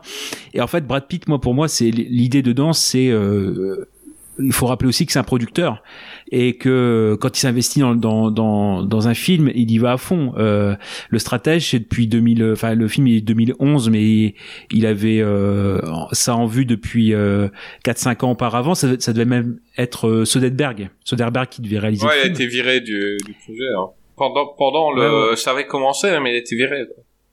Ouais, le, le film a été interrompu en fait pendant, ouais, euh, donc ça a été repris après. C'était Sony et en fait, le dedans, moi j'ai- j'aime beaucoup. En fait, c'est au-delà de ça, c'est euh, toute l'humanité qui, il y a ce côté malicieux, mais il y a ce côté aussi malicieux. Pourquoi? Est-ce que, est-ce que c'est juste être malin pour être malin? Et en fait, non, parce que quand on voit le passé du c'est- ça, ça spoil pas, mais le, le fait que le euh, lui-même était un ancien joueur, euh, Billy Bean, et que bon, il a jamais confirmé, mais que euh, visiblement il avait tout. euh, je, crois qu'il y a- cinq compétences euh, qui sont demandées en fait pour être euh, un bon un bon joueur, et que finalement, bah, tous les joueurs en ont une ou deux, voire trois, et que lui avait les cinq, mais qu'il a jamais confirmé. Donc il a aussi une revanche sur sa carrière à prendre.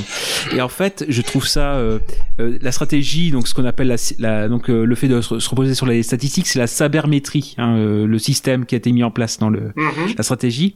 En fait, euh, moi je trouve que il y a, ça développe pour le personnage le côté humain parce qu'un manager c'est pas un entraîneur hein, c'est, euh, l'entraîneur dans le film c'est des Auckland c'est euh, euh, Philippe Seymour ouais, Hoffman est excellent. Lui, il a, ah oui, très très bien. Et euh, bah oui, en fait, c'est parce qu'il tra- il, tra- il avait traîné avec euh, c'était euh, Bennett Miller, le réalisateur, qui avait fait euh, Capote, enfin euh, Truman Capote. euh, euh, il avait réalisé ça aussi, donc euh, Putain a de chef-d'œuvre au passage. oui, bah oui, oui. Et en fait, euh, la stratégie de, de- c'est en effet de, de prendre finalement des laissés pour compte, des joueurs euh, qui sont blessés, qui sont fragiles, qui sont bizarres. Tout Et le contraire fait, du PSG, en fait. Mais qui ont de meilleures statistiques. Et.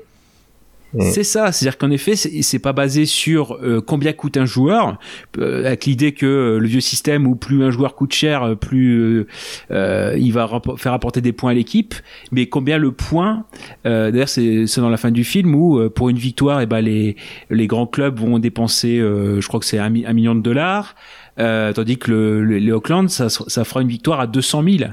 200 000 dollars. Donc comment gagner autant avec euh, cinq fois moins de, de, de valeur salariale en fait, de masse salariale? Et en fait, c'est le côté humain, c'est-à-dire comment est-ce qu'il va chercher les joueurs et, et comment est-ce qu'il leur redonne confiance? Et- exemple, on pense aux joueurs de, interprétés par euh, Chris Pratt, euh, voilà. Oui. Mais Qui était sur sa fin de carrière. Ça- grande scène aussi quand il apprend qu'il est finalement recruté. ouais, c'est ça. Émotionnellement, euh, bonne scène. Ah ouais voilà. Donc en fait ça c'est c'est euh, vraiment le un film super euh, super humain au- au-delà de ça. Donc c'est pour ça qu'on quand on dit euh, le baseball euh, finalement bon c'est euh, ça aurait pu être un autre sport c'est pareil. Mais c'est vrai que là on développe des euh, la stratégie finalement bon certes c'est pour aussi gagner mais finalement il y a il y a des rencontres humaines qui sont là et qui et qui comment dire parsèment tout le film. Et le rôle aussi très spécial du manager parce que c'est pareil il faut pouvoir euh, prendre la distance émotionnelle quand il faut virer un joueur euh, pour lui dire au revoir en deux secondes. De toute façon, on voit, hein, c'est comment ils sont échangés comme des, des marchandises. Oui, des ce sont des, des biens, c'est des, des biens, des actifs quoi, des actifs qu'on Hmm. qu'on revend, qu'on rachète. Bah, on va demander à... Après, c'est tout un Oh. truc, hein. La draft, euh, il y a un autre film, par exemple, sur le, ce système d'échange, qui est avec Kevin Costner, qui s'appelle le Draft, euh, qui est un film de merde, hein, je, je vous le conseille pas. Ah, Mais qui montre Kevin vraiment ce Costner a côté, fait des euh, films de merde. Ouais, c'est Ah, dingue, c'est hein, fou, c'est fou, hein. C'est dingue, beau- hein. et beaucoup de films de baseball en fait. hein. Il y en a, je crois qu'il y en a trois, quatre Oui. déjà. Field of Dreams, euh, il a fait ça aussi. Enfin, ouais, il aime bien le baseball, Costner. Mais euh, Draft, du coup, montre vraiment ce côté échange de joueurs. euh, Mhm. C'est parce que c'est concentré sur l'échange et finalement les joueurs, on s'en fout. C'est vraiment, euh, faut que j'aille changer ce jour-là parce que comme ça j'ai l'argent sur machin. C'est c'est vraiment que ça. Mais euh, ne regardez pas Draft. Hein. Regardez le stratège. Mais j'aurais tellement aimé voir ce film euh, en, en comprenant tout sur le baseball, parce qu'à un moment il y a, il y, a, il y a pas mal de scènes où il parle de, de, de deuxième base. Lui, il est bon en première, de première à deuxième, et moi j'étais là, mais je ne comprends absolument rien. Mais par contre, j'étais captivé tellement Brad Pitt le joue bien. Je crois que ce serait quelqu'un d'autre qui serait en train de parler à ce moment-là. J'aurais zappé depuis longtemps.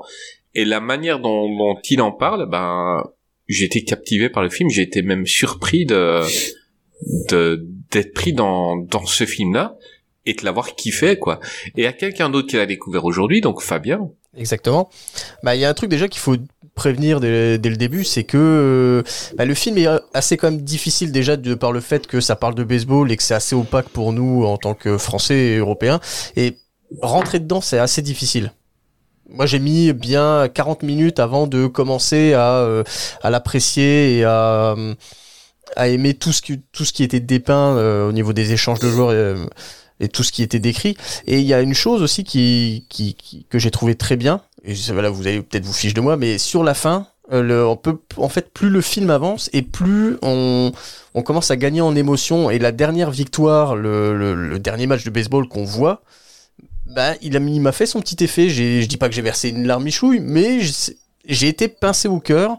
J'étais heureux pour le personnage de, de, de Brad Pitt, de, de voir que euh, toute la construction, toutes les, tout ce qu'on a vu, au final, nous a amené à ce moment précis et à la victoire de, bah, de Brad Pitt sur tout un système qui est évoqué euh, précédemment, justement. Et euh, ouais, j'ai été heureux pour, euh, pour Brad Pitt. Ouais, je suis d'accord. hein. C'était émotionnellement très satisfaisant. Mais c'est un film très satisfaisant hein, globalement. Après, il y a peut-être, euh, allez, c'est pour dire du mal, hein, voilà, peut-être toutes les scènes qu'on, on sait que, Bra- que, que, que Brad Pitt est humain, mais les scènes qu'on voit avec sa fille, ça aurait, c'était peut-être un peu, euh, je dis, je vais pas dire inutile, mais elles m'ont, c'est du larmoyant. voilà, c'est, quoi. c'est- voilà, c'est rajouter une petite louche de, euh, de, de, de familial derrière qui n'était pas nécessaire. Après, euh, mais c'est que mon avis personnel à moi. hein. On va dire le film est déjà assez bien construit pour éviter d'avoir à casser le à casser le rythme en rajoutant ces petites séquences un peu familiales. Ah mais pour moi c'était il fallait les mettre euh, parce que le gars il a l'air il a l'air invincible quand il est il est devant les investisseurs au baseball. Donc euh, il est sur ses idées, il est sur tout. Et le fait de montrer que c'est quand même un, un humain, euh, c'est un Ah il a père de de famille. flashback pour montrer qu'il est pas invincible, moi je trouve. oui, mais je veux dire montrer qu'il a il a beaucoup à perdre. Euh, comme sa fille elle dit, si tu si tu perds, tu peux, enfin si t'es viré, tu vas déménager et tout. Euh, on, on montre que voilà, il peut il peut tout perdre en fait. Et je trouve que peut-être pas autant, euh, peut-être pas autant de scènes euh, avec sa fille, mais montrer qu'il a il a il a à perdre euh, parce que le gars il a l'air invincible. Enfin, il a l'air invincible. euh, Il est trop sûr de lui. Il, il est limite un petit peu un petit peu nargueur avec tout le monde et tu te dis euh, ouais il, fri- il frime beaucoup. Enfin tu vois il il, il casse des mecs euh, qui qui ont 20 ans plus que lui beaucoup plus d'expérience. Il leur dit euh, taisez-vous. Euh, à un moment il parle il fait bla bla bla avec sa main quoi. Euh, il est il est casse comme ça. Euh, et, et, et, et limite là tu peux ne pas avoir de compassion pour ce mec là te dire c'est juste un mec qui une grande gueule quoi. Et puis le fait de montrer que il a des gens à côté et qu'il peut perdre euh, il peut perdre beaucoup. Je trouve qu'il faut le, il faut le mettre. Euh, et, et, et- le perso gagne en, en humanité. Et, et franchement, et moi, le- moi, ce que je kiffe trop, c'est le duo avec John Hill, qui est sur papier, non. Euh, Brad Pitt, John Hill, et là, en fait, il déchire. Euh, il est, ils, ils sont top ensemble. Euh, au début, on voit Brad Pitt le prend un peu de haut, enfin, il se moque même un peu de lui et il commence à le respecter tout doucement et John Hill garde sa petite timidité pendant tout le film et lui commence à dépeindre un peu sur Brad Pitt en, faisant des ouais quand c'est lui qui répond à quelque chose alors qu'au début enfin je trouve qu'ils sont tous les deux en train de dépeindre sur l'autre pendant pendant tout le film euh, pour se rejoindre tout doucement vers la fin moi j'ai trouvé que ce duo là était euh, incroyable euh, Gravelax Ah oui, tout à fait. Bah, comment dire, c'est le tournant. Euh, c'est Greg qui l'avait dit. Hein, c'est un tournant pour Jonah Hill aussi de de partir vers de, des films beaucoup plus beaucoup plus sérieux et on voit tout de suite l'alchimie en fait des, des des personnes et de encore une fois c'est ce côté où euh, euh, Jonah Hill aussi euh, certes il prend en assurance grâce à, au personnage de, de Billy Bean de Brad Pitt mais à l'inverse le euh, comment dire le Jonah Hill il est aussi pour euh, remettre Billy Bean face à son humanité notamment à, à la fin quand euh, il, il a failli être recruté par un autre euh, un autre club hein, voilà euh, et que finalement bah oui est-ce que est-ce que t'as fait ça pour l'argent euh, et en fait euh, voilà le non non pas du enfin c'est pas pas du tout c'est euh, euh, euh, il, il, il, re- en fait il euh, il autorise le personnage de Brad Pitt à être humble et, et à lui expliquer son humilité. C'est une sorte de repère aussi, une sorte, une sorte de balise. Alors certes, pour les statistiques, parce que c'est le personnage de Peter Brand, Jonah qui, euh, qui s'y entend, hein, qui, qui est à la base de, cette théorie, mais euh, il y, a, aussi ce côté où euh, il y a ce que je viens de dire, et il y a aussi euh, le personnage de, enfin, de Brad Pitt qui le, qui le remet aussi à sa, juste, à sa juste place. Je vais juste m'expliquer deux secondes. C'est justement quand il y a les, premières scènes où euh, euh, ce personnage il est introduit dans le club avec les, avec les recruteurs, avec, avec les recruteurs. Il y a Brad Pitt quand il, quand, enfin, Billy Bean, quand il prend une décision, mais que ça vient pas de lui, il pointe. Peter, qu'est-ce que tu as à dire dessus? En fait, voilà, c'est- c'est-à-dire qu'il il, ne, il ne tire pas la couverture qu'à lui. Mais c'est aussi pour, euh, pour, pour le justifier, en fait. Ouais. c'est- vraiment une belle alchimie. Moi, je kiffe le, le passage où il y en a un qui parle, il dit euh, tais-toi ou je vais remontrer Peter du doigt. Et ça, j'ai kiffé comme il dit ça. euh... Ben les gars, écoutez, euh, je crois qu'on a vendu de stratège, donc c'est clairement ici le film euh, aujourd'hui qui a- qui a- que les gens connaissent le moins. Euh, J'espère qu'on a donné Qui sont- envie aux gens de le voir. Il est sur Netflix. Il est sur Netflix. Euh, j'ai j'ai pu le voir aussi. Donc, euh, euh, regardez euh, le sujet. Ben, tant pis, c'est baseball. On s'en fout un peu, mais regardez pour la performance, pour euh, pour l'émotion. C'est un film qui mérite d'être vu. Merci euh, Gravelax et merci Gray. D'avoir parlé de, de ce film parce que je le connaissais pas du tout. C'est un film que j'avais complètement zappé et c'est c'est une super découverte. Euh, maintenant, donc on est passé d'un film méconnu de Brad pour arriver à son plus gros succès au cinéma. Euh, Gray fait déjà la grimace. Pourquoi c'est le plus gros succès de Brad Pitt au cinéma? Et Ouais, ça me rend un peu triste. il ne comprend pas. Ah, j'ai pas dit. Donc, euh, euh, le stratège est à 3,9 sur Allociné, ce qui n'est pas mal du tout. Euh, eh ben, on arrive tout doucement à World War Z ou Guerre mondiale Z au Québec euh, par Mark. Forster. Oui, ils, ils traduisent tout. Ils, ils ont dit mais comment on va traduire le Z? Bah mais Z c'est bon. Euh, sorti en 2013 avec euh, Mireille Enos, Daniela Kerzeis, euh, James Batchdale et David Morse. David Morse est souvent là avec Brad Pitt. Bon, film un peu moins bien noté. Je pense que c'est le moins bien noté aujourd'hui, 3,5 sur Allociné. Euh, et euh, on va demander à quelqu'un qui déteste le film de faire le pitch. C'est Gray. Euh, vas-y mon copain. Alors World War Z. Vu le titre, il y a un Z. C'est un film de zombies, en fait, tout simplement.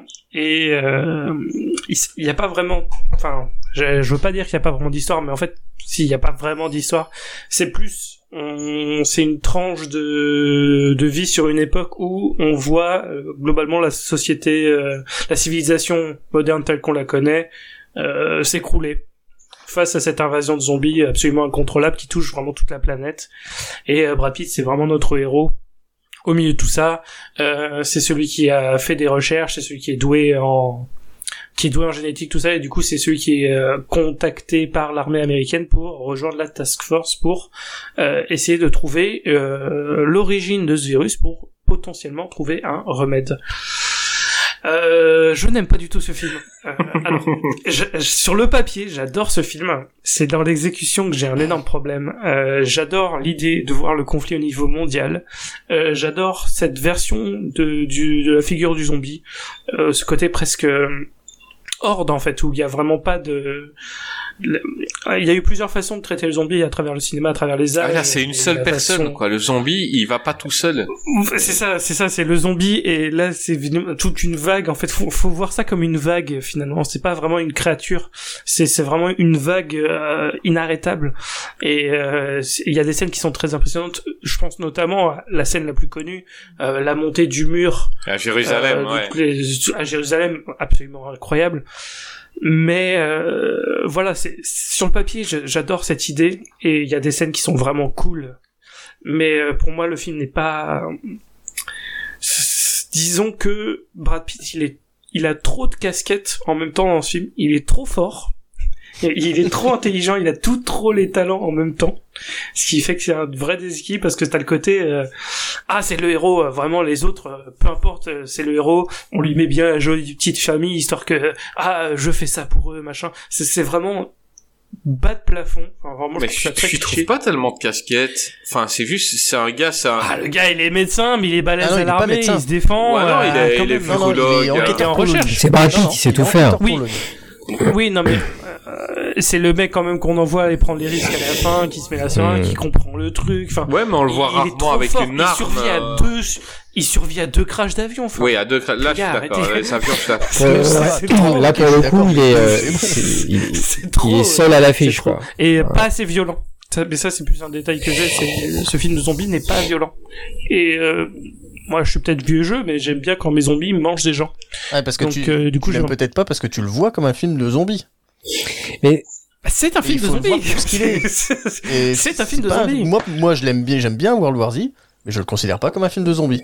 Je le considère comme Ah, un, un petit film d'action. c'est plus des, euh, des un petit infectés, film en fait. Il a coûté plusieurs centaines Ouais, de millions C'est plus des c'est des infectés mutants. qui Oui, ont c'est- chopé une maladie, en oui, fait. non c'est mais hein. d'accord, non mais euh, je parle du genre du zombie, pas littéralement créature, tout comme 28 jours plus tard. Oui, oui, oui. Techniquement, c'est pas des zombies, mais c'est un film Oui, de zombies. oui, bien Enfin, sûr, on est d'accord, on est World d'accord. War Z, c'est un film de zombies. Euh, je vois Fabien, ou un film de Fabien, catastrophe. tu vas, tu vas sauver Hmm. ton entrée à Qu'est-ce qui vient en contrant Grey. Vas-y, on t'écoute. Contre en grêle, waouh alors, ben moi j'aime bien World War Z, je l'ai vu au ciné. Euh, quand, il, Moi aussi. quand il passe régulièrement à la télé, sur la TNT, parce que ça c'est un, c'est un bon client pour la TNT, euh, World War Z. Ça, c'est un film TMC à Exactement. 22 heures, euh, Et puis il repasse la semaine suivante à 23h30. Ouais, tout à fait. Et non, mais j'aime bien ce petit film, je le remate euh, volontiers. Euh, Bah, tu dis petit film, mais c'est, c'est un... oui, non, c'est, c'est oui, bah, Gros comme tu l'as dit, film c'est le plus gros succès studios, de. Un mastodonte. Non, hein, mais après, après, faut dire ce qu'il est. C'est pas euh, au niveau de l'acting, c'est c'est pas le meilleur acting de Brad Pitt. C'est pas le.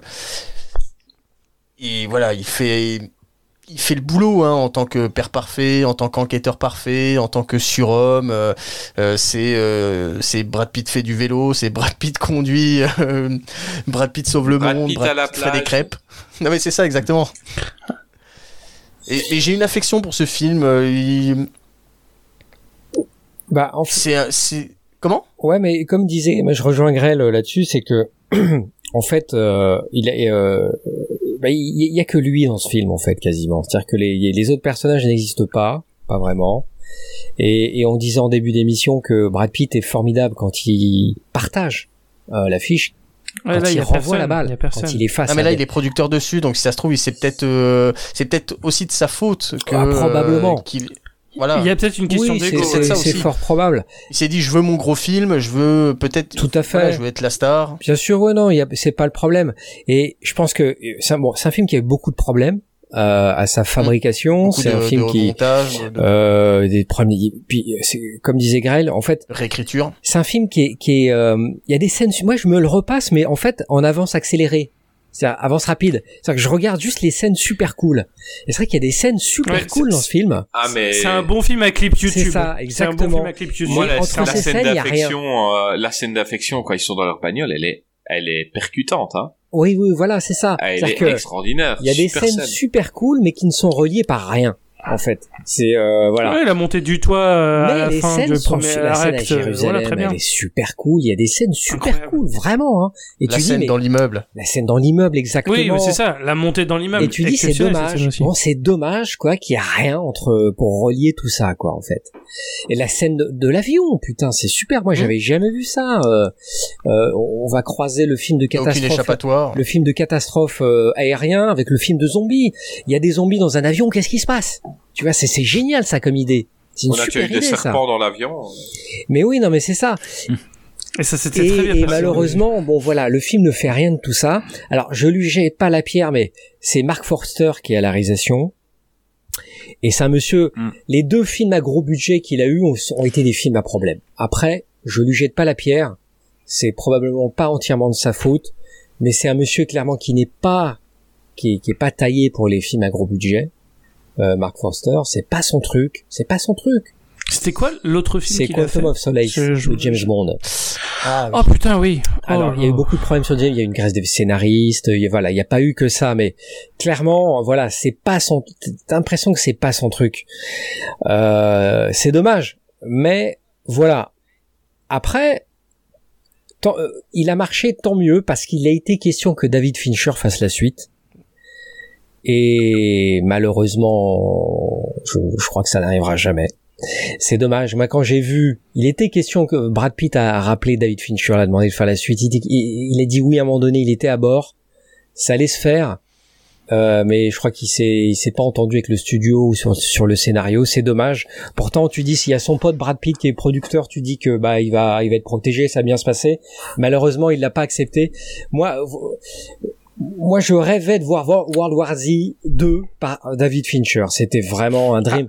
Après, c'était Ah. peut-être aussi une question de timing parce que c'est pas là où il commençait tout le truc avec Mindhunter oui, sur euh, Netflix et euh, il a commencé la pré-production de Manque Oui, aussi, vrai. donc c'est peut-être aussi une... la faute à pas de chance. je crois que c'est revenu à l'actualité de David Fincher c'est revenu récemment C'est vrai? Ah bah c'est pas pas totalement annulé eh hein. bah franchement. Bah là, il fait The Killer. Là, actuellement, il y a The Killer, mais après, je sais pas ce qu'il fait après. Euh, The la Killer. saison 3 de Mindhunter peut-être? Elle arrivera jamais, mon gars. Ah ouais? J'aimerais, hein.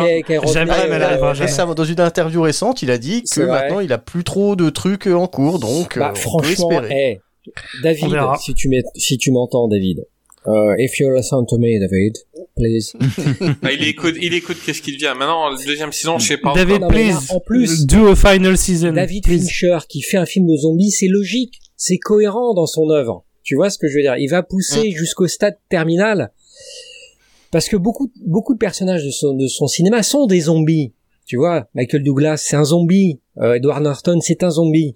Et là, poussé jusqu'à son terme, euh, la figure, voilà, faire finalement un film de Bah, zombie. quand il est né, Benjamin Button, il ressemblait un peu au Voilà, zombie aussi, c'est ça. donc. euh, Donc c'est logique. C'est vrai qu'il il pourrait avoir des propos intéressants comme euh, Romero Tu en avait. exactement, c'est exactement ça, tu vois. Et euh, le mec qui peut faire, qui peut prendre la suite de, de Romero pour faire du film de zombie, un film à message entre guillemets, hein, je dis mais je mets ça mais entre grosses guillemets, c'est David Fincher parce que tu sais très bien que Fincher il va faire autre chose que ça, tu vois.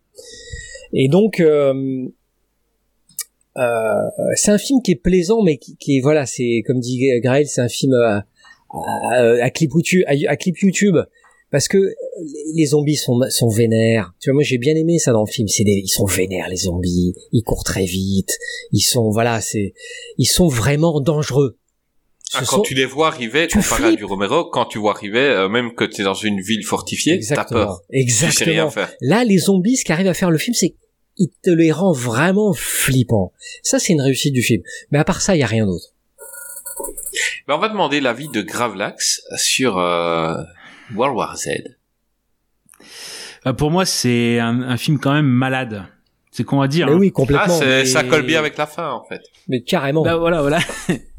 Mais en fait, euh, je, je trouve que c'est un film malade dans, dans sa conception, dans, dans, dans, ses directions, en fait, parce que finalement, il a pris 36 directions, il a dû euh, faire demi-tour, revenir, etc. Euh, bah, rappelez euh, que c'est déjà une... euh, il y a Brad Pitt producteur, donc déjà, il le vole à, à DiCaprio. Hein, c'est c'est Ah la- ouais? c'est Di- Di- Ouais. DiCaprio qui est en concurrence. Et euh, en fait, euh, dire que c'était tiré d'un d'un- d'un roman, mais en fait, du roman, il reste plus rien. Le, le film, il est même euh, renié par euh, l'auteur du roman en disant bah ça a plus rien à voir avec ce que j'ai Il paraît que le roman est mieux. Parce qu'il me Euh, semble que le roman c'est une euh, c'est une collection de lettres C'est ça. en fait. Ouais, tout Il me à semble. fait. Ouais. Il paraît que c'est mieux. il y a hein. pas une histoire, Ouais. c'est juste des lettres de témoignages. comme Dracula, quoi. Ouais, exactement. Oui, tout à fait, exactement. comme comme Voilà. Dracula. Oui, oui, oui, parce que c'est différentes euh, différents entretiens aussi. Et en fait, euh, bah, par exemple, Brad Pitt, lui, il voulait euh, pousser à la base pour le script euh, tout ce qui était aspect euh, euh, géopolitique. Et finalement, il, Ouais. de, cette, de cette volonté première de Brad Pitt producteur, il en est rien resté aussi. Il a Ouais. dû faire machine arrière aussi parce que euh, bah, c'était une jeune société de production, la sienne, euh, et donc il a dû face au studio, il a dû un peu un peu s'écraser malheureusement. Et puis même quand on voit dans l'écriture euh, en elle-même, elle- en fait tout l'acte 3, euh, la, la- la fin a dû être réécrite. En fait, il y avait des reshoots. euh, c'est un film qui a beaucoup gaspillé d'argent aussi. Alors certes, il est rentré dans dans ses frais, mais c'est euh, bah, notamment c'est Damon Lindelof et euh, euh, Drew Goddard, celui qui a fait aussi la, la cabane dans les bois, euh, qui ont dû réécrire le, le Mmh. dernier acte, parce qu'à la fin on arrivait à un truc classique de euh, guerre euh, euh, zombie contre humain avec euh, Brad Pitt avec les Russes qui défoncent du zombie. bon, enfin voilà quoi. Mais en gros, c'est un film qui quand même a été euh, et, et, et- beaucoup a connu quand même un- une production assez chaotique. Pour ce qu'il en reste et pour euh, quand on connaît un petit peu le fond, ça reste quand même acceptable, même si je préfère. J'ai, enfin, euh, moi, je l'ai pas vu en salle, mais euh, qui- souvent quand c'est comme ça, euh, quand les deux versions sont disponibles, euh, la, la version salle la version étendue, Mmh. quitte à, qui sont souvent plus longues, quitte à faire, autant garder la version étendue. Donc, dans la version extended, je trouve que euh, c'est un film qui, alors, là, on parlait de trop avec du divertissement, bah, elle est, elle est divertissante.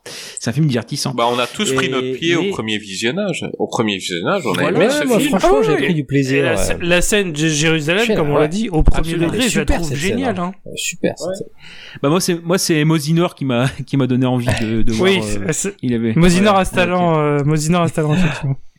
Voilà, voilà. Donc euh, c'est ça qui m'a donné envie de, de voir le film. Mais sinon, ouais, c'est c'est c'est quand même, ça reste un, un film quand même euh, qui, euh, on sent que c'est pas c'est pas nickel. Ça ça fait Ouais, le ouais, taf, ouais. mais euh, on sent on sent que c'est pas c'est pas carré. On voit un peu les coutures. Et il, quand même, il a, il a marché, Ouais. quoi. Hein. C'est quand même assez. Ah bah, euh, c'est le plus gros quoi, hein. succès de Brad Pitt Il au a cinéma. cartonné, ce enfin, de il a plutôt bien marché, ce film, apparemment. Parce qu'encore une fois, je pensais vraiment que c'était What's Upon a Time qui avait euh, tout euh, trusté, mais pas du tout, en fait. Non, non, c'est celui-là. Eh ben, on va, on va Ça laisser à. Fabien le, le temps de dire une dernière chose là-dessus pour le revendre une dernière fois. Et après, ben, on aura fini. C'est toi, c'est toi qui vas clôturer World War Z. Après, va aller dormir, les gars, T'imagines la tard. pression sur toi. Exactement, ouais. J'y ai réfléchi un peu cet après-midi pour. euh, bah, je rapproche en fait World War Z. ah, Vous allez peut-être vous foutre de moi, hein, mais euh, d'une adaptation d'un, en fait, d'un, en film d'un jeu vidéo adapté d'un film. en fait, il a une construction Ouais, de jeu vrai. vidéo, ce film. En fait, C'est c'est vrai. euh, c'est Très Left 4 grosse Dead, scène, hein, très un peu de la discussion, une grosse scène, Tac, de la discussion, tac, tac. et c'est, euh, c'est- il y a une urgence dans, dans Mm. World War Z qui fait très jeu vidéesque. C'est vrai. Ouais, Euh, non, mais t'as raison, c'est vrai. Et puis le changement de pays et de continent Ouais, ça- assez c'est ça. rapide. euh, C'est exact. Oui, c'est ça, C'est ça fait exact. vraiment enchaînement de campagne Left Et 4 en fait, t'as. Brad Pitt qui est le joueur et les autres ce sont des PNJ. Exact, voilà. C'est Et très d'ailleurs, juste. ils ont le niveau d'acting Ouais, et de- c'est d'intérêt plus. de PNJ. mais, hein. mais grave. Moi, moi je, le rapproche, je le rapproche de Zorro avec Alain Delon. Parce qu'Alain Oh. Delon, il a, fait, il a fait ce film pour ses enfants, Ouais. et bah Brad Pitt, il a voulu faire Wawazi pour ses enfants. Bon, bon, bon, bah, Tant mieux, c'est un, cade- faut- un cadeau à 100 patates, c'est bien ça. bah ouais. Ouais, c'est gentil. C'est gentil. Ouais, C'est cool. tu sais, Will Smith, il a offert After Earth à son fils, donc. C'est euh, euh, Ouais, et personne ne l'a remercié. Ah, moi j'aime bien After Earth. Moi, j'aime bien. c'est la... Ouais. Attends, c'est la deuxième fois dans, dans les Attends, podcasts. Cartel, maintenant After Earth, qu'est-ce que c'est que ami. J'aime Bah, bien on l'a pas vu de la même manière. Bah oui, tu devais être Ah. bourré. oui. Parce que- Non, mais moi, j'étais pas bourré Non, j'ai fait exprès de citer After Earth tout simplement puisque dans le dernier épi... enfin le dernier la dernière fois où Fouad était venu, Ouais. on a dit que Greg avait aimé After Earth et on entend Fouad derrière dire, J'aime bien After Earth. Ah, Et alors qu'on on le disait en se moquant de Greg. ouais. Tu es sûr de tes effets Ah, mais moi, il y a des running gags sur plusieurs mois, mon ami. Et, et, et je vais essayer d'en garder des running gags. Et, euh, et, et donc, euh, World War Z, euh, Allez-y, allez-y de notre part. franchement, Hmm. si vous l'avez pas vu, regardez-le, vous allez passer un bon moment. C'est ça. C'est, c'est fun. Maintenant, ne, la- la- l'analysez pas en tant que bon film. Parce que si vous analysez, vous allez trouver blindé de défauts. Mais je, je sais que la première fois que j'ai vu ce film, eh ben, je me suis marré. Je fais, oh, bon film de zombies, ça castagne, ça court dans tous les sens, il y a des scènes iconiques, parce que oui, euh, le mur de Jérusalem, cette scène-là, elle va rester. Euh, maintenant, Ah, il faut pas l'analyser, il faut juste débrancher son cerveau, il faut s'amuser. Et des fois, le cinéma, c'est ça. Il faut qu'on arrête d'analyser des trucs parce que euh, il y a des choses qui sont là juste pour nous amuser. Et World War Z est là pour ça. Mais par rapport à Il The Game, gore, justement, je voulais revenir là-dessus. voilà, par Et exemple, par ce rapport à, qu'il ne faut Résur- pas à faire. Résurrection, Christophe Lambert, finalement. Ah, j'aurais bien, j'aurais bien aimé voir euh, Christophe Lambert dans World War Dans Z. World War Z. Ouais. Ah ouais, Il aurait voit les zombies monter. euh, T'as une idée Il aurait pu apparaître en plus. Hein. Il était en random dans Ghost Rider 2. euh, Il aurait pu être là. C'est clair. dans Kickboxer l'héritage. Oh putain, c'est Bon, oh, putain, c'est vrai. J'ai oublié. Eh ben les gars, on arrive à la fin de ce numéro qui à mon avis sera en deux parties. Donc, je vais dire aux gens, généralement, quand je fais un épisode en deux parties, je vois des fois que vous regardez la deuxième partie tout seul. Parce que moi je vois les statistiques et pas la première. Euh, S'il est marqué première partie, regardez celui-là en premier. bah oui. Et puis vous écoutez l'autre après. Bah ouais. Euh, c'est pas compliqué. À mon avis, il sera en deux parties parce qu'un gros sujet comme Brad Pitt euh, méritait ça. Euh, eh ben écoutez, j'ai envie de recevoir plein de messages par rapport à, à bah, cette nouvelle équipe. Fouad n'est pas dans cette nouvelle équipe, sauf s'il veut nous rejoindre, il est bienvenu. Mais euh, Gray et Gravelax, ils sont d'office. Notre ami Fabien dépendra de vos puntos. Euh... Donc, Ah, je, je risque pas de faire Baltar là. N'hésitez pas. Non, non, non. Moi, j'ai, j'ai, j'ai bien kiffé pour une première fois. euh, et en plus, on était beaucoup. Et pour une première fois qu'on est beaucoup, c'est compliqué de s'imposer. Il l'a fait. Moi, je suis fier de lui. Euh, Fouad, où est-ce qu'on peut te retrouver, dis-moi Alors, je pars en tournage avec euh, Martin Scorsese euh, le mois prochain. Non, je de. The Game. Non, je rigole. Alors, euh, parlons péloche, les amis, parlons péloche. Euh, le podcast de Thomas Dezer qui aborde le cinéma genre par genre, un dimanche sur deux, tout, sur toutes les plateformes, les bonnes crèmeries de podcast audio. Ben, je vois que vous faites ça le dimanche parce que je sors aussi le dimanche. Ouais. Et le jour où vous sort- sortez, j'ai toujours un peu moins d'écoute. Euh, je sais pas pourquoi. Vous voulez pas sortir le lundi, euh, juste. Bah, je sais pas, Enfin, c'est Thomas ça qui, pour moi, qui hein. gère, euh, Thomas et Béa qui gèrent la, la distribution, avec mes copains Béa, Thomas, Tristan, Antoine et David. On est autour de la table et on parle du cinéma genre par genre. avec des hors-séries, des numéros spéciaux, des invités spéciaux. Et euh, donc Ah, c'est une aventure qui dure invité, maintenant ose 4 dire ans. invités spéciaux. Et donc allez-y de ma part avec le code promo FOAD B Fouad PP comme Fouad parlant péloche. vous n'aurez rien de spécial et vous passerez un bon moment. Ben, Et- Je le vends à chaque fois que tu viens, mais euh, je le dis toujours, c'est un de mes podcasts préférés. Je kiffe euh, Thomas Dozer et j'essaye toujours de m'approcher un petit peu de lui au niveau euh, animation. Euh, donc dans dans dans ce, en tout cas. euh, que j'écoutais avant de lancer le podcast, Mm. c'est celui dont dont je voulais le plus m'approcher. Je kiffe ce mec. Il, il a Et allez écouter euh, Parlons Péloche, c'est un Parlons super péloche, let's podcast. talk about movies, hein, comme on dit aux États-Unis, car euh, nous avons une édition américaine. Et je viens d'ouvrir une chaîne YouTube, les amis, qui s'appelle L'heure magique, The Magic Hour. L'heure magique, avec mon ami Guillaume Méral. C'est une discussion à bâton rompu, un peu comme Siskel and Herbert. Je sais pas si vous connaissez les critiques américains. Siskel and Herbert. Tout à un fait. peu dans ce style-là. Des hein. légendes. Alors on a on a on a plusieurs formats, critique à chaud, mais aussi euh, longues discussions sur des réalisateurs que nous aimons beaucoup, sur des films que nous aimons beaucoup, et nous allons aborder des réalisateurs tout prochainement euh, qui sont peu mis en valeur. On va parler bientôt de Richard Donner, euh, on va parler Oh. de Martin Campbell, on va parler de Peter Yams, j'en passe et des meilleurs. On vient de sortir une vidéo sur Batman le défi. Allez-y de ma part également, vous serez bien reçus. Vous voulez passer un bon moment? Vous êtes chez vous, faites le ménage, vous occupez des enfants, eh bien mettez l'heure magique. Vous me remercierez. Eh ben, messieurs, dames, je mettrai les liens de l'heure magique et de Parlons Péloche que vous connaissez certainement, mais euh, l'heure magique mérite d'être écoutée. Euh, donc, euh, je mettrai tout ça et allez écouter notre copain Fouad. Fouad, c'est toujours un plaisir de te recevoir ici. Hein. C'est T'es un passionné. Hein. partagé, mon ami. Vive le cinéma, bordel de merde. Bah, c'est clair. non, mais t'es un passionné. Moi, quand je reçois des passionnés, je suis heureux. Chaque fois que tu parles, bah, j'ai un petit sourire parce que je, je, je t'ai déjà dit, avec Béa, vous êtes tous les deux mes chouchous de Parlons Péloche. Et, et moi, je- quand je t'entends parler, voilà, moi, j'ai mon petit sourire. Je suis content de te voir parler. Je t'écoutais, je t'ai écouté des heures et des heures avant de te recevoir. Et, et, et là, quand je te vois juste là en face de moi, je suis hyper heureux. Et, Merci, et, je t'adore, mon petit Fouad. Merci T'es le bienvenu pour euh, Merci quand tu veux dans. Merci Mais y a pas de infiniment. souci. C'est très sympa de me recevoir. J'ai été ravi de vous rencontrer, les gars. Ben, Plaisir, partagé. Plaisir partagé. je t'appelle Rémi, hein. Je suis plus à l'aise avec Rémi. Je préfère. Il y a pas de Fabien, souci. welcome. Une longue carrière Merci. devant toi s'ouvre. Tu tiens le bambou, Toi aussi, t'as une longue carrière devant toi qui s'ouvre aussi. Ah, il- a déjà, il a déjà un petit peu d'historique. Hein, il est déjà. Rappelle-toi qu'il est doublure arrière crâne. C'est vrai, t'as raison. Non, mais ça a été un plaisir de vous rencontrer. À chaque fois, grâce à Chris, je rencontre de- des nouveaux talents, des nouvelles, nouvelles personnes très intéressantes, des passionnés comme moi. Parce que l'important, c'est, c'est de partager sa passion et les amis. Hein, C'est ça qui est important. C'est se nourrir les uns les autres. Ça, c'est du cannibalisme. Merde. Bah, ça, Enfin, je voulais c'est faire bien. un truc un peu poétique. Mangez-vous les uns les autres.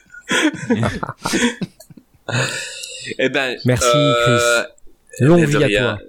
Ben Ça merci, merci, merci. Fouad, t'es le bienvenu quand tu veux. Tu Merci, sais bien, mec. tu, tu reviendras encore au moins 7 ou 8 fois Oh, avant, sans aucun avant problème, la saison plaisir. 3. Tu sais bien, t'es ici. Euh, t'es ici comme chez toi. Fabien, je suis content de ta première fois. Euh, si, au cas où, si tu lèves juste la main, je ne, les, les gens ne, ne, ne l'entendent pas. Euh, Attends, on, va t'apprendre l'art du, du, du podcast. Euh, donc tu réponds de voix. J'ai répondu, mais Voilà. je, je joins le. Je suis un peu- je dois avoir des origines italiennes, donc je parle avec les mains aussi en même temps. Ah ok, non ben écoute, t'es le bienvenu pour euh, d'autres épisodes de Qu'est-ce qui devient? Mais y a pas de problème. Euh, tu t'en es bien sorti, t'as été super cool. Euh, ben, ça a été un plaisir. Donc t'avais déjà fait un Qu'est-ce qui, mais j'étais pas là, donc euh, j'avais kiffé Ouais. l'épisode et, et je t'avais vraiment kiffé Cool. dedans et euh, Merci. et t'as été t'as été encore top. Euh, T'es vraiment un puits de culture. Tu m'énerves. Euh... euh, eh ben écoute, euh, attends. Vous savez quoi? On va pas le faire à chaque épisode, mais euh, Fabien, on peut te retrouver où? T'as un podcast aussi? Là, oui, euh, donc j'ai un podcast qui s'appelle Décibel, euh, qui est sur toutes les bonnes plateformes de streaming, euh, qui traite de la mise en musique de parties de jeux de rôle par thème, par genre, par jeu de rôle. Eh Le bah, est de proposer des playlists euh, pour chaque genre. eh bah, c'est super cool. Ben euh, Gravelax, pardon. On peut te retrouver Ouais. aussi. Alors dans le podcast en effet euh, cinéma, euh, tu l'as vu avec mes comparses euh, donc euh, Goubi et Kaza, euh, qui en gros l'idée c'est on prend un thème euh, par mois. Là par exemple on vient de sortir un, un épisode sur les teen movies. Euh, et en fait, on prend euh, chacun euh, un film qu'on défend face aux, face aux autres, parfois qu'on ne connaît pas, hein, enfin qu'on a envie de découvrir mais qu'on ne connaît pas. Et euh, bah, l'idée en fait, c'est le podcast anti-boomer. Moi, je suis quarantenaire et mes deux comparses, ils ont 25-27 ans, ils sont étudiants en cinéma. Et euh, l'idée, c'est de savoir si, par exemple, les films qui pour moi sont des classiques, est-ce que pour eux c'est encore le cas et vice versa. Ils me proposent des films et on essaye d'en, débattre euh, autour de la table. Donc là, on va devoir un peu se manier le derche pour enregistrer la suite, euh, notamment sur les films des années 30. Voilà. Eh bah, nickel. Et alors, on a notre ami Gray. Gray, euh, franchement, tu commences à être là souvent. On commence à bien s'entendre, à tous les deux. Ça, bah, c'est la troisième fois que je viens. Euh, enfin, c'est la troisième émission. Ouais. Et euh, normalement, ça devrait pas être la Eh bah, j'espère que non, parce que je, euh, j'aimerais bien te garder, parce que je trouve que, que ça passe super bien. On peut te retrouver où, mon petit Gray? Euh, bah, je tiens aussi un podcast en plus de du coup de rejoindre qu'est-ce qui devient qui s'appelle Nanarologie qui est un podcast mensuel qui arrive tous les 15 du mois. Euh, donc là le prochain arrive très bientôt qui sera sur un film euh, qui parle d'un sujet euh, très sombre à savoir les adapt les traductions françaises de films de kung-fu dans les années 70. donc Très euh, spécialisé. ça va parler ça. Donc le dans les film, bambous. euh, exactement. Bah c'est littéralement le film que je vais traiter euh, le 15. Ah bah, ce sera ça branle, génial. ça branle dans les bambous. euh, qui est donc euh, voilà un film merveilleux de boxe qui n'a aucun rapport avec les bambous et ni à la branlette. Donc euh, donc voilà, c'est un truc que je fais. euh, on est pareil sur toutes les plateformes. J'étais sur YouTube avant uniquement. Ouais, t'es enfin, depuis quelques semaines, enfin dans les oreilles podcastiques, là. Eh ouais. On est fiers de Tout- toi, Tout là. à fait. Donc ça y est, je suis officiellement euh, disponible partout, messieurs dames. On est sur Deezer, Spotify, la totale. Et donc voilà, tous les 15 du mois, euh, avec euh, mon comparse Quentin. On fait aussi des numéros hors série. On a fait un bilan de la nuit d'Anarland à Paris. Euh, là, on prépare un, une relecture d'un script euh, d'une parodie chrétienne de, de Twilight pour avant la fin de l'année. C'est voilà, c'est on a prévu de bien picoler et de refaire les voix et de faire tout, tout le bouquin. Euh, donc ça va être ça va être très fun et voilà plein de plein de sujets, plein de plein d'invités, plein de trucs qui se préparent. Ben, monsieur, dame, Voilà. si vous Bravo. kiffez euh, Grey euh, depuis quelques épisodes, ben je vais mettre les liens. Oh, donc on va pas le faire à tous les épisodes, hein, les gars, parce que euh, sûr. voilà. Mais euh, je vais quand même mettre les liens de aller dans la description de, du, de l'épisode d'aujourd'hui et euh, vous allez prendre celui que vous préférez. Euh, et vous allez écouter euh, et vous allez écouter euh, le podcast euh, dont, dont, il, dont il est issu Bon, bah, il va y avoir Euh, du parlons péloche à foison. hein. Vu comment il a vendu son truc par rapport à nous, euh, c'est vrai que Mais non, mais parlons, parlons péloche, ils ont, ils ont, ils ont plus besoin d'auditeurs, là, les gars. N'allez pas trop rester ici. Allez voir leur magie. Euh, on va essayer de rattraper, euh, parlons péloche d'ici deux ou trois saisons. Euh, mais, euh, allez écouter leur magique d'office, hein, pour, euh, pour, parce que, parce que, Fouad, euh, je veux dire, parlons péloche, c'est une institution. Ils sont là, ils sont posés. Leur Ah, magique, c'est un grand parce podcast. que Fouad. Euh, ouais, ouais, non, il est Écoutez top, les deux. il est top. Les deux. Ouais, ouais, par exemple. Ah. Mais, par exemple, quand Mais ça sort poussons le... poussons le petit enf, poussons Ah, le petit petit quand jeune ça, qui débute, leur quand magique, ça sort ouais, le sûr. dimanche, écoutez d'abord qu'est-ce qui devient et après écoutez Parlons Péloche. Absolument. Euh, ou, ou écoutez Parlons Péloche pour garder le meilleur pour la fin. Non, Écoutez tout. mon ami. écoutez tout. Faut tout écouter. Faut tout aimer. Euh, la semaine prochaine, les gars, on va parler de quoi? Je ne sais pas. Ah, toi, tu ne sais pas, mais la semaine prochaine, on va parler Je vais de découvrir. James Cameron. James Cameron. Donc Ça, la semaine prochaine, ça va être euh, ça va être Titanic, ça va être Avatar, ça va Ah être. Aliens. Oh, la semaine prochaine, ça va être un gros gros gros gros épisode encore après Brad Pitt.